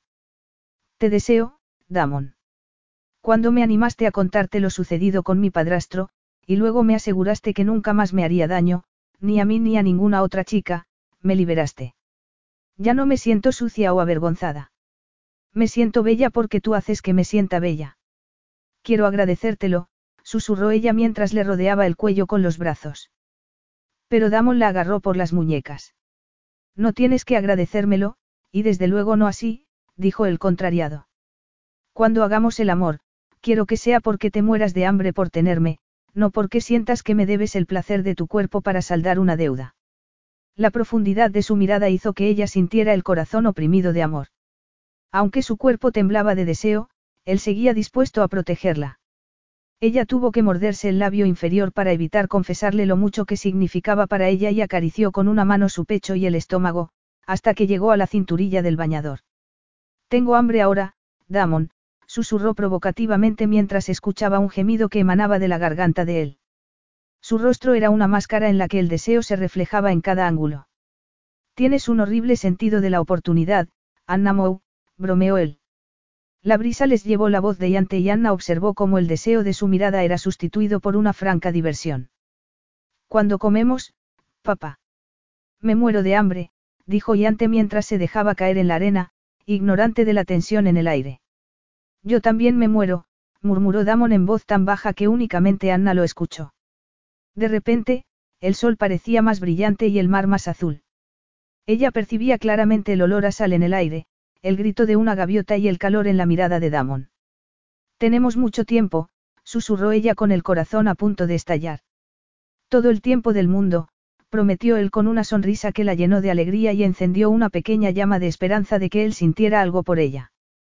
Después de comer disfrutaron de un paseo en barco alrededor de la isla antes de amarrar en una diminuta y desierta cala donde Yante podría nadar hasta la saciedad. Volvieron a la granja con la puesta de sol y Anna se duchó y se puso un vestido plisado de gasa con tirantes en tonos verdes. El color le sentaba bien a su dorado bronceado y ella contempló con satisfacción su reflejo en el espejo. El sol había dado un tono platino a su cabello y ella se lo recogió sobre la cabeza, dejando unos mechones alrededor de su cara. El único maquillaje que necesitó fue una capa de rímel en las pestañas y un toque de brillo en los labios. Mientras se echaba un poco de perfume, llamaron a la puerta. Estás, preciosa, Damon se quedó en la puerta incapaz de disimular su reacción mientras se sonrojaba ligeramente, reflejo de la vulnerabilidad que residía bajo la capa de confianza. Gracias, tú tampoco estás mal. Dan ganas de comerte, añadió con un brillo malicioso en la mirada que hizo que Damon deseara olvidarse de la cena. Piénsatelo bien, suplicó él. He pensado que esta noche podríamos salir los dos solos. Los de la casa de enfrente son viejos amigos y estarán encantados de quedarse con Iante un par de horas. ¿Le has preguntado a Iante? Preguntó Anna. Sé que ella siempre será la persona más importante de tu vida, Damon. Y así debe ser. No quiero que ella se sienta desplazada por mí. Sé lo que es eso, añadió con voz ronca. Creo que estaría bien que cenásemos todos juntos. Me dejas sin aliento, lo sabías. Contestó él con admiración. Tuviste un infierno de infancia, pero en lugar de mostrarte amargada y resentida, inviertes gran parte de tu tiempo y tus energías en recaudar dinero para obras de caridad infantiles. Tu paciencia con mi hija es increíble, y te doy las gracias, Pedakimou, besó suavemente sus labios y se dirigió hacia la puerta. Será mejor que le diga a Iante que se cambie. Está ansiosa por estrenar su vestido nuevo. Cenaron en una pequeña taberna del puerto. Anna había cenado en los mejores restaurantes del mundo, pero nunca había disfrutado tanto de una comida como en ese ambiente familiar. Consciente de la presencia de Iante, Anna sostuvo con Damon una conversación superficial, pero no le pasó desapercibido el mensaje más íntimo que emitían sus ojos y cada vez se sentía más excitada. Aquella noche tenía planeado entregarse a él por completo. ¿Te apetece más vino? Preguntó él al final de la cena. Será mejor que no, me da mucho sueño. Entonces ni hablar, te quiero bien despierta y consciente de cada caricia, lametón y mordisco mientras te hago el amor. Damon. Anna dio un respingo. Y antes se había levantado de la mesa y contemplaba los barcos en el puerto y ella temió que les pudiera oír. Me avergüenzas. Espero que no, contestó él, de repente muy serio. No hay nada vergonzoso o desagradable en el acto del amor, Pedakimou. Quiero honrarte con mi cuerpo y darte más placer del que hayas conocido jamás. Bueno, nos vamos. Las palabras de él le habían provocado un escalofrío por la columna vertebral. Diante parece haber terminado y yo ya no puedo comer nada más, añadió mientras intentaba ignorar las risitas ahogadas de Damon. Pasearon por la playa agarrados de la mano mientras Yante corría delante de ellos. Derechita a la cama, jovencita, le dijo Damon a su hija al llegar a la granja. Dale las buenas noches a Anna. Me alegro de que estés aquí, Anna, y Ante rodeó a Anna por la cintura. Nos lo estamos pasando muy bien, ¿verdad? Desde luego que sí, asintió Arma. Buenas noches, cariño, te veré por la mañana. Damon siguió ahí ante por las estrechas escaleras hasta su dormitorio. El dormitorio principal y el de los invitados estaban en la planta baja y Anna dudó, con el corazón desbocado, sin saber en qué dormitorio debería entrar. Ya estaba dormida cuando su cabeza tocó la almohada, diez minutos más tarde, Damon la encontró en el dormitorio de él contemplando el reflejo de la luna sobre el agua de la bahía. No me sorprende después de todo lo que ha nadado hoy, Anna se sintió menos tensa al pensar en la niña a la que cada vez quería más. Pero fue consciente de que Damon la rodeaba por la cintura para atraerla contra su pecho. Sintió sus besos por el cuello y dio un respingo cuando él la empezó a morder el lóbulo de la oreja. Ya te dije que los mordiscos podían ser placenteros, bromeó él mientras la obligaba a girarse. Comprendo que la actitud de tu padrastro te haya marcado, y te doy mi palabra de que no te pediré más de lo que estés dispuesta a darme, prometió. En cuanto quieras que pare, me lo dices y lo haré, Anna. Bésame, Damon, susurró ella. Ya no quería que él parase y Damon no necesitó más estímulos. La besó en la boca y comenzó una exploración sensual que no dejaba lugar a dudas sobre cuánto la deseaba. Ella aceptó el empuje de la lengua de él contra sus labios mientras se apretaba contra sus caderas y le dejaba sentir la poderosa fuerza de su erección. Lentamente le deslizó un tirante del vestido, y luego el otro para dejar al descubierto sus pechos. Anna no pudo reprimir un escalofrío cuando él empezó a acariciar los pezones con sus pulgares. Ella sintió una oleada de placer y gimió cuando él la acarició con los labios desde el cuello hasta que, por fin, llegó donde ella quería que estuviera. La caricia de su lengua la volvió loca y ella sujetó su cabeza con fuerza contra el pecho cuando él se introdujo su pezón en la boca. Cuando pasó a hacer lo mismo con el otro pecho, ella temblaba tanto que las piernas apenas la sostenían. Damon se debió de percatar de ello, pues la tomó en sus brazos y la llevó hasta la cama donde la tumbó cuidadosamente. Anna lo miró, con los ojos muy abiertos, mientras él se desabrochaba la camisa y la tiraba al suelo. Estaba muy moreno y los músculos de su abdomen se marcaban bajo el oscuro vello. Se paró un segundo y luego empezó a bajarse la cremallera del pantalón. Anna tragó saliva, incapaz de desviar la mirada cuando los pantalones se unieron a la camisa y él se quedó ante ella con unos calzoncillos de seda que intentaban ocultar la prominente longitud de su masculinidad. ¿Te doy miedo, Anna? preguntó él con voz ronca. Ella negó lentamente con la cabeza. Estaba sobrecogida y sentía una ligera aprensión ante lo que se avecinaba, sobre todo al contemplar la prueba de su deseo por ella, pero no sentía miedo. Ella le abrió los brazos y él se acercó a la cama. Le quitó el vestido y luego deslizó los dedos bajo la braguita. Ella lo observaba mientras él la desnudaba por completo.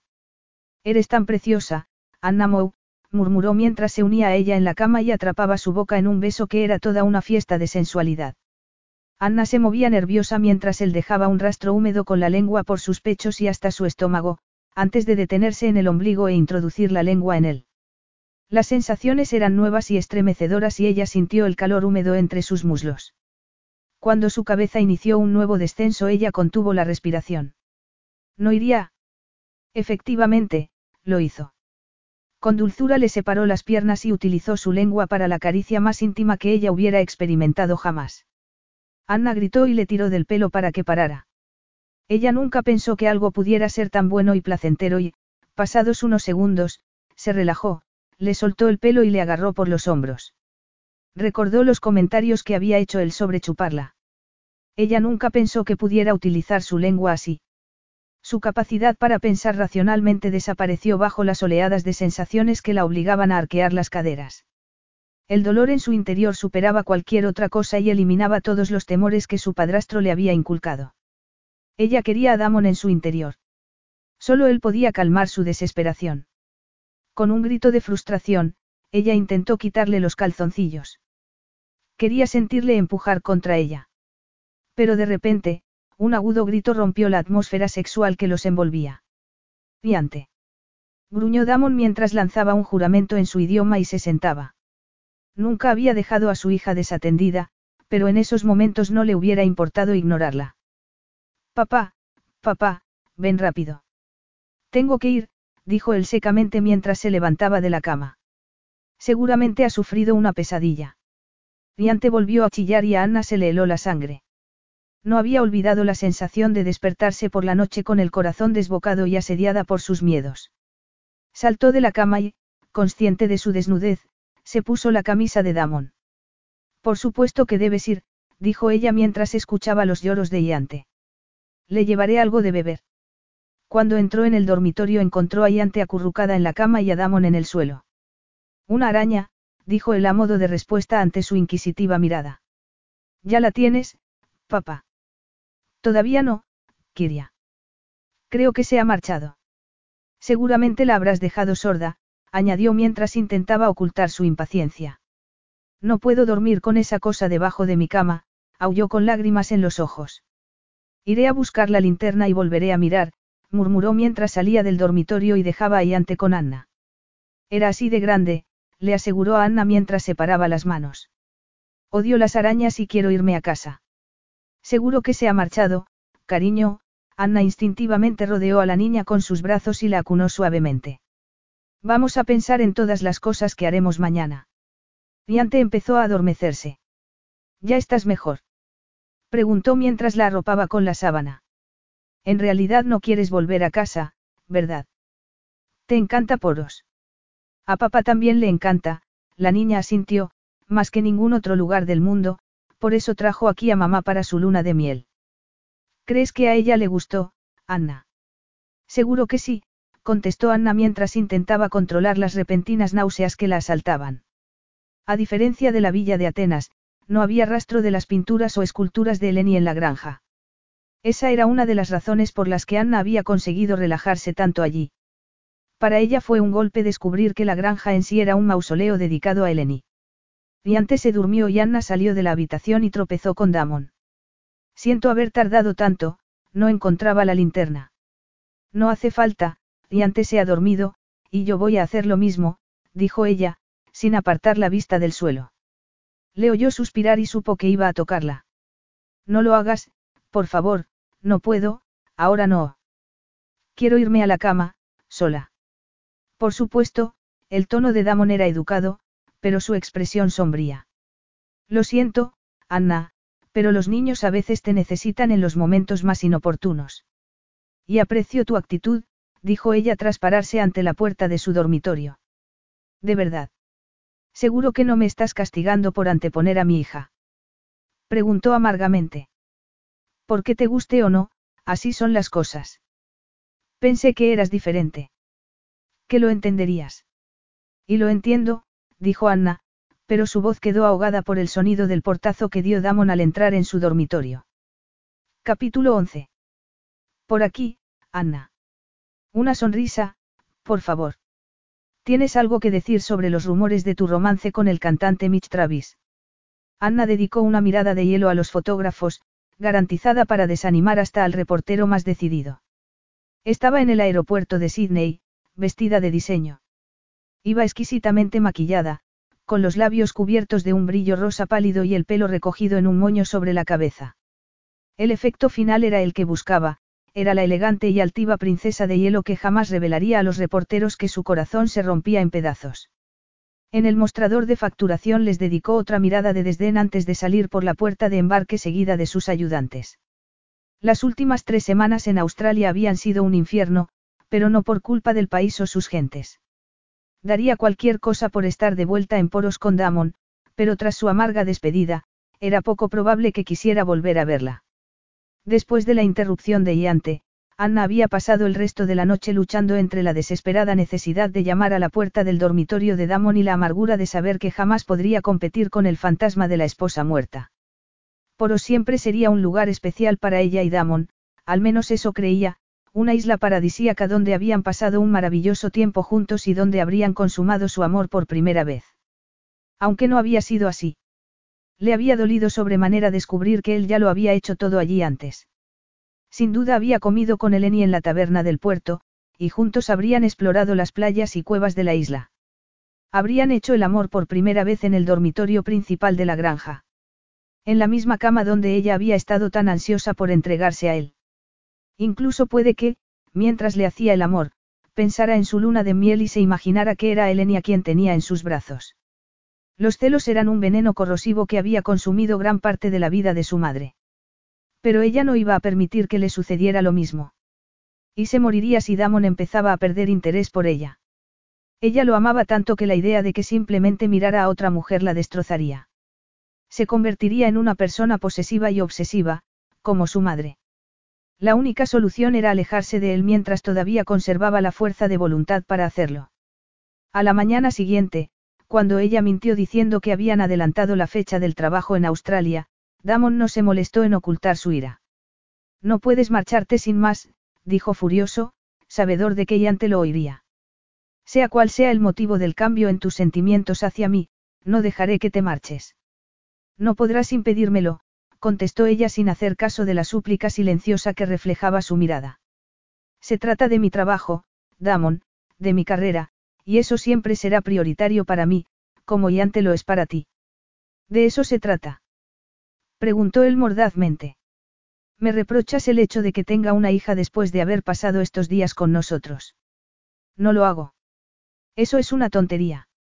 Sé lo mucho que la quieres y, yo también le tengo cariño. ¿Y por qué te empeñas en herirla?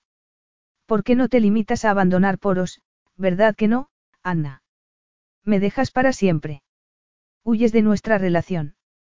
Sinceramente no creo que podamos tener una relación, le espetó Anna. Lo más que podremos tener será un breve encuentro cuando nuestras agendas lo permitan. No quiero vivir así, Damon, y por eso he decidido darlo por terminado ahora.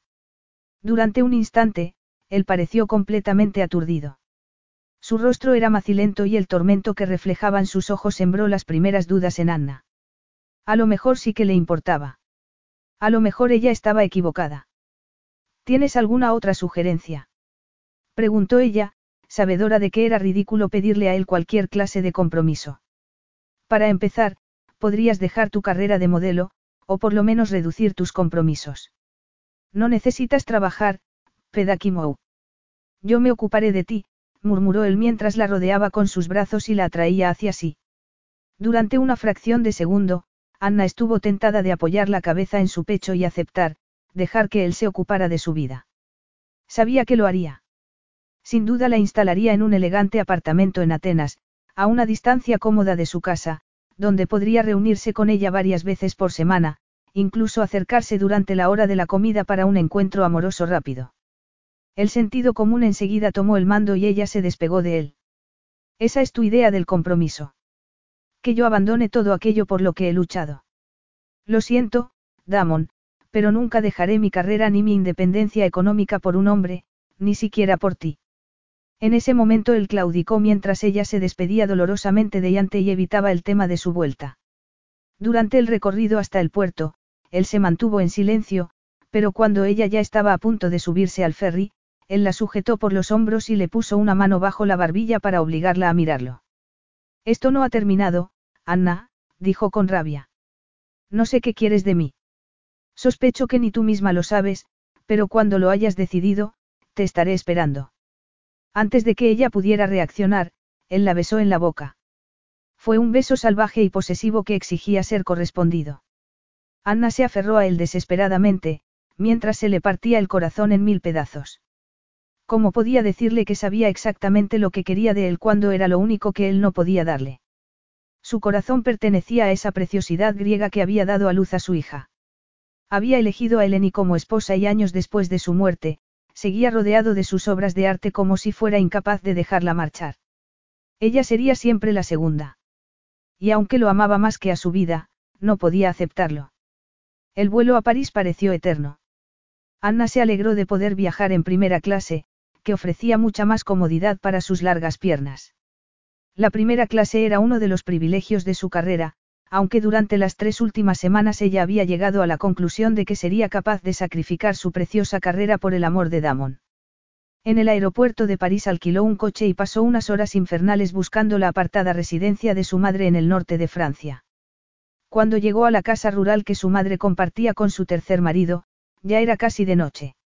Damon había dicho que Charles Aldrich era un hombre decente, y ella esperaba, por el bien de Judith, que fuera cierto. No había tenido mucho contacto con su madre durante los últimos cinco años, pero su corazón estaba hecho trizas y necesitaba a alguien con quien consolarse. Anna. ¿Qué haces aquí? No es que no seas bienvenida, claro está, balbuceó Judith Aldrich al abrir la puerta. Es maravilloso poder verte, querida. Casi había perdido la esperanza de que vinieras a verme, dijo mientras agarraba la mano de Anna y la conducía hasta la casa. Tienes que conocer a Charles. Está en el jardín, le llamaré, al rato volvió y sonrió alegremente a Anna. Supongo que te ha traído ese encantador hombre tuyo. Me prometió que intentaría convencerte para que nos hicieras una visita. ¿Dónde está? ¿Qué hombre? preguntó Anna contrariada. Damon, por supuesto, contestó su madre en un tono que indicaba que no podría haber otro hombre en la vida de Anna. Estaba tan preocupado por ti cuando vino hará un mes. Y fue tan amable cuando le hablé de mi divorcio de tu padre. Parecía entender cuánto te había afectado, de repente se quedó atónita ante las lágrimas que descendían por las mejillas de Anna. ¿Qué sucede, cariño? Habéis reñido. Seguro que se podrá arreglar. Damon te quiere muchísimo. No es verdad, gimió Anna, incapaz de ocultar más su angustia. Sigue enamorado de su primera esposa. Su casa está llena de recuerdos de ella. Incluso me llevó al lugar donde pasaron su luna de miel. Ella era preciosa e inteligente y yo no puedo competir con su recuerdo. No seas boba. No creo que tengas que competir con nadie, dijo Judith con firmeza mientras la abrazaba. Puede que no haya tenido mucho éxito en la elección de mis dos primeros maridos y puede que te sorprenda, pero Philip Stone no era el hombre encantador que pensé al principio, dijo ella, sin percibir el dolor que apareció en el rostro de Anna. Pero reconozco el amor cuando lo veo, y lo vi en los ojos de Damon cuando hablaba de ti, aseguró. Ahora ven a comer algo. Estás demasiado delgada, y no creo que te estés alimentando bien. Después podrás darte un baño y meterte en la cama. Mañana verás las cosas mejor. No sé nada sobre la primera esposa de Damon, pero estoy segura de que eres la mujer a quien ama. Creo que he cometido un terrible error, dijo Anna mientras se tapaba la cara con las manos, pero tengo tanto miedo de volverme celosa y posesiva como, se paró en seco, avergonzada. ¿Cómo lo era yo? Judith terminó la frase por ella. Anna, hay tantas cosas que debí haberte explicado, añadió con tristeza. Durante gran parte de mi vida, he sufrido de trastornos depresivos que, afortunadamente, están controlados con medicación. Pero durante muchos años luché yo sola con mis sentimientos, admitió. Hubo un momento, cuando eras pequeña, en que me volví paranoica y obsesiva, y tu padre no lo soportó. La verdad es que eché a las de mi vida, pero hasta años más tarde no acepté, gracias al apoyo de Charles, que yo fui en parte responsable del fracaso de mi primer matrimonio. Judith se enjugó las lágrimas con una mano temblorosa. El gesto conmovió a Anna al reconocer la fragilidad de su madre. No era de extrañar que hubiera sido un objetivo fácil para Philip Stone. Todo el resentimiento acumulado contra su madre por su parte de culpa en lo sucedido con su padrastro se esfumó. Judith pensaba que hacía lo mejor para su hija al proporcionarle una figura paterna, sin saber que el hombre elegido era un monstruo. Si supiera lo que Anna había sufrido por culpa del alegre tío Phil, la destrozaría. Anna se juró que jamás se lo diría a su madre. Pertenecía al pasado. Phil estaba muerto y ya no podía hacerle daño. Damon era la única persona que conocía su secreto y la que había logrado que ella superara sus miedos. Damon había mostrado una paciencia infinita con ella y una gran sensibilidad, pero ella lo había despreciado. Tengo que volver a Grecia, murmuró. No sabía si era amor lo que Judith había visto en los ojos de Damon, pero ya no le importaba. Las últimas tres semanas sin él habían sido tan horribles que ella estaba preparada para tragarse su orgullo y admitir que lo amaba. Damon siempre amaría a Eleni, pero no podía hacerle el amor a un recuerdo. Lo siento, mamá, pero no puedo quedarme. Volveré pronto. Tengo que volver con Damon y... Y decirle que lo amas, dijo su madre con dulzura. Supongo que no servirá de nada que intente convencerte de que te quedes hasta mañana, de modo que te llevaré al aeropuerto. Las oficinas de Couvaris Construcción estaban en el centro de Atenas. Anna pasó del calor de la tarde al frío del interior del edificio. El corazón le latía con fuerza mientras se dirigía al ascensor. Sabía, por la hermana de Damon, que el despacho estaba en la última planta. Tina también le había advertido de que el humor de su hermano era pésimo desde su vuelta de poros y que pensaba que ella era la única capaz de hacerle sonreír de nuevo. Eso parecía poco probable, pensó Anna mientras el ascensor se paraba en la última planta. Tenía cuidadosamente ensayado lo que iba a decir, pero llegado el momento su confianza se esfumaba poco a poco. Respiró hondo y sonrió a la elegante mujer que supuso era la secretaria de Damon mientras se dirigía al despacho. La mujer dijo algo en griego, seguramente algo referente a que Damon no quería ser molestado, pero Anna la ignoró y abrió la puerta.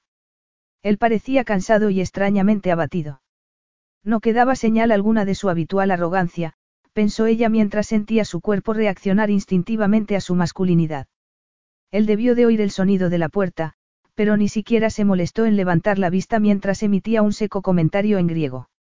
Hola, Damon. Ella no sabía qué esperar y le asustó la mirada de dolor salvaje de sus ojos antes de ocultar sus emociones. Durante unos segundos, ella había leído en su corazón y sintió que le flaqueaban las piernas. Anna. Qué, agradable sorpresa, dijo fríamente. ¿Qué haces aquí? Era típico de Damon saltarse los rodeos e ir directamente al grano. ¿No lo adivinas? Preguntó ella. Hace tiempo que dejé de intentar adivinar lo que pasaba por tu cabeza. ¿Por qué no me lo dices y así nos ahorramos tiempo los dos? Se reclinó en el asiento y la contempló descaradamente, como un sultán que inspeccionara a su última concubina. Anna lo miró tranquilamente a los ojos. Su falda era más corta de lo habitual y mostraba sus largas y finas piernas envueltas en unas medias negras. Ella observó fascinada el rubor que aparecía en las mejillas de Damon mientras sus ojos se deslizaban hasta sus talones. El deseo, esa feroz química que siempre había existido entre ellos, brillaba en sus ojos. Al menos era algo, pensó ella. La pasión era una emoción tan fuerte como el amor y, si hacía falta, la utilizaría para atarle a ella hasta que él ya no supiera dónde terminaba la pasión y empezaba el amor. A lo mejor esto te da alguna pista sobre el motivo de mi visita, ella atravesó la habitación mientras se desabrochaba la chaqueta y la dejaba caer al suelo. No llevaba nada debajo, salvo un sujetador negro. Se echó el pelo atrás y oyó a Damon respirar hondo, aunque su expresión seguía impasible. Con estudiada lentitud, ella se bajó la cremallera de la falda y movió las caderas para que se deslizara por sus muslos. Le resultaba increíblemente liberador deshacerse de las capas de ropa una a una. Damon la había liberado de la idea de que su cuerpo era pecaminoso. Estaba orgullosa de sus pechos y su fina cintura, así como de sus infinitas piernas y del calor de la mirada de él, reflejo del placer que sentía al contemplar sus curvas. Muy bonito, dijo él en tono de suprema indiferencia. Tu amante australiano es un chico con suerte. ¿Quién? Anna lo miró aturdida. Mitch, o como quiera que se llame. Ese insecto de pelo largo y ojos de cucaracha. ¿Te refieres a Mitch Travis, el cantante del más famoso grupo de música pop de Australia, Anna sacudió la cabeza. ¿Estás celoso? Damon ni siquiera se dignó a responder, pero la ira de su mirada debería haber bastado para que ella saliera huyendo. Para tu información, me senté junto a Mitch en la presentación de una película y la prensa inmediatamente se inventó la historia de que estábamos liados. En mi mundo sucede constantemente.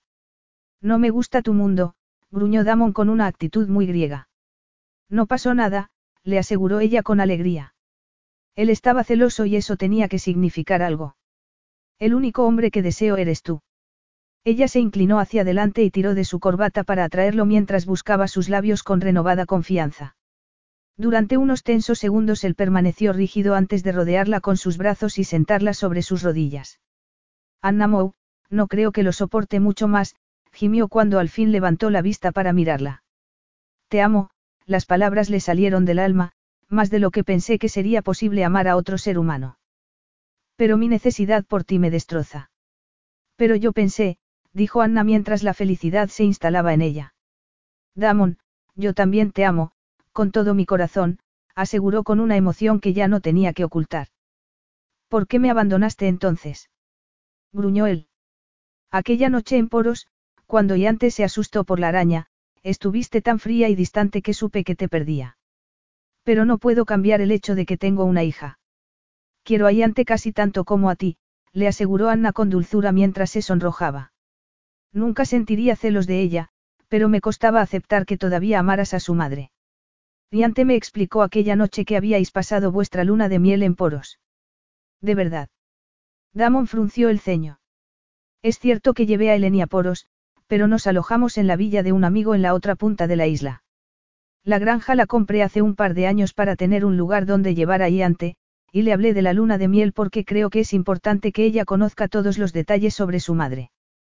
Eleni murió hace mucho tiempo, añadió, y por el bien de Iante, siempre la recordaré, y por eso tengo sus obras de arte repartidas por la villa.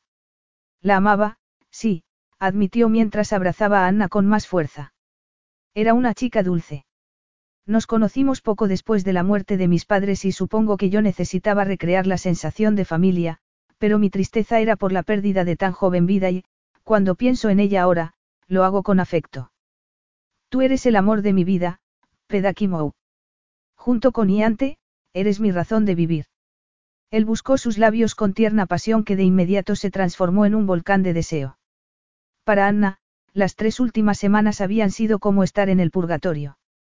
Le rodeó el cuello con sus brazos y abrió la boca para saborear su hechizadora lengua. Soy un hombre de acción más que de palabras, dijo Damon mientras volvía su eterna arrogancia.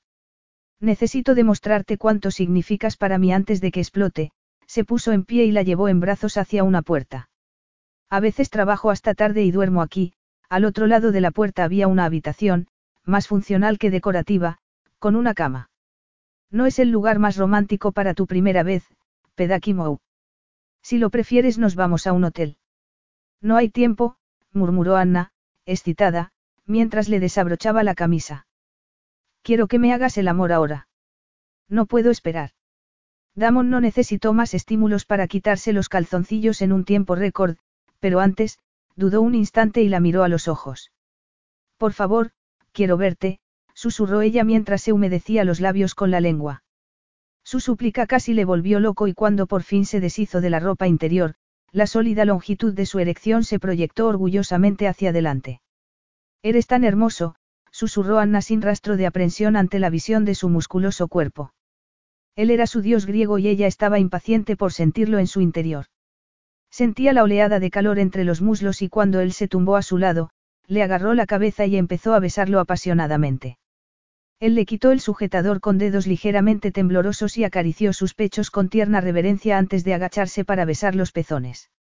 Anna gimió y arqueó la espalda, mientras pedía más. Sintió cómo la mano de él recorría su vientre plano hasta el diminuto triángulo de raso negro y ella levantó las caderas para que él la pudiera desnudar. Estaba desnuda salvo por las medias negras que contrastaban con su pálida piel. Damon murmuró una vociferación y bajó la cinturilla antes de separarle las piernas con cierta brusquedad, reflejo de su urgente deseo de meterse dentro de ella. Anna no sentía temor, únicamente placer, cuando él la acarició antes de introducir sus dedos dentro de ella para iniciar un baile erótico que la hizo temblar. Cuando estuvo seguro de que ella estaba completamente relajada, deslizó una mano bajo su trasero para prepararla para recibirle. Ella sintió la dureza que se frotaba a la entrada de su sexo y separó más las piernas, ansiosa de ser una con el hombre que había atrapado su corazón. Te amo, Anna Moe, las palabras surgieron desgarradoras mientras él la penetraba lentamente y se paraba al sentir la barrera de su virginidad. No quiero hacerte daño, murmuró con voz ronca mientras intentaba controlarse.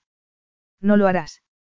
Confío en ti, amor mío, susurró ella mientras levantaba las caderas hacia él, se tensaba un poco y hundía las uñas en sus hombros mientras sus músculos se contraían alrededor de él y luego se relajaban cuando él empujó de nuevo y la llenó. Él buscó sus labios con la misma tierna pasión con la que había buscado su cuerpo y empezó a moverse, lentamente al principio, para después aumentar el ritmo y penetrarla más profundamente mientras se intensificaban las sensaciones que provocaba en ella. Damon. Ella gritó su nombre cuando las oleadas de placer aumentaron sin parar hasta llevarla a la cima de algún lugar mágico donde ella jamás había estado. La agónica tensión que la agarrotó se liberó repentinamente en una tumultuosa cascada de placer que parecía imposible de soportar. En algún momento, ella oyó gritar a Damon y se agarró instintivamente a él cuando su cuerpo se sacudió y empujó una última vez. ¿Estás bien? preguntó angustiado mientras respiraba con dificultad. Te amo, ella colocó un dedo sobre sus labios y se enjugó las lágrimas. Sabes que nunca te dejaré marchar. Vas a tener que casarte conmigo, Agape Mou. Por favor, añadió con voz ronca al ver la sorpresa reflejada en su mirada. Quieres convertirme en el hombre más feliz del mundo. Sé que tu carrera es importante para ti, y lo respeto, pero a lo mejor podrías establecer tu cuartel general en Grecia en lugar de en Inglaterra.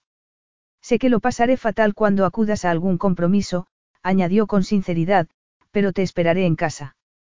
Todas las dudas de Anna habían desaparecido, y con ellas su temor a no ser económicamente independiente. No has utilizado protección, ¿verdad? Ella sonrió. No, dijo él, contrariado ante el cambio de tema.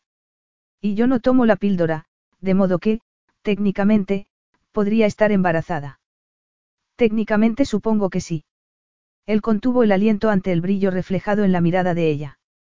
Creo que deberíamos darle ahí ante un hermanito o hermanita cuanto antes, tú no. Murmuró mientras deslizaba la mano hasta el punto en el que sus cuerpos seguían unidos. Y si me dejas salir del dormitorio de vez en cuando, siempre podría pasar modelos de ropa premamá. Te advierto, Agape Mou, contestó él con ojos oscuros de deseo mientras se movía deliciosamente en su interior, que vas a poder salir muy poco del dormitorio. Fin.